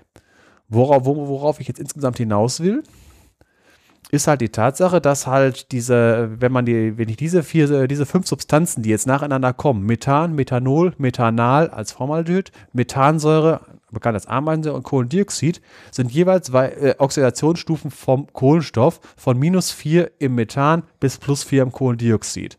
Und minus 4 ist auch die höchste, äh, also die, die höchste negative Oxidationszahl, die ein Element überhaupt erreichen kann. Das, das ist halt in der Kohlenstoffgruppe, das ist, das können Silizium, das können Kohlenstoff und die weiteren äh, Elemente in dieser Gruppe. Ansonsten sind da die. wollte ich fragen, ob das Verhältnis von Minus zu Plus immer ausgeglichen oder gleicher Art ist? Das, das, sind, das ist eine gute Frage. Äh, ist nämlich eine entscheidende Frage. In einem Molekül, wenn man das, das kann man machen wie so ein Sudoku. Man kann sich von Kästchen zu Kästchen hangeln, also von Atom zu Atom. Und äh, man kann im Prinzip eine Probe machen. Am Schluss, in einem neutralen Molekül, muss die Gesamtoxidationszahl auf Null kommen.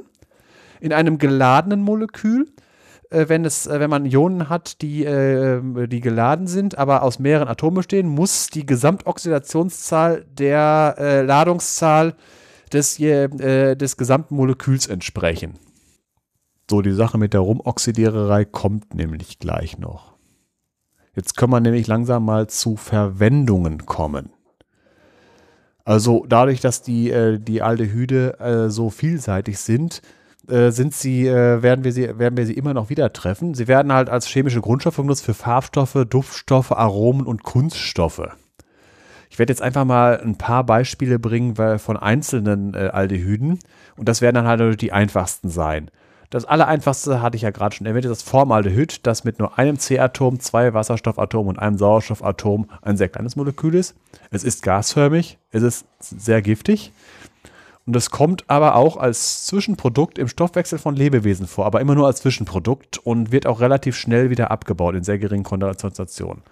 Wo es in höheren Konzentrationen vorkommt, man kennt sicher noch die Skandale aus den 70er und 80er Jahren in den äh, in Möbeln, äh, ich, weiß, ich weiß nicht, ihr seid, glaube ich, noch alle genug von wegen Ikea und äh, Billy-Regale und so weiter, dass die recht äh, stark ausgenutzt haben. Das ist jetzt aber nicht alleine, ähm, die waren in den Schlagzeilen, aber grundsätzlich liegt das daran, weil äh, es halt bei der Produktion von Spanplatten übrig bleibt liegt nämlich daran, habe ja gerade eben gesagt, Kunststoffe als Grundstoff.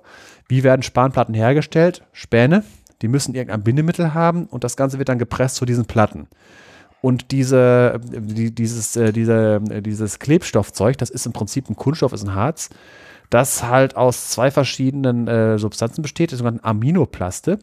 Das sind äh, ein, man nimmt zum Beispiel das einfachste davon ist Harnstoff plus Formaldehyd ergibt einen Kunststoff. Und das, was ausgast, ist, wenn man das nicht exakt in dem Verhältnis äh, macht, wie man es braucht. Also ein bisschen zu viel Formaldehyd, ein bisschen zu wenig Harnstoff, bleibt ungebundenes Formaldehyd übrig. Das waren damals teilweise bis zu 2% von der, äh, von der Masse. Und dementsprechend haben die Dinger lange, lange nach ähm, äh, Formaldehyd ausgegast. Das kam übrigens auch bei äh, Textilproduktion vor, weil diese Aminoplaster gibt es viele, viele verschiedene äh, Varianten von. Äh, da können auch äh, Textilfasern daraus hergestellt werden. Und das ist auch der Grund, warum es in bestimmten äh, Billigtextilien äh, und vor allen Dingen Läden, in denen diese Billigtextil, extrem billig äh, Dinger hergestellt werden, warum es da teilweise riecht wie in einem Chemiewerk. Ist genau das Gegenteil von einem Öko-Klamottenladen. Giftig ist es deswegen, weil es im Körper zu Ameisensäure abgebaut wird und das sorgt dafür, dass der, dass das, äh, dass der Körper übersäuert, sogenannte Azidose und es kann zur Erblindung führen. Das hatten wir in der Alkoholfolge beim schlecht destillierten Alkohol, wenn da noch Methanol drin ist, der wird über Methanol zu Methanal und dann zu Ameisensäure abgebaut. Und äh, in der Alkoholfolge habe ich auch erzählt, von wegen das, was den Kater morgens verursacht, ist nicht der Alkohol, sondern das Abbauprodukt davon, nämlich das Ethanal. Und was ich gerade eben erzählt habe, der, ähm, äh, der Abbauweg von, ähm, äh, von, von Kohlenstoffverbindungen läuft über Oxidation, weil es ist ja grundsätzlich so, Pflanzen bauen, ähm, äh, bauen äh, organische Stoffe auf durch Reduktion und äh, Tiere und Pilze verbrauchen diese aufgebauten Stoffe, Glucose und so weiter, bauen sie durch Oxidation zu Wasser und Kohlendioxid ab. Kohlendioxid ist ja das Ende der Oxidationskette. Und die Oxidationskette für, ähm, ähm, äh, für, die, für den Alkohol ist, geht dann über, den, über das äh, Methanol zum Methanal, zur Methansäure. Das, Im Prinzip ist das ein, äh, ein Nebenprodukt, das ist eigentlich nur ein, äh, Unfall, weil normalerweise gehört die, äh, der, das zum Abbau von, von Ethanol. Ethanol wird zu Ethanal, Ethanal macht den Kater und dieses Ethanal wird weiter zu Essigsäure abgebaut und Essigsäure kann der Körper halt einfach weiterverarbeiten. Die Ameisensäure nicht. Des Weiteren äh, wird dieses Zeug halt verwendet halt als Lösungsmittel, weil es halt ziemlich gut andere Stoffe auflöst. Und es ist ein Grundstoff der chemischen Industrie, 21 Millionen Tonnen weltweite Produktion. Was kann man noch mitmachen? Es, ist, es äh, tötet Lebewesen ab. Deswegen wird es zur äh, Konservierung in anatomischen Präparaten benutzt. Äh, hat man sicher schon mal von wegen, äh, wenn man äh, so diese typischen Sachen in Museen, Gläser, wo irgendwelche, äh, wo irgendwelche Tiere eingelegt sind, das ist sogenanntes Formalin. Formalin ist eine 30-prozentige Lösung von Formaldehyd in Wasser. Und äh, wer, wer schon mal in der Ausstellung Körperwelten war, dieses Plastinieren funktioniert auch mit Formaldehyd. Was damit auch noch gemacht wird, bei, bei Impfungen, die wenn man mit, wenn man mit äh, Tod, äh, äh, Totimpfstoff geimpft wird, also mit äh, inaktivierten Viren, das wird mit äh, Formaldehyd gemacht. Wobei halt die Menge an Formaldehyd, die in so einer Injektion drin ist, ist nicht äh, so nicht in ist in einer so geringen Menge, dass es dem Körper nicht schadet. So, das hatten wir das Formaldehyd und jetzt das, äh, das Ethanal, das Acetaldehyd ist das nächste mit einem Kohlenstoffatom mehr. Das hatte ich ja gerade eben schon mit erwähnt äh, bei dem Abbau. Das ist ein, zum Beispiel ein Zwischenprodukt vom, äh, vom Ethanol im normalen Stoffwechsel. Jetzt kann man das Ganze noch weiter treiben mit äh, längeren C-Ketten. Wir haben schon Beispiel sechs Stück, haben wir sogar Hexanal. Das ist mit, das ist, weil das halt auch ein schweres Molekül ist, eine Flüssigkeit, die bei minus, 5, äh, minus 59 Grad fest wird und erst bei 129 Grad siedet. Ist deutlich weniger wasserdöslich als äh, die, die, die, die Stoffe, die wir vorher hatten. Riecht stechend, in geringen Konzentrationen aber nicht, sondern es riecht, äh, hat jeder schon mal gerochen, frisch gemähter Rasen riecht so. Es gehört nämlich zu einer Gruppe den sogenannten grünen Blattduftstoffen. Das sind äh, C6-Verbindungen, also Verbindungen mit, aus Ketten mit sechs Kohlenstoffatomen, die freigesetzt werden, wenn bei grünen Pflanzen die Blätter verletzt werden. Äh, die haben mehrere Aufgaben, zum Beispiel direkter Schutz als Fungizid und Bakterizid und als Botenstoff Alarm für andere Pflanzen, weil Pflanzen, das ist ja auch äh, eine Untersuchung äh, in der heutigen Zeit, dass Pflanzen nicht so inaktiv sind, wie sie wirken, sondern sich halt gegenseitig über, äh, über chemische Botenstoffe informieren, dass irgendwas passiert. Und äh, zum Beispiel halt, dass halt, wenn irgendwie Fraßfeinde anfangen, an Blättern rumzufressen. Und halt, wenn man, wenn, wenn unser eins halt Pflanzen äh, beschädigt, halt beim Rasenmäher in großen Mengen, das ist das, was man riecht. Und jetzt kommen wir mal zu was äh, viel schöner riechenden Vanillin. Hat man sicher schon mal gehört. Das ist nämlich genau der Stoff, der in der Vanille drin ist. Wie sieht das Molekül aus? Das ist ein Benzolring, also ein, C, ein, ein C6-Ring mit drei funktionellen Gruppen dran. Auf 12 Uhr ist eine Aldehydgruppe dran. Auf 4 Uhr ist eine Ethergruppe dran, hatten wir in der Ethergruppe, also äh, in der Etherfolge ist ein Sauerstoff, wo ein weiterer äh, organischer Rest dran ist, in diesem Falle eine CH3-Gruppe. Und auf 6 Uhr ist eine Alkoholgruppe, eine OH-Gruppe dran. Das ist jetzt äh, von wegen, warum ich jetzt äh, nicht noch äh, äh, so viele weitere Beispiele bringe. Diese ganzen funktionellen Gruppen, die können natürlich in, äh, in Molekülen drinne sein, in wilden Kombinationen und damit ihre Eigenschaften bestimmen.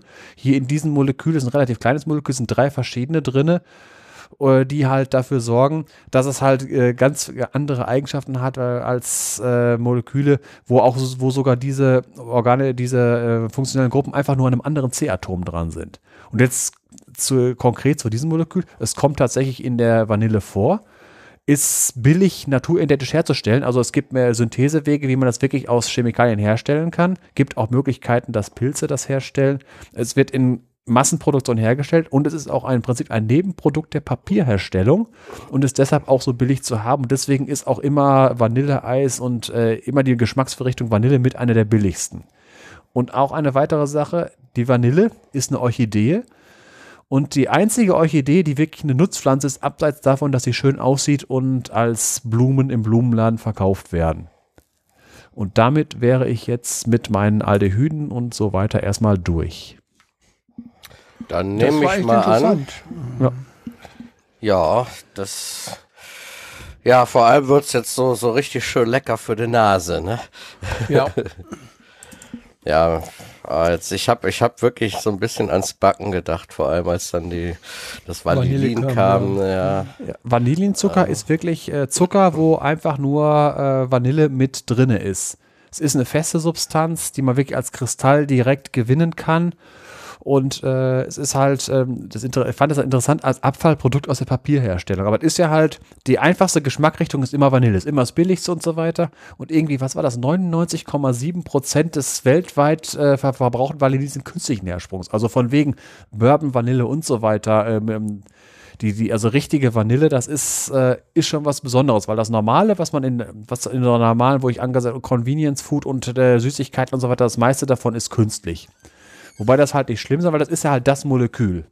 Und äh, das aus der Papierherstellung, das hat noch ein paar Beistoffe, äh, die dafür sorgen, dass das sogar tatsächlich vom Aroma her besser ist, als wenn wirklich jemand reines Vanillin synthetisch herstellt. Wobei heute Papier ja im Wesentlichen aus Eukalyptus hergestellt wird, ne? Das weiß ich jetzt nicht. Ich weiß nur, äh, wenn ich jetzt, äh, ich bin ja mal sehr LKW gefahren und in Mannheim, da gibt es eine große Fabrik, die halt sowas herstellt. Und äh, in der wahren Annahme lagen halt jede Menge dicke Buchenstämme rum. Mhm. Okay. Das habe ich halt. Traurig, traurig. Ja, es, was heißt traurig, traurig, aber irgendwo muss es herkommen. Ja, schnell wachsendes Holz, Bambus, Pappeln. sonst was. Pappeln sind Ja. da. Wobei, äh, ich habe auch schon gehört, von wegen bei äh, die Buche, es ist halt eine Umstellung von wegen äh, mit äh, überhaupt jetzt mit Holz und so weiter. Wir haben ja im Moment ein, dieses Jahr ein Problem mit den Fichten, Borkenkäfer, Trockenheit. Äh, wir haben äh, mehr, also es ist, äh, die Waldschäden sind größer als von Kyrill. Das sehe ich sogar als Laie, wenn ich durch die Wälder gehe. Und ich muss mich Ja. daran gewöhnen, dass im Siegerland äh, in den nächsten zwei, drei Jahren sehr, sehr viel Wald äh, nicht mehr Wald sein wird. Und ähm, stimmt mich ein bisschen traurig, dass ich demnächst nicht mehr so sehr durch die Wälder, weil wir haben in Siegen, eine, im Siegerland einen sehr hohen Fichtenanteil und es ist wirklich flächendeckend sind äh, jetzt schon die äh, Fichten am Nadeln und wirklich schon lange tot und man weiß ja noch nicht, wo der Käfer noch drin sitzt, was sobald es nächstes, nächstes Frühjahr wieder warm wird im März, es weitergeht. In den Weihnachtsbaumplantagen ist auch ein Drittel tot. Ja, das liegt aber nicht am Borkenkäfer, sondern einfach, weil die Bäume äh, noch, nicht, noch kein ausgeprägtes Wurzelsystem und nicht ans Grundwasser drankommen. Genau, Wobei die Fichte, die Fichte kommt eh nicht ans Grundwasser dran, weil es ein Flachwurzler ist. Genau. Die werden auch nicht bewässert, weil es zu teuer wäre. Ja. Und äh, vom Wegen, wo ich jetzt mit der Buche, äh, das Problem mit der Buche ist, es ist als Konstruktionsholz nicht so ganz äh, brauchbar. Dafür braucht man halt die schönen langen Fichtenstämme, wobei es mittlerweile halt äh, aus äh, Verbundwerkstoffen, also wo das Holz äh, äh, als, äh, als Brettschichtholz und ähnliches verbraucht, das Buche als äh, Buchenkonstruktionsholz äh, umgewandelt wird. Weil die meisten, die meisten Buchen, auch alte, große, äh, werden halt, die landen im äh, Zellstoffwerk oder im Kamin. Ob auch dicke, große, alte Bäume, weil es halt nicht so ähm, von, der, äh, von den Eigenschaften her so äh, nützlich ist. Aber es ist halt ähm, Klimawandel und von wegen, mit der, dass die Fichte nicht mehr so sehr zur Verfügung steht, auch wenn man äh, von der Menge her äh, das halt umgedacht wird und trotzdem noch als Konstruktionsholz zur Verfügung steht, wird mittlerweile ähm, die Buche auch äh, weiterverarbeiten. Also an, mit andere, also hier die, dieses Brettschichtholz draus hergestellt, Leimbinder, dass man halt doch Konstruktionsholz von machen kann. Mhm. Fichte auf Dauer soll im Wald am besten nur noch auf Nord hängen und möglichst hoch gelegen. Mhm. Also langsam wachsend. Nee, äh, es geht einfach darum, die Sonnenexposition, weil äh, wenn ich mir das angucke, Süd- und Westhänge, da ist es am schlimmsten und, und dann halt äh, auf dem Berg gucken, wo, wo das Wasser relativ schnell aber will. Aber auf Nordhängen, äh, da, das ist halt, äh, wo, wo Fichte jetzt angebaut werden soll. Dann habe ich jetzt auch von, äh, von wegen Douglasie als zusätzlicher Baum. Die Douglasie hat den Nachteil, dass sie am Anfang zu schnell wächst und kein ordentliches Wurzelsystem ausbildet ist auch nicht so optimal. Das habe ich jetzt von einem, äh, von einem Forstwirt hier bei uns auf der Arbeit, der halt auch, mit, wir haben genug Waldgenossenschaften, also im, der Siegerländer Wald ist ziemlich viel in privater Hand in Genossenschaft und das, hat, das sind halt viele Leute damit beschäftigt, dass halt die Douglasie auch nicht die Lösung ist. Wenn sie dann Ja. allerdings, wenn sie wächst, also wenn, wenn sie einmal angegangen ist, wenn sie halt nicht zu, dann, dann ist sie halt doch resistenter, also trockenheitsresistenter als unsere Fichte. Aber das ist, das ist noch eine ganz große Nummer äh, jetzt, äh, wie werden unsere Wälder der Zukunft aussehen. Man muss auch von wegen invasive äh, oder halt überhaupt Neophyten, die Douglasie ist ja auch ein äh, Baum aus Nordamerika. Was auch noch ein äh, Baum wäre, was äh, für Klimawandel wäre, der Tulpenbaum. Gibt es bei uns als Zierbaum, ist ein sehr schöner Baum. In äh, USA und Kanada ist das ein äh, Feldwaldwiesenbaum. Ein Standardbaum wie bei uns Buchen, da gibt es ganze Wälder draus. Äh, wer noch nie einen Tulpenbaum gesehen hat, guckt nach Bäumen, die Blätter haben wie im Ahorn, wo die Mitte, die mittlere Spitze fehlt. So ungefähr sind die Blätter geformt. Pack doch mal einen Link in die Beschreibung. Kann ich machen. Also auf jeden Fall, wenn ihr mal im, wenn ihr, vor allem wenn ihr jetzt im Herbst rumlauft, wenn auf dem Boden seht ihr Blätter, die aussehen wie ein Ahorn, wo die mittlere Spitze fehlt, das ist ein Tulpenbaum gewesen. Und heißt Tulpenbaum, weil die Blüten sehen äh, ganz grob aus wie Tulpen, gehört zu den Magnoliengewächsen äh, und hat äh, wunderschöne Blüten und hat auch eine Menge Blüten. Ja, wie sieht das jetzt aus? Ähm, ich habe mal irgendwie noch mal zur Douglasie. Ich habe irgendwann mal bei so einer Waldführung gehört, dass die Douglasie gern genommen wurde, zumindest damals, weil sie so schnell wächst und halt schnell viel Holz produziert. Äh, Ist das jetzt quasi überholt? Äh, nein, äh, das ist äh, der Vorteil ist auf anderen Bereichen ein Nachteil. Dadurch, dass sie so schnell wächst, äh, äh, ist sie halt auch anfällig. Ja. Es ist eine erwünschte Eigenschaft, die immer noch erwünscht ist, aber diese erwünschte Eigenschaft bringt auch einen Nachteil.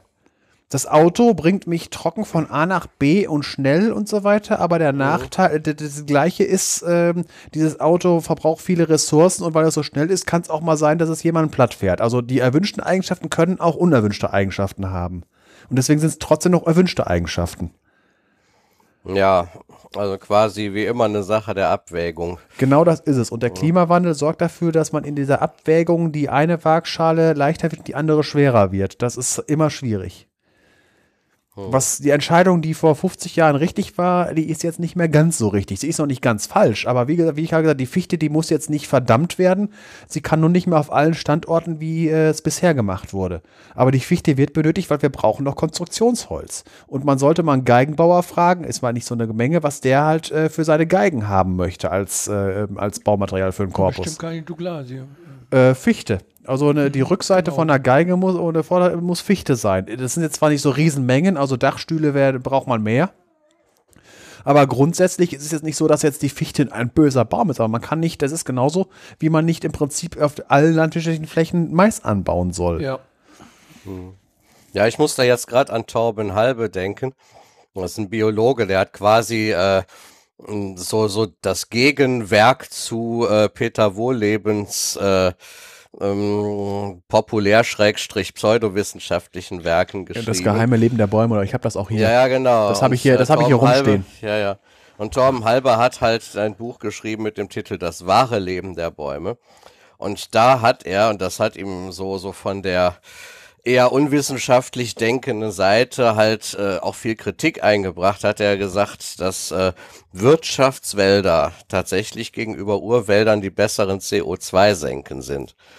Ja, ähm, das wurde ihm dann sehr angekreidet, ne, aber ähm, wurde ihm so ausgelegt, als dass er Wirtschaftswälder grundsätzlich besser findet. Wenn es danach Ähm, ging, aber es ist ja- Moore anlegen. Ja, äh, wenn's, äh, wie gesagt, also als CO2-Senke, hat er gesagt, sind Wirtschaftswälder einfach besser. Ähm, aber äh, das lässt natürlich dann trotzdem keinen Zweifel daran, dass in Sachen, in Punkten wie äh, Biodiversität, Artenvielfalt und so weiter, die Urwälder natürlich besser sind. Ja, man aber muss das was- Auch was Resilienz angeht. Man, man muss die Balance finden. Man kann halt nicht eine, Ja. äh, wenn man wenn man 100 Hektar hat, dann äh, bis heute war es so ungefähr so 100 Hektar möglichst viel Fichten.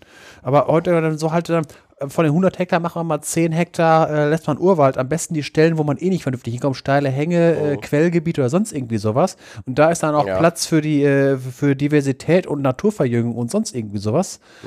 Und äh, wenn der Mensch leben will, dann muss er Ackerflächen und auch Forstacker und so weiter. Und äh, wenn jemand, wenn irgendwann dann Häuser noch teurer werden, weil für die Dachstühle keine Fichte mehr da ist und die Leute auf einmal jetzt Buche nehmen müssen, was teurer wäre oder sonst irgendwie sowas, dann ist das Geschrei auch wieder groß. Man muss halt bei sowas immer eine Balance finden. Weil ähm, das, äh, das ist äh, meistens, äh, wenn man ein Extrem äh, nimmt, ist es meistens nicht gut. Ja, nee, es ist alles wirklich eine, eine Sache der Balance. Ne? Und wir Menschen äh, tun uns ja schwer darin, ähm, so so wirklich eine Balance finden zu finden. Ne? Viele äh, scheinen, so weil ich mal äh, so so meine Mitmenschen beobachte, gerne von einem Extrem ins andere zu stolpern und wieder zurück. Genau, ja. alles von von Null Diät auf äh, ich äh, friss alles. Ja, nicht, oder nicht, von Null Diät, ich esse nur noch Fleisch oder so. Es gibt ja auch diese nur Fleisch-Diät. Oh, war ja. Das muss ja. auch nicht sein. Nee, nee, nee. Ein, ord ja. ein ordentlicher Haufen Kartoffeln ist viel besser. Duffel. Ja, wie auch immer. Ne? Also ich denke, man, man, man muss äh, gucken, dass man sich vor allem um Balance bemüht. Ja. Sagen wir es mal so, es gibt ja Menschen, die eine fast nur Fleisch-Diät. Eskimos. Wenn, der, wenn man oben äh, im, im, äh, im Nordpolargebiet, da wächst ja nichts Pflanzliches. Wo will man da Pflanzen hin? Da gibt es ja nur Eisbären ja. und Robben und Fisch. Wo ja, will ein Eskimo? Die scheuen, wo, wo, die scheuen sich dann auch nicht, äh, mal eben eine rohe Seehundleber zu essen. Ja, natürlich, aber äh, sag mal einem Eskimo, er soll vegan leben. Der, äh, also der zeigt ja nicht nur einen Vogel, der zeigt ja auch beide Mittelfinger. Ja, das erinnert mich so ein bisschen an jemanden, den ich in Namibia kenne, ähm, der äh, auch äh, in Namibia irgendwie versucht hat, äh, anthroposophisch, vegetarisch, rohkostmäßig zu leben. Ähm, gut, es gibt in Namibia Gemüseanbau. Ähm, aber äh, das, was die Natur da wirklich zur Verfügung stellt, ist, äh, was Pflanzen betrifft, doch ziemlich karg. Und äh, da isst man halt Fleisch, wenn man es sich leisten kann. Und die, die es sich nicht leisten können, die essen halt Butternut, Kürbisse und Maisbrei. Ne? Ja. Kann man Wildschien zu Salat verarbeiten? Ich glaube nicht. Keine Ahnung. Wachsen auch zu langsam. Hm. Ja, so sieht das aus. Ähm, wollen wir mal weitermachen im Text, weil ich glaube, ähm, jetzt haben wir die Wahl, ob ich jetzt mit wie funktioniert die Parabolrinnenkraftwerke mal kurz äh, anspreche oder ob wir erst zum Fermi-Problem gehen. Was meinst du, äh, Arvid? Lass uns ruhig die Parabolrinnen machen. Gut. Ähm, Wenn du Lust hast. Ja, Lust habe ich auf jeden Fall, sonst hätte ich mich damit ja nicht befasst. Es kann halt nur sein, dass zwischendrin mal ein Huster kommt, weil jetzt kommt gerade irgendwie so eine Reizhustenphase. Ich kann aber nicht dafür garantieren, dass die in einer halben Stunde vorbei ist. Ja. Äh, deshalb mache ich einfach mal die Parabolrinnen, Kraftwerke und Huster werden halt rausgeschnitten. Und ich frage nicht zu, zu viele zwischen. Ja, müssen wir mal gucken. Wenn du was Interessantes äh, feststellst, dann frag ruhig. Also, ähm, es geht bei Parabolrinnen Kraftwerke, das kann man aus dem Namen äh, vielleicht noch nicht unbedingt herleiten, äh, geht es um die Nutzung der Sonneneinstrahlung zur Herstellung von elektrischer Energie.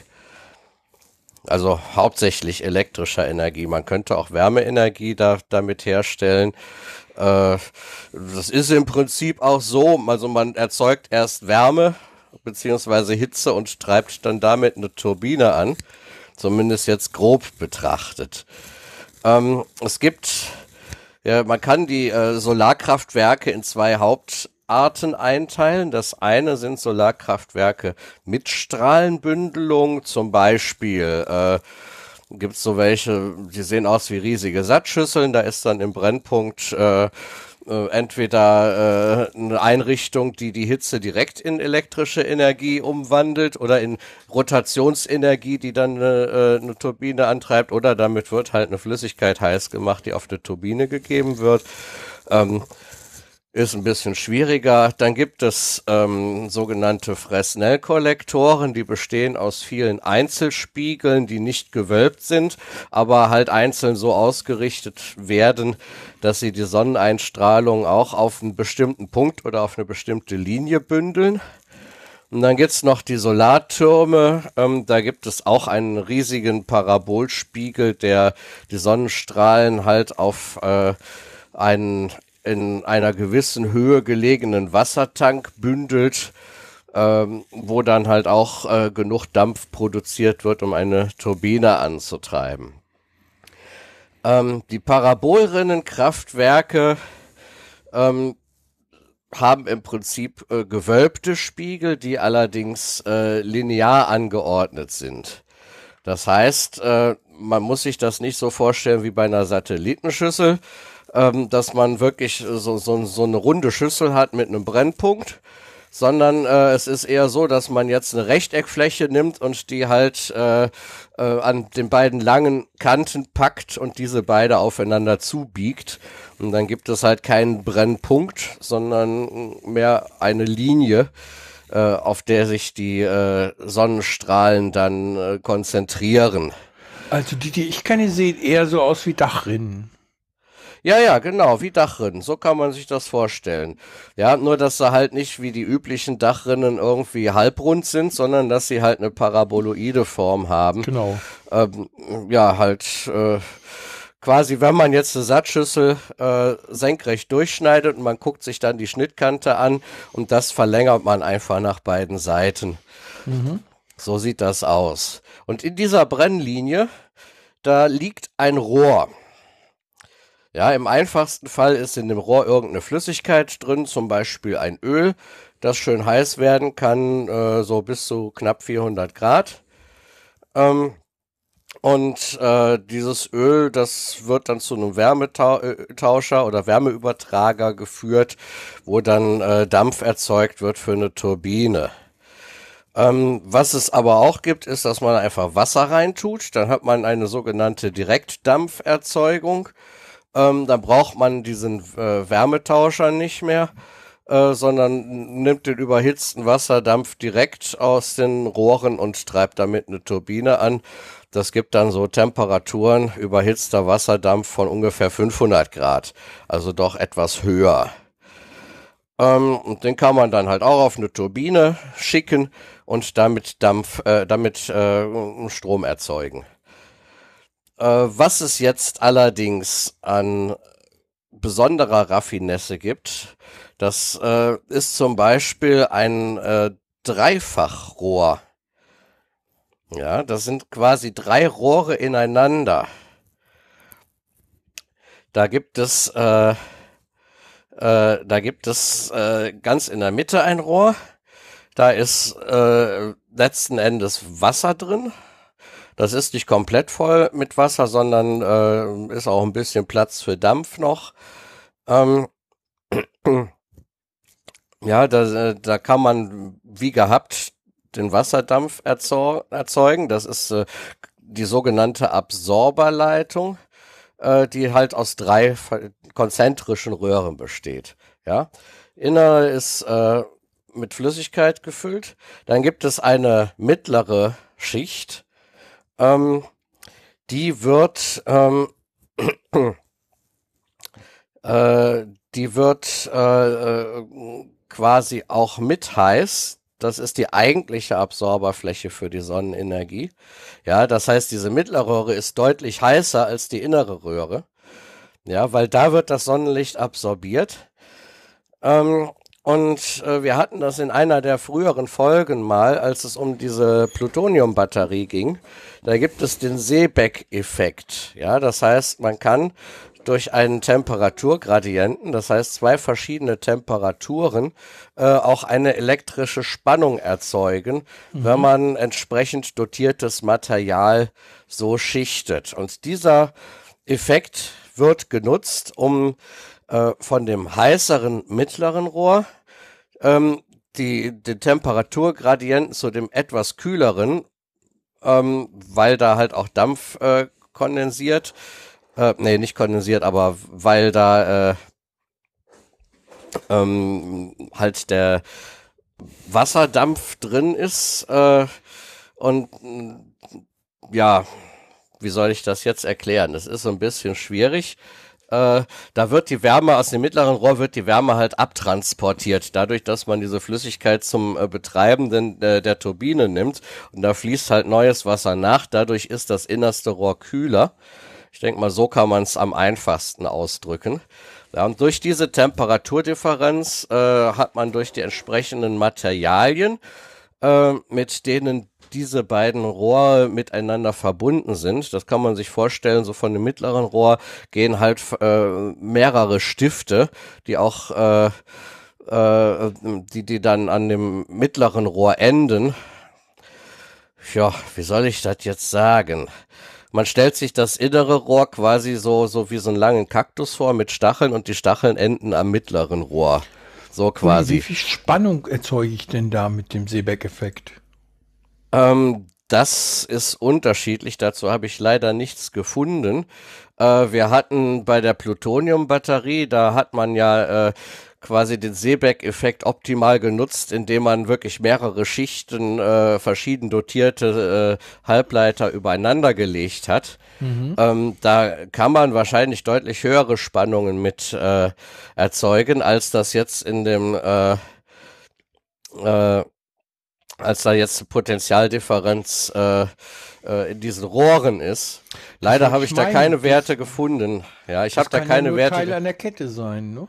Ja, ja, das ist auch Teil einer Kette, aber leider habe ich, äh, muss ich sagen, nichts dazu gefunden, welche Spannungen da wirklich erzeugt werden. Ich gehe aber mal davon aus, dass diese, äh, diese Spannungs-, diese Potentialdifferenz äh, wirklich äh, nutzbar ist in irgendeiner Form, äh, eben weil man halt diesen Aufwand betreibt. Mhm. Es ist jetzt die Frage, ob man das wirklich als elektrische Energie äh, auch einspeist in das Netz oder ob man das, weil die Spannung relativ gering ist, äh, für irgendwelche Steuerungsaufgaben in der Anlage benutzt. Das kann ich leider nicht sagen, da habe ich auch nichts zu gefunden. Ja, und äh, gut, zwischen der mittleren und äußeren Röhre ist, äh, ein, äh, ist noch ein Vakuum.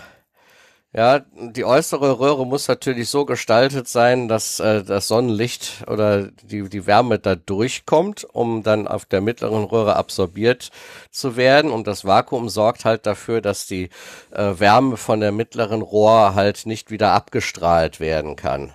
Ja, das ist dann einfach kein Übertragungsmedium äh, für, für die Wärmeenergie und dadurch bleibt die halt größtenteils äh, da. Abgestrahlt schon, nicht wegkonventioniert und keine ja, Wärmeleitung. Ja, keine Wärmeleitung, genau. Ja. Abgestrahlt wird sie natürlich schon, aber ähm, es wird nicht abgeleitet in irgendeiner Form durch ein Medium. Ja, Prinzip Thermoskanne. Ja, genau, Prinzip Thermoskanne. Ja, und jetzt äh, setzt man halt äh, verschiedene, äh, setzt man halt, äh, was weiß ich, äh, 20 Thermoskannen übereinander, ja, bis man, was weiß ich, wie viel kriegt man da, 5, 6 Meter oder so kriegt man da vielleicht zustande. Ja, oder lass es 30 Thermoskannen sein, da hat man ein langes Rohr. Ja, und die äußere Hülle sorgt halt mit dem Vakuum dazwischen dafür, dass die Wärme nicht wieder abgeleitet wird. Und in der Thermoskanne drin ist halt noch das kleinere Rohr, wo dann der Dampf erzeugt wird. Ja, und damit kann man schon einiges machen. Ja, es gibt zum Beispiel äh, ähm, ein Parabolrinnenkraftwerk äh, äh, gerade mal gucken. Äh, ich meine, da ist, äh, das ist in, in, in, in Andersol in Spanien. Ähm, und die haben einen Wirkungsgrad bei, äh, der liegt bei ungefähr 70 Prozent. Ja. Thermisch oder elektrisch? Äh, ähm, elektrisch kann nicht sein wegen der äh, Spitzenwirkungsgrad. Doch, doch elektrisch. Ja, Spitzen, Spitzenwirkungsgrad steht hier, ja. Ähm, Jahresmittel 50 Prozent theoretisch. Äh, weil das mit, da ja. ist aber die Nacht noch nicht mit drinne. Also äh, wenn äh, Sonnenschein. Äh, ja, da sind wir jetzt bei einem der Probleme bei dieser Technologie. Auch da gilt halt wie bei Photovoltaik oder anderen Solarthermiekraftwerken auch, äh, wenn keine Sonne da ist, dann wird auch keine Energie äh, gebündelt und übertragen. Und dafür braucht's dann Wärmespeichertechniken. Ähm, da gibt's schon verschiedene Ansätze. Ja, man kann so ein Kraftwerk dann auf äh, Überproduktion äh, über Tag halt auslegen. Ne? Zumindest in äh, Gebieten, wo wirklich zuverlässige Sonneneinstrahlung ist. Ja, es gibt verschiedene Länder, vor allem die mit den Wüsten, die haben doch ein sehr hohes äh, Solarenergiepotenzial ähm, dass da derzeit noch mehr oder weniger ungenutzt rumfliegt. Marokko tut ähm, da gewaltig was. Marokko tut da gewaltig was, aber ich meine, die ganze Sahara, Algerien, äh, was gibt's noch? Libyen ist auch ein relativ großes Äh, Land, Ägypten. Äh, Libyen hat im Moment äh, mehr damit zu tun, sich gegenseitig die Köpfe einzuschlagen. Ja, aber ich denke mal, äh, wenn da jemand irgendwie mal den Mut hätte, da vernünftig Solarenergie aufzubauen, äh, würde das, äh, wenn man es richtig macht, zumindest auch sehr zum Wohlstand der Leute und zu mehr Friedfertigkeit beitragen, würde ich fast sagen. Ähm, ja, oder Namibia auch. Da, da herrscht jetzt zwar kein Krieg, aber die haben auch ein sehr hohes Solarpotenzial, einfach äh, äh, durch, durch die Namib. Durch Ja, die da, da gibt's einiges, wo man äh, solche Ja. Anlagen aufstellen kann. Genau, also so, so viel ich weiß, gibt's da auch den, äh, zumindest den äh, bekundeten politischen Willen zu. Was da jetzt konkret passiert, kann ich nicht sagen. Ich behalte das so ein bisschen im Auge. Bisher ist noch nicht viel passiert, äh, aber das kann sich auch ändern. Ja. Und wenn man solche Kraftwerke jetzt, um äh, zur Wärmespeicherung zurückzukommen, auf Überproduktion ähm, auslegt, dann äh, äh, kann man natürlich diese Überproduktion äh, speichern. Ja, die Wärme. Es gibt zum Beispiel Langzeit Wasser, Wasserspeicher, wo man quasi eine riesige Thermoskanne hinstellt und da heißes Wasser reinfüllt. Ja, also äh, quasi isolierte Behälter. Ähm, dann äh, gibt's gedämmte Behälter, wo äh, so ein Kies-Wasser-Gemisch drin ist.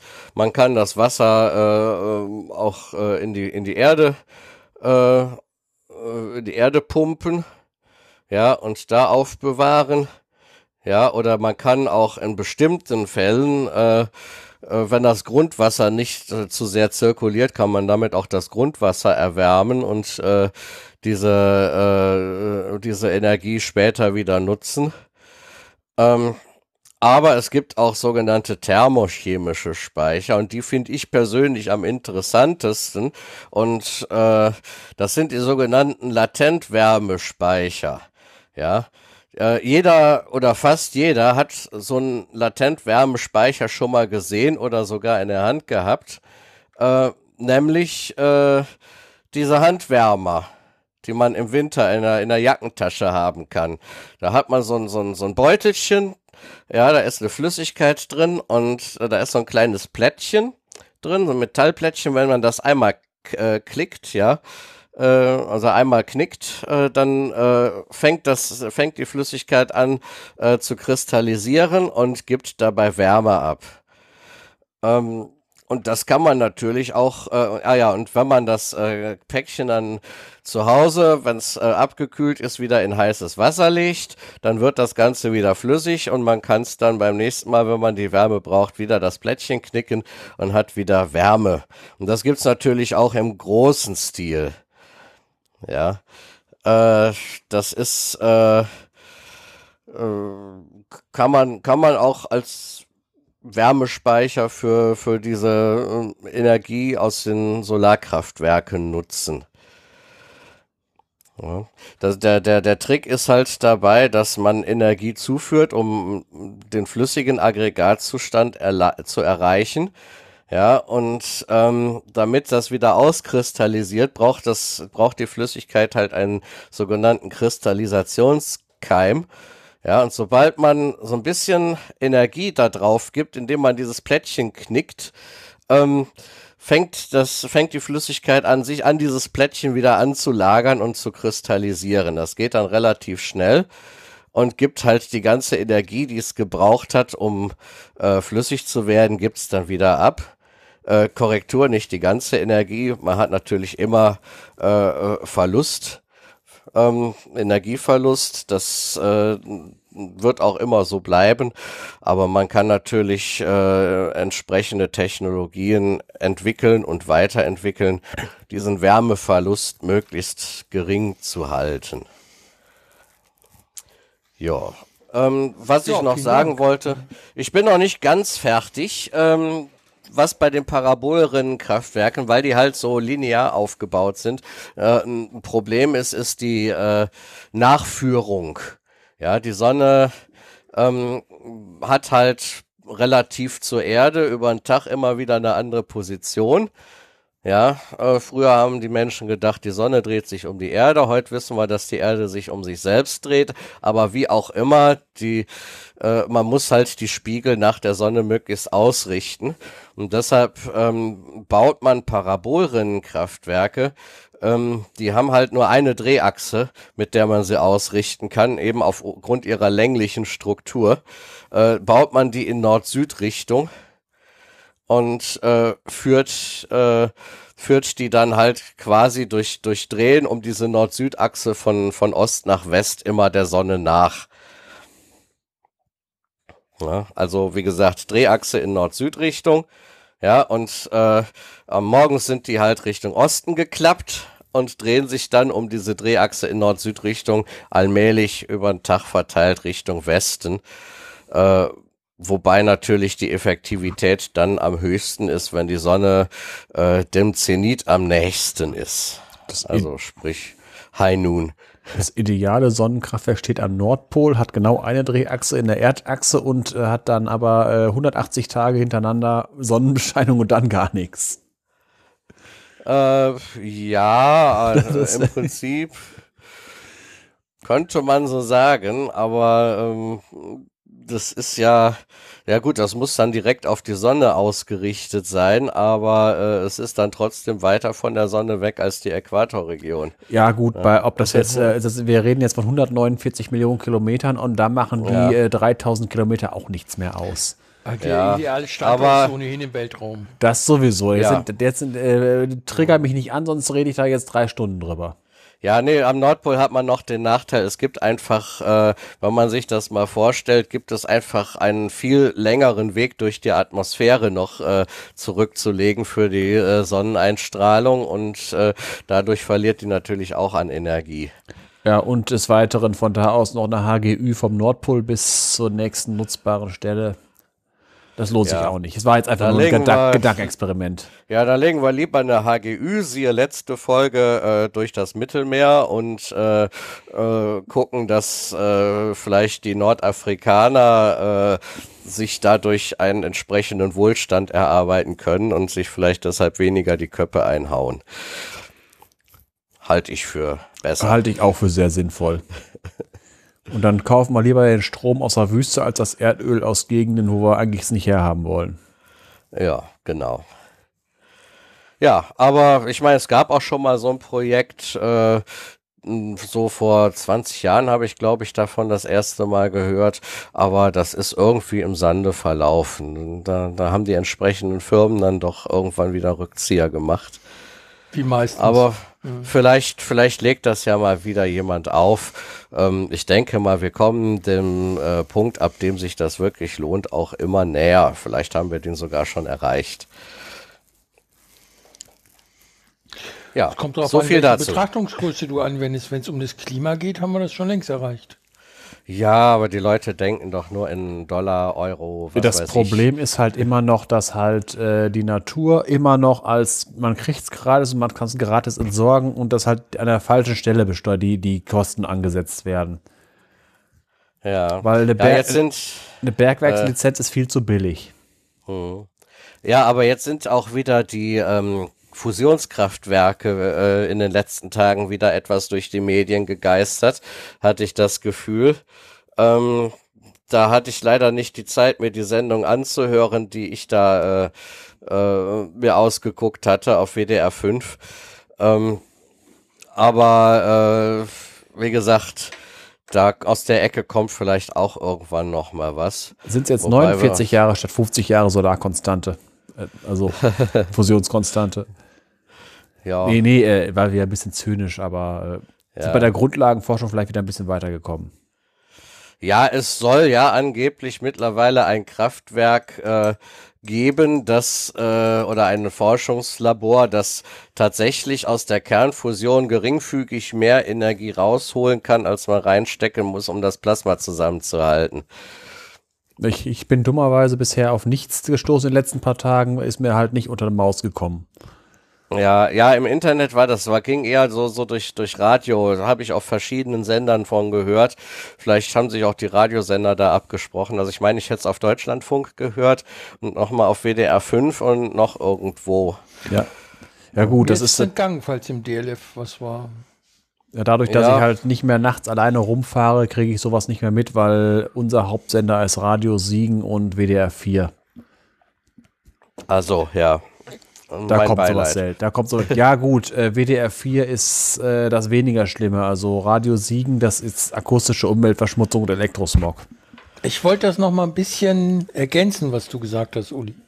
Ja, Und zwar weiß ich von ähm, Fotosolar, also Solarkraftwerken, die mit Flächen arbeiten, die geschichtet sind und die pro Schicht ein unterschiedliches Spektrum der Solarenergie absorbieren und damit auf einen theoretischen Wirkungsgrad von 107 Prozent kommen. 107?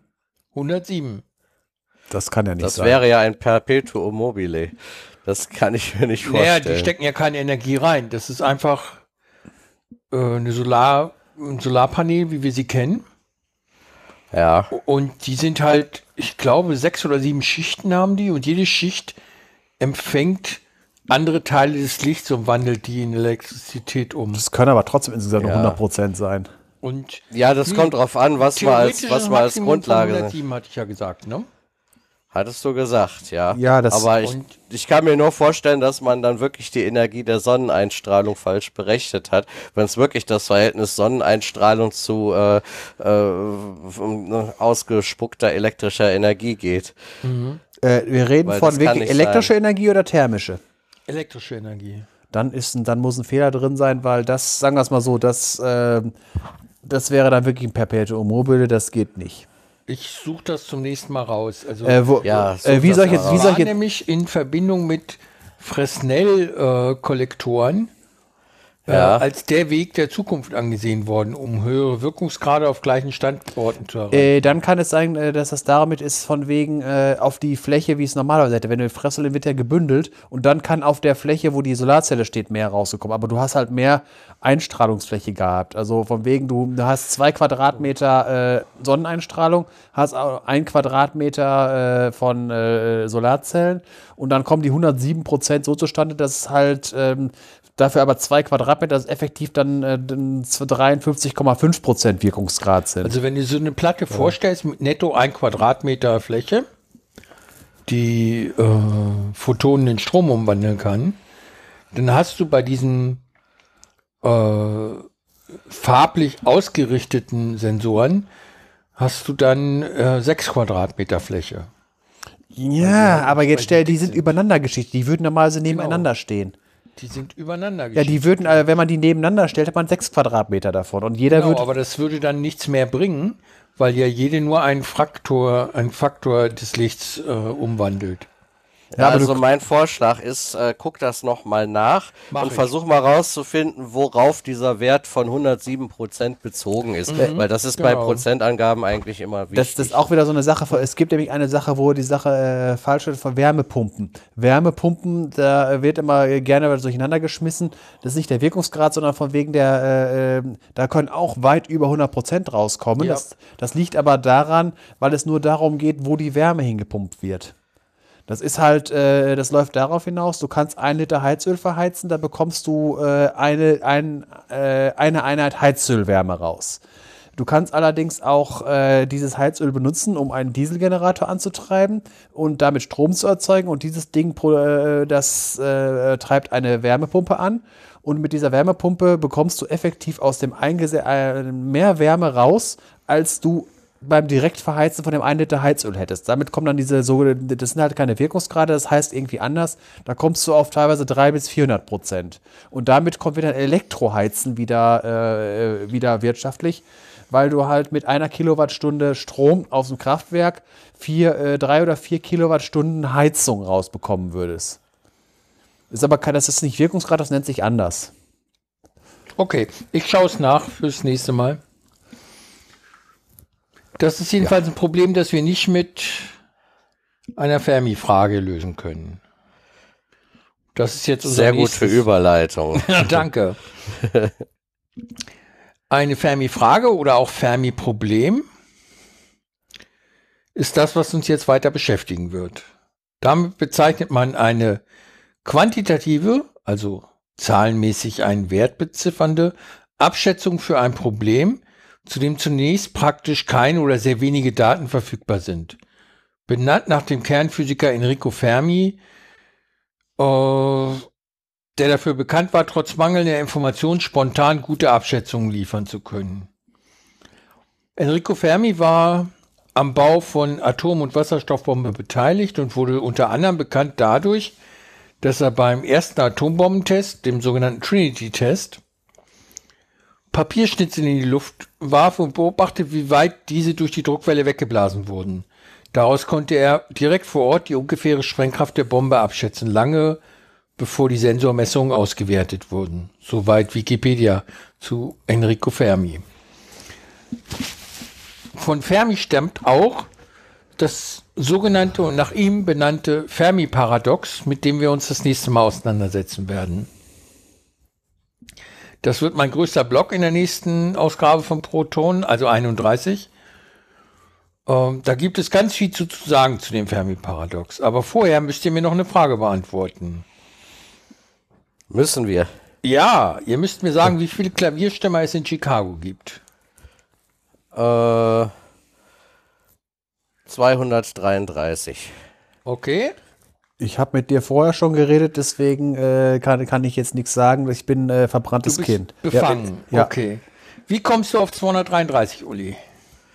Äh, ja, Chicago ist eine relativ große Stadt. Ja. Ähm, ich weiß jetzt nicht, wie viele Einwohner Chicago hat. Ich vermute mal, äh, es wird so vielleicht um die zwei Millionen gehen. Drei Millionen. Drei Millionen. Okay, dann habe ich mich da so ein bisschen verschätzt. Ähm, dann habe ich überlegt, äh, wie schwierig war das in Aachen in einer 250.000 Einwohnerstadt einen Klavierstimmer zu finden. Habe dann überlegt, dass es da in ganz Aachen vielleicht 20 oder 30 mit ungefähr gibt. Und dann habe ich einfach äh, das Ganze versucht aufzublähen auf äh, zwei Millionen oder vielleicht auch ein bisschen mehr. Deshalb, und dann habe ich gesagt, okay, ich mag keine runden Zahlen, also habe ich 233 gesagt. Okay. So ähnlich wäre Fermi auch vorgegangen und so ähnlich geht man vor, wenn man eine Fermi-Frage beantworten möchte. Das Vorgehen hier ist folgendes. Wir wissen von Chicago, wie viele Einwohner es hat. Ja. Wir wissen vielleicht auch, dass es zwei Einwohner je Haushalt hat. Also haben wir 1,5 Millionen Haushalte. Und wir wissen, dass es pro 100 Haushalte ein Klavier gibt, oder wir mutmaßen das mal, dass es pro 100 Haushalte ein Klavier gibt, das regelmäßig gestimmt wird. Dann gehen wir davon aus, dass ein Klavier stimmen, zu stimmen, zwei Stunden dauert. Ja. Das heißt, ein Klavierstimmer schafft vier am Tag. Wenn er 40 Stunden in der Woche arbeitet, schafft er 20. Ja. Das heißt, ich habe von den 100 Klavieren, nee, von, von den ähm, Klavieren, die ich in Chicago habe, nämlich die 1,5 Millionen Haushalte geteilt durch 100, sind 150.000, habe ich jetzt 20 geschafft. Das nehme ich jetzt noch mal 50 für die Arbeitswochen im Jahr. Das heißt, ich habe 1000 Klaviere durch einen Klavierstimmer pro Jahr gestimmt. Und wenn ich davon ausgehe, dass es 150.000 sind, habe ich irgendwas, weil krank und Urlaub und so, Ausbildung und so muss ja auch sein, habe ich irgendwas zwischen 150 und 200 Klavierstimmern in Chicago. Also lagst du schon sehr gut. Wie viel? Zwischen 150 und 200. Ja, so weit daneben lag ich ja dann gar nicht. Nee. Ja, ich hätte, ich wäre wahrscheinlich auf eine andere Zahl gekommen. Ich, d- du hast mir gesagt, wie darauf, weil ich halt die Anzahl der Klaviere äh, pro 100.000 Einwohner geringer eingeschätzt habe, weil ich in 100 Haushalten, ob da jeweils ein Klavier steht, äh, aber wie gesagt, da habe ich keine guten Zahlen. Also wenn ich das mit uns vergleiche, muss ich sagen, ist das sogar eine sehr niedrig gegriffene Zahl. Bei uns würde ich sagen, ist in jedem achten Haushalt ein Klavier. Ja, gut, jetzt kommt wieder das nächste von wegen, wie oft werden die Dinger gestimmt. Äh, Das kann ich nicht sagen. Jetzt kommt, genau, jetzt kommt nicht wieder die Sache von wegen äh, Klavier und Klavier. Äh, ist ein elektrisches Klavier ein Klavier oder nur die Dinger, wo wirklich richtig Saiten drin sind? Weil die elektrischen müssen, glaube ich, niemals gestimmt werden. Äh, ich glaube nicht, dass das ein Klavier ist. Ja, also du mal, also die Dinger, wo wirklich, also entweder Flügel oder so ein, Kla so, so, so, ein, äh, so ein kleines Klavier, äh, das halt direkt an der Wand steht. Ja, also wo richtig Saiten drin sind. Ich weiß, bei uns im Ort, jeder achte oder zehnte Haushalt hat ein Klavier. Hattet ihr eine Klavierfabrik im Dorf? Nö. Aber das ist hier so üblich. Interessant. Wir hatten auch in zwei von drei Haushalten ein Klavier. Ja, gut, es, äh, wie gesagt, man muss immer die gesamte Bevölkerung äh, mitteln. Wenn ich jetzt daran denke, äh, wenn ich jetzt in, in so eine Plattenbausiedlung gehe, da werden wahrscheinlich weniger Klaviere sein. Dafür, Ja, wird, im, dafür werden im, Will, im, im Villenviertel werden mehr rumstehen. In den 30er Jahren waren Klavierumzugsfirmen, die nur das gemacht haben, ganz normal. Also das ist ein Fermi-Problem. Man hat eine Ausgangsinformation, zum Beispiel die Anzahl der Sterne in der Galaxis und keine weiteren Informationen. Und daraus leitet man sich dann alles weitere ab. Und das führt zu sehr interessanten Schlussfolgerungen, die man glauben kann oder nicht, mm, aber die einem zumindest zu denken geben. Und das finde ich so toll, dass ich das nächste Mal etwas über das Fermi-Paradox. Darf ich auch noch ein Spoilerwort sagen, wo du gerade Sterne gesagt hast? Drake-Gleichung. Ja, dies ist die Gleichung, die den Spaß verdirbt. Ja. Die optimistische. Nee, jede Form von Drake-Gleichung. Das Problem bei dieser Gleichung ist, die besteht aus vielen, vielen Faktoren und alle haben, äh, äh, bei allen kann gestritten werden, also bei vielen von ihnen kann um Größenordnung gestritten werden. Und äh, das es kommt doch nur auf eine Zahl an, ne? ja die, die am Schluss rauskommt. Nee, die man mit eingehen lässt in die Gleichung. Ja. Ja, das, wie gesagt, da können wir uns dann halt aber im nächsten. Das war jetzt ein Spoiler für die nächste Sendung. Genau. Für die übernächste. Die nächste wird ja unsere Wichtelfolge. Ja, ja, gut, äh, wobei es da sein kann, es gab einen Unfall beim Anmelden. Ich habe mich zwar, habe es zweimal angemeldet, das heißt, äh, wir könnten ausgelost, wir könnten uns selber zugelost werden, dann wird die 30. Folge auch eine normale Folge. Sollte das passieren, machen wir eine Karikaturfolge von uns selber. Das ist sehr, sehr, das ist, glaube ich, Oh, noch schwerer, fein. egal, was man sonst kriegt. Ich gehe davon aus, dass die zweite Anmeldung einfach mal in die Rundablage, die wurde, Glaub nach, die wurde nach Dev 0 Und so geschrieben. gut wie letztes Jahr wird uns wahrscheinlich niemand mehr bewichteln. Ne? Das werden wir sehen. Das war ja fast ein Original. Ja. Ja gut, aber da kann man immer Überraschungen erleben. Ich meine, es sind, sind Podcaster, ne? Ja. Ja, gut. Okay. Jo. Ja, soll ich noch mal was zu Tower on the Hill sagen? Ganz kurz, nur dass es jetzt mal, das Ganz kurz, ja. Also jetzt haben wir es mal ohne den Rant im Hintergrund. Das war eine technische Panne letztes Mal. Das tut mir echt sehr leid. Äh, also jetzt kann man es noch mal ohne Störgeräusche hören.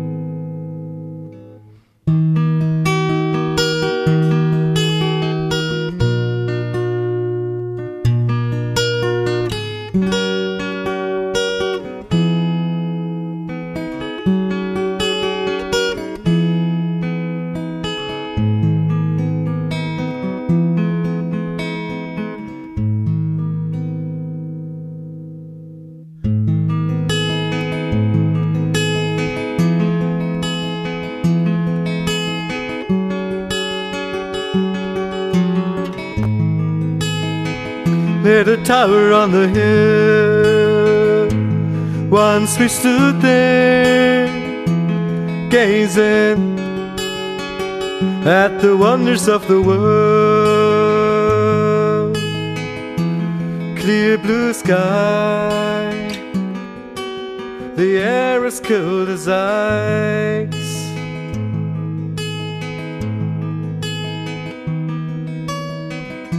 A crystal gleam in her eyes. Crystal feelings in my heart at the tower on the hill.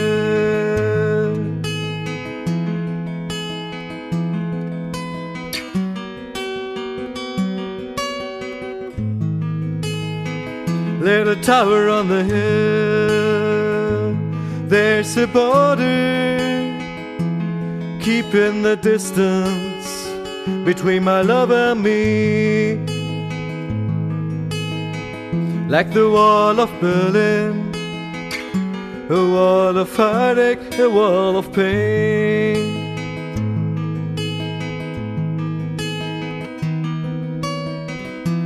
Oh, it hurts deep inside. I wanna die of love in vain by the tower on the hill.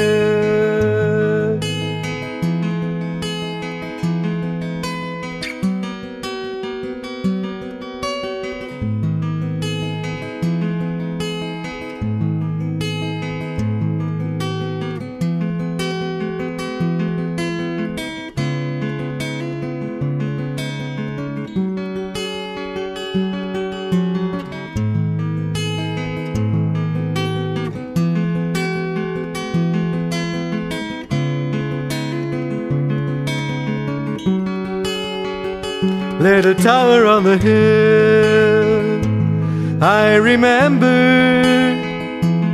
every moment I've been by your side.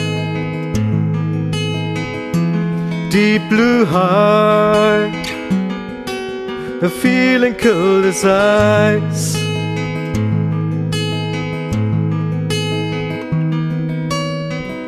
I often come to read her name. Written in the stone at the tower on the hill.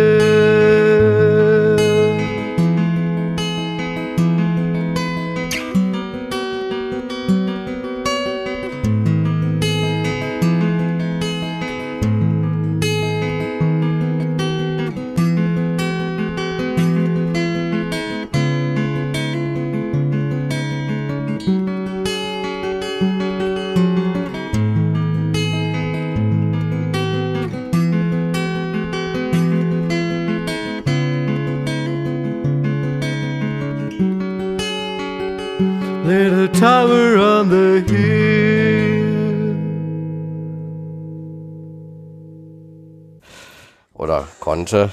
Und äh, ja, ich denke, ich habe letztes Mal schon so gesagt, wo es herkommt, was es bedeutet. Äh, ja, damit wäre ich dann auch schon am Ende. Ja, gut, dann haben wir, kommen wir zum nächsten Teil.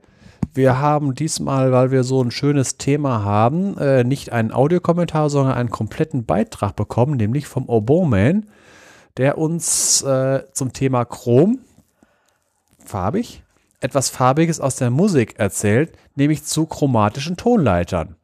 Also jetzt hier mal der Oboman im Proton-Podcast mit einem Beitrag. Ja, hallo, hier ist der Christian, der Oboman. Ja, ich wurde von den lieben Kollegen von Proton gefragt, ob ich nicht einen Gastbeitrag produzieren kann zum Thema Chrom und zwar chromatisch, also den Teil, ähm, was Musik betrifft. Denn ihr wisst ja, in Proton gibt es nicht nur Chemie und Wissenschaft, sondern auch Musik. Und hier also ein kleiner Vortrag. Ich äh, habe ihn nicht runtergeschrieben und wie immer nicht vorbereitet, wie das im Umwomukum, meinem Podcast, wo ich sonst sowas erkläre, auch immer der Fall ist. Aber ich probiere es mal einigermaßen zu erklären, was äh, der Ausdruck chrom, nämlich chromatisch, in der Musik bedeutet. Ja, machen wir es wie mit der Dampfmaschine. Fangen wir mal ganz von vorne an. Wir haben in der sogenannten ja, westlichen Musik, ähm, also Europa, Amerika, also eben nicht asiatische und nicht afrikanische Musik, sondern das, was wir als zum Beispiel klassische Musik bezeichnen, aber auch äh, Rock- und Popmusik, Schlager, Volksmusik, alles diese Art von Musik bedient sich alles derselben äh, Art Musik zu machen, beziehungsweise derselben Art von Tönen. So haben wir es. Ähm, wenn ein Koch etwas kocht, braucht er ein Rezept und braucht Zutaten. Und wenn ein Komponist, nehmen wir mal den Herrn Mozart, ein Stück komponieren möchte, braucht er auch eine Handvoll Töne in einer speziellen Reihenfolge auch und in einer speziellen Art. Man nennt das diatonisch, also wir haben hier zwei Fachbegriffe, diatonisch und chromatisch, denn zu chromatisch, da wollen wir ja hin diatonisch. Ja, wie es in der Harmonielehre, ähm, das ist also die Lehre der Töne, ähm, wenn man Musik studiert, hat man Harmonielehre, äh, da beginnt man am einfachsten mit der Tonart C-Dur. Da haben wir sieben Töne und der achte Ton wäre wieder ein C. Ich spiele das mal. So, das ist eine diatonische Tonleiter.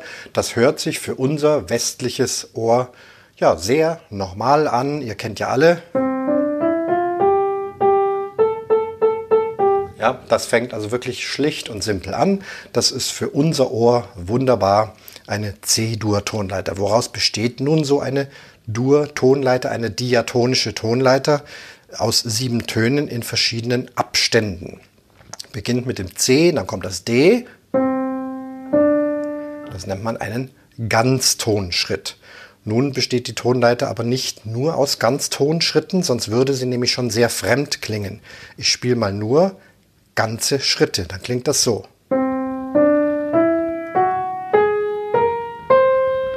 Und schon merkt ihr, das klingt fremd für unsere Ohren. Ja?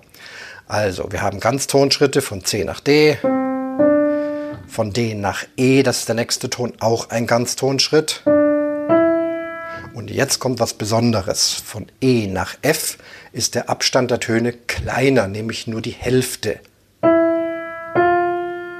Diese Töne liegen näher beieinander und das braucht unser Ohr, das brauchen wir. Das ist, hat sich eben mal so entwickelt, um diese Dur-Tonleiter zu ergeben. Nochmal Halbtonschritt. E nach F würde hier ein Ganztonschritt sein, klingt es. Ja, kann man hören. Also halb, ganz. Okay, also zwischen dem dritten und vierten Ton befindet sich also ein halber Schritt. Jetzt geht es in ganzen Schritten weiter. Das machen wir jetzt schnell. Jetzt bin ich beim siebten Ton, dem H.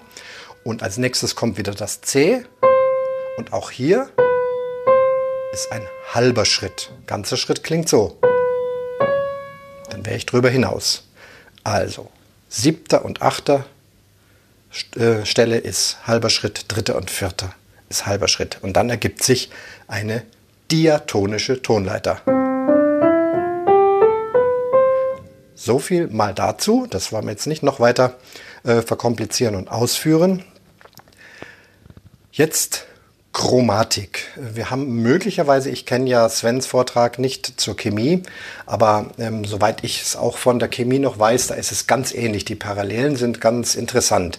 Dort äh, kriegt er ja immer erzählt, äh, das Periodensystem, das hat auch eine ganz tolle Ordnung, so wie ich hier eine Ordnung an Tönen habe. Am Klavier habe jetzt nur weiße Tasten gespielt C-Dur-Tonleiter und so haben wir das Periodensystem, beginnt mit äh, Wasserstoff, dann Helium, weiter will ich mich schon gar nicht mehr aus dem Fenster lehnen.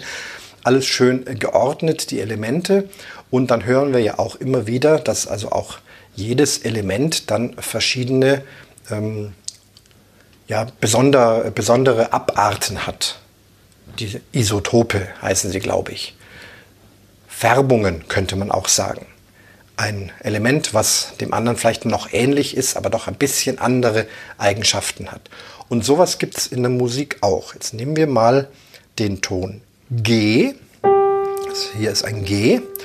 Und jetzt kann ich das G etwas nach oben färben, also einen halben Ton höher. Brauche ich dann am Klavier auch diese schwarzen Tasten.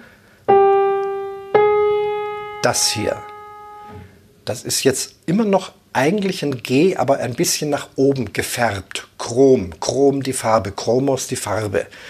Ähm, der Name heißt jetzt GIS. Äh, in Deutsch ist das, äh, wird da ein IS hinten dran gehängt, GIS und ein Kreuz vor die Note, also ein Doppelkreuz. Wir kennen das in der Computersprache auch als Hashtag, also dieses Kreuz. Dann ist es ein GIS. Leichter ist es im englischen Sprachgebrauch, da heißt es dann G-Sharp, also ein scharfes, ein hohes, ein helles G. Also ich färbe das G zum GIS und das nennt man Chromatik, also färben. Ich färbe das G ein. Nun kann ich das G auch nach unten hin färben. Ich mache es also tiefer. Nochmal das normale G. Im Periodensystem wäre das also sozusagen ein normales, stabiles Element. Und jetzt mache ich ein Isotop. Ich färbe es ab nach unten. Jetzt ist es einen halben Ton tiefer und jetzt ist es ein Ges. Also es fängt immer noch mit G an, aber Ges. Im deutschen Sprachgebrauch machen wir ES hinten dran und vor die Note schreiben wir ein B. Wieder einfacher im Englischen. Hier würde es G-Flat heißen. Flat, ähm, flach, tief, äh, schlapp, müde. Verschiedene Begriffe könnte man sich da eindenken. Also G, Gis, G, Ges.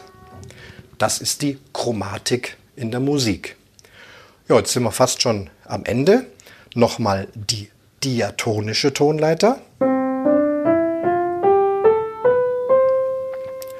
Und ich könnte sie jetzt auch einfärben, indem ich manche Töne verändere, chromatisch verändere.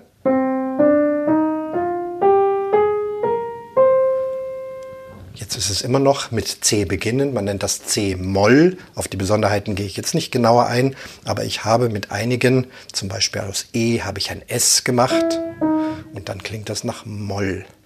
Ja, also die Durtonleiter, die Molltonleiter lassen wir hierbei und dann gibt es auch eben die chromatische Tonleiter. Hier spiele ich am Klavier der Reihe nach jede Taste, also eine weiße, eine schwarze, eine weiße, eine schwarze. Dann gibt es eine Stelle, da gibt es keine schwarze Taste. Das ist das, wo ich vorhin schon gesagt habe, zwischen E und F. Da ist sowieso schon ein halber Schritt, da passt keiner mehr dazwischen. Ich spiele mal eine chromatische Tonleiter.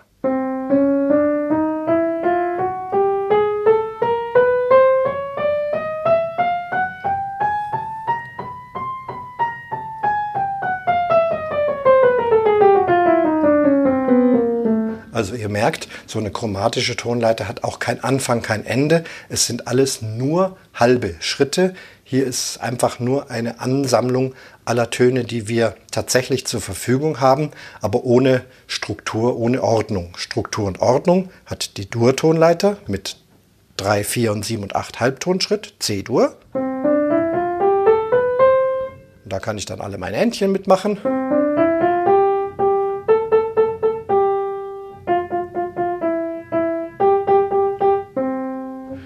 Jetzt spiele ich nochmal eine chromatische Tonleiter. Und würde ich versuchen, alle meine Entchen chromatisch zu spielen, würde sich das so anhören.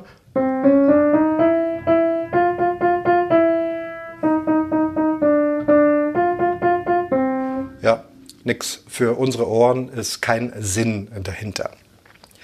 Zuletzt noch, weil ich vermute ja, dass Uli jetzt dann in Kürze zur Gitarre greift und aus einer Ansammlung aus diatonischen und chromatischen äh, Tönen und Akkorden euch etwas vorspielen wird und auch singen wird. Gitarre kennt auch jeder, ähm, hat verschiedene Seiten, sechs Seiten. Und dann diese Bünde, diese Metallstege. Und wenn ich jetzt hier chromatische Tonleiter spielen will, muss ich nur Stück für Stück in jedes Feld meinen Finger reinsetzen. Halt, falsch. Ich kann nicht Gitarre spielen, merkt schon. Also nochmal.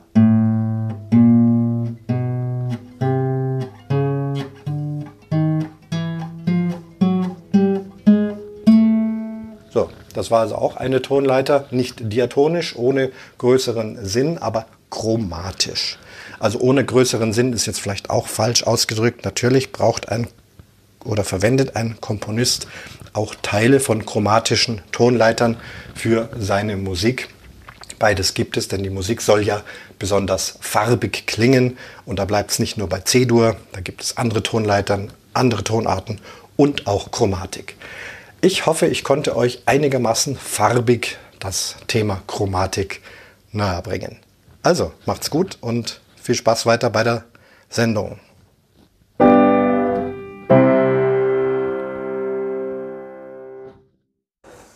Ja, sehr schön. Chromatische Tonleitern habe ich immer so ein bisschen stiefmütterlich behandelt, obwohl ich äh, äh, ja selber Musik mache. Aber dass es dazu so viel Interessantes zu sagen gibt, äh, finde ich schon schön. Dass, also vielen Dank nochmal Richtung Oh Bowman Ja, muss äh, ich auch für sagen. diesen schönen also ganz Beitrag. Lob. Ich fand das auch toll, vor allen Dingen, äh, weil es, es hat so ein bisschen was wie von Alpha Centauri vom Harald Lesch innerhalb von einer Viertelstunde ein Thema auf den Punkt bringen und dann auch noch das Schöne ist, was ich immer wieder mag, äh, wenn halt sowas live dann noch mit äh, eigenen Beispielen, selbst gespielt, angearbeitet, weil das ist eine ganz andere Sache, ob man das irgendwo in einem Buch liest und Noten dabei sieht oder in der Wikipedia liest oder sonst irgendwie so. Der Audioanteil, der bringt einem was, weil es, äh, weil das Ohr es ganz anders aufnimmt, als wenn man Noten auf einem Blatt sieht. Ja, im Gegensatz zu uns schaffen es manche, die Sachen in kurzer Zeit auf den Punkt zu bringen. Hey. Ja, das stimmt. Also auch dafür nochmal vielen Dank. Genau. Ja. Ähm, ja, ich musste bei chro chromatischen Tonleitern musste ich an ein Kinderlied denken, das meine Eltern mit mir mal gesungen haben, beziehungsweise gesungen haben mein Bruder und ich und mein Vater und meine Mutter hat am Klavier begleitet. Das war das Lied vom Hosenknopf in Finnland. Keine Angst, ich fange jetzt nicht an, das hier zu singen, aber da ist tatsächlich äh, die Melodie für die Strophe auch äh, entlang einer chromatischen Tonleiter gesetzt. Habe ich da rausgehört, dass ihr auch ein Klavier zu Hause hattet? Ja, meine, Also- deshalb konnte ich ja sagen, äh, ich habe ja mitgekriegt, wie schwierig das war, einen guten Klavierstimmer zu finden Mhm. in Aachen. Ne? Und äh, also zumindest zu der Zeit. Der war aber, der war aber sehr nett. Ich hoffe, der lebt noch. Ähm, der hat mir immer Spaß gemacht, weil der hat äh, seinen Job wirklich geliebt. Äh, das hat man gemerkt und der hat mit uns Kindern immer rumgeflaxt, hat uns regelmäßig zum Lachen gebracht, während der halt an den Wirbeln drehte. Und äh, später hat er mich dann auch, weil ich äh, einer der Hauptnutzer des Klaviers äh, war, halt auch gefragt, wie hättest du es denn gerne, irgendwelche besonderen Wünsche. Ja, und dann haben wir uns auch so ein bisschen, haben wir auch ein bisschen gefachsimpelt. Schön, sowas erinnert man gerne. Ja, doch. Also ich, ich habe das, ich, das Klavier war nie wirklich mein Instrument. Ich musste das machen. Äh, es hat eine Zeit lang auch Spaß gemacht, äh, einfach aus dem Grund, weil es halt äh, der einzige Weg war, auf dem ich mich musikalisch ausdrücken konnte. Äh, um wirklich auch irgendwann mal eine Gitarre und Unterricht auf der Gitarre zu bekommen. Das war schon ein kleiner Kampf, den ich dann irgendwann mit 15, glaube ich, gewonnen habe, unter der Bedingung, dass ich äh, Klavier noch weitermache, bis ich 16 bin und Gitarre mindestens mache, bis ich 18 bin. Aber das war dann, war dann ein Deal, auf den konnte ich mich einlassen. Und das Klavier hat mir ja auch, also der Klavierunterricht hat mir ja auch äh, in der Theorie sehr viel gebracht. Harmonieverständnis äh, und so weiter und so fort. Ne? So, meine ersten Kompositionen habe ich am Klavier gemacht. Das waren halt kleine, kleinere Stücke. Das hätte ich immer gern gehabt, Klavierunterricht. Habe ich nie genossen. Ich habe niemals Musik irgendwie gemacht oder selber sonst irgendwie das immer nur, wenn überhaupt, konsumiert. Ich habe später bei einem Freund Schlagzeug spielen gelernt und das habe ich dann weitergemacht. Das wäre auch noch was gewesen für einen Uli, um die Gitarre durchzusetzen. Ich kann auch Schlagzeug lernen. Nee, mein, äh, mein Neffe lernt Schlagzeug. Also ich finde, das ist gar nicht so ein Prolo-Instrument. Das ist schon intellektuell anspruchsvoll. Ja, ist es. Es sei denn, man macht irgendwie Rülpsklopfschredder.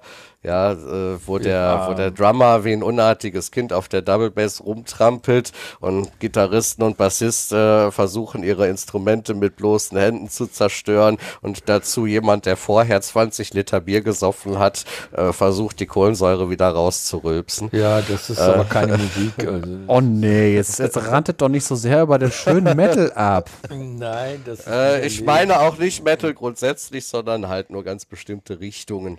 Ja, aber de, die, diese habe ich ja auch schon vorgestellt, wie Ja. ihr wisst. nicht zu Tja. unserem Wohlgefallen.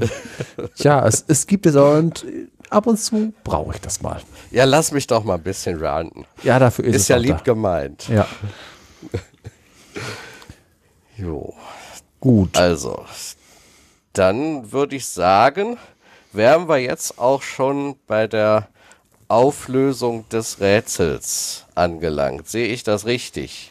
Ja, Ja, aufgrund der fortgeschrittenen Stunde äh, haben wir ja diesmal keine Plattenvorstellung. Das kommt beim nächsten Mal wieder und dafür dann halt ausge, äh, ausführlicher. Genau, das haben wir soeben beschlossen, damit das nicht wieder zu lang wird hier. Ähm, ja, ich habe mir schöne Notizen gemacht, äh, was die Auflösung des Rätsels betrifft, kann sie aber jetzt leider nicht mehr finden. Deshalb muss ich versuchen, das aus dem Stegreif zu machen. Ähm, ich versuche das mal analytisch und Schritt für Schritt anzugehen. Die Lösung ist eigentlich recht einfach. Aber ähm, ich, wenn man sich das wirklich genau überlegt, dann weiß man auch, warum sie so einfach ist und dass das tatsächlich stimmt.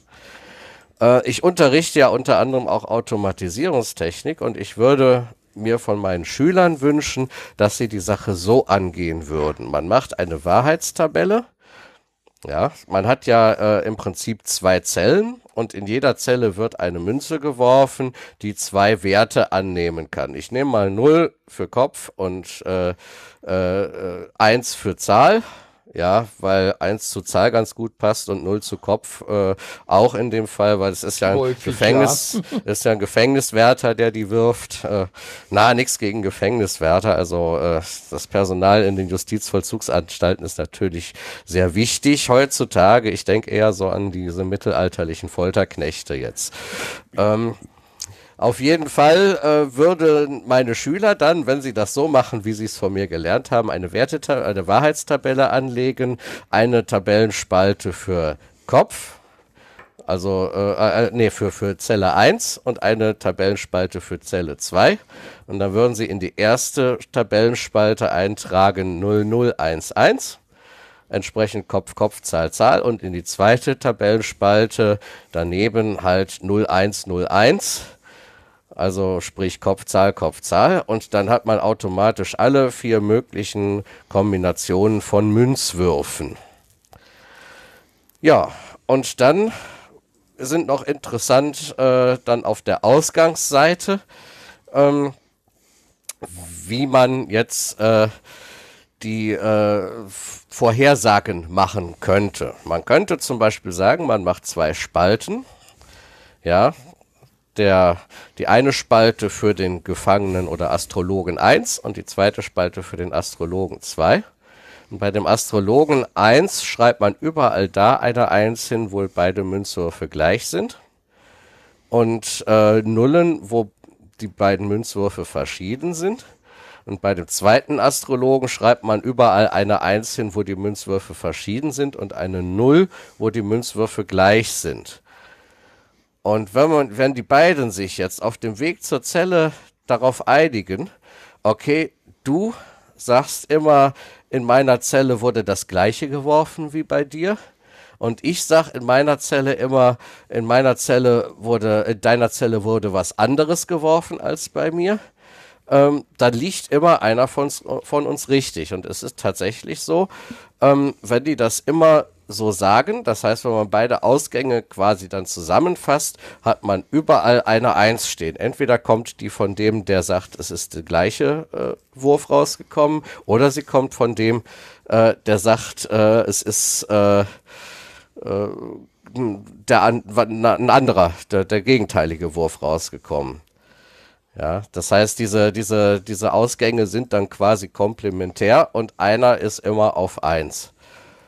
Ja, das heißt, das ganze Problem lässt sich letztendes, letzten Endes reduzieren auf die Frage, äh, sind beide Würfe gleich oder sind beide Würfe verschieden? Genau, ja. das können Sie ja einfach verabreden. Ja, und das können Sie einfach auf dem Weg zur Zelle noch schnell verabreden. Du sagst immer, äh, in meiner Zelle wurde das gleiche geworfen. Und ich sag immer, in deiner Zelle wurde was anderes, das andere geworfen.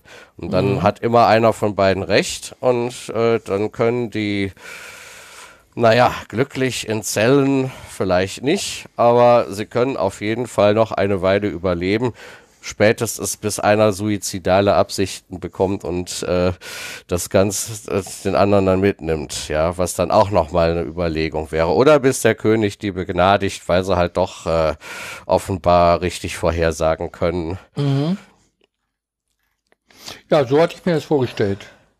Ja, und das war jetzt so, so ein bisschen äh, ausführlicher analysiert, woher das kommt. Ja, und äh, ja, ich hoffe, ich nehme mal an, dass viele unserer Hörerinnen und Hörer auf, so auf die, relativ schnell auf die Lösung gekommen sind. Aber muss ja nicht, mhm. muss ja nicht jedes Rätsel schwer sein. Und diesmal kam es mir auch nicht so unbedingt darauf an, die Lösung zu liefern, sondern eher die Analyse. Soweit mhm. dazu. Ja, dann wären wir durch, ne? Dann wären wir durch. Dann machen wir die Besprechung der Alben beim nächsten Mal.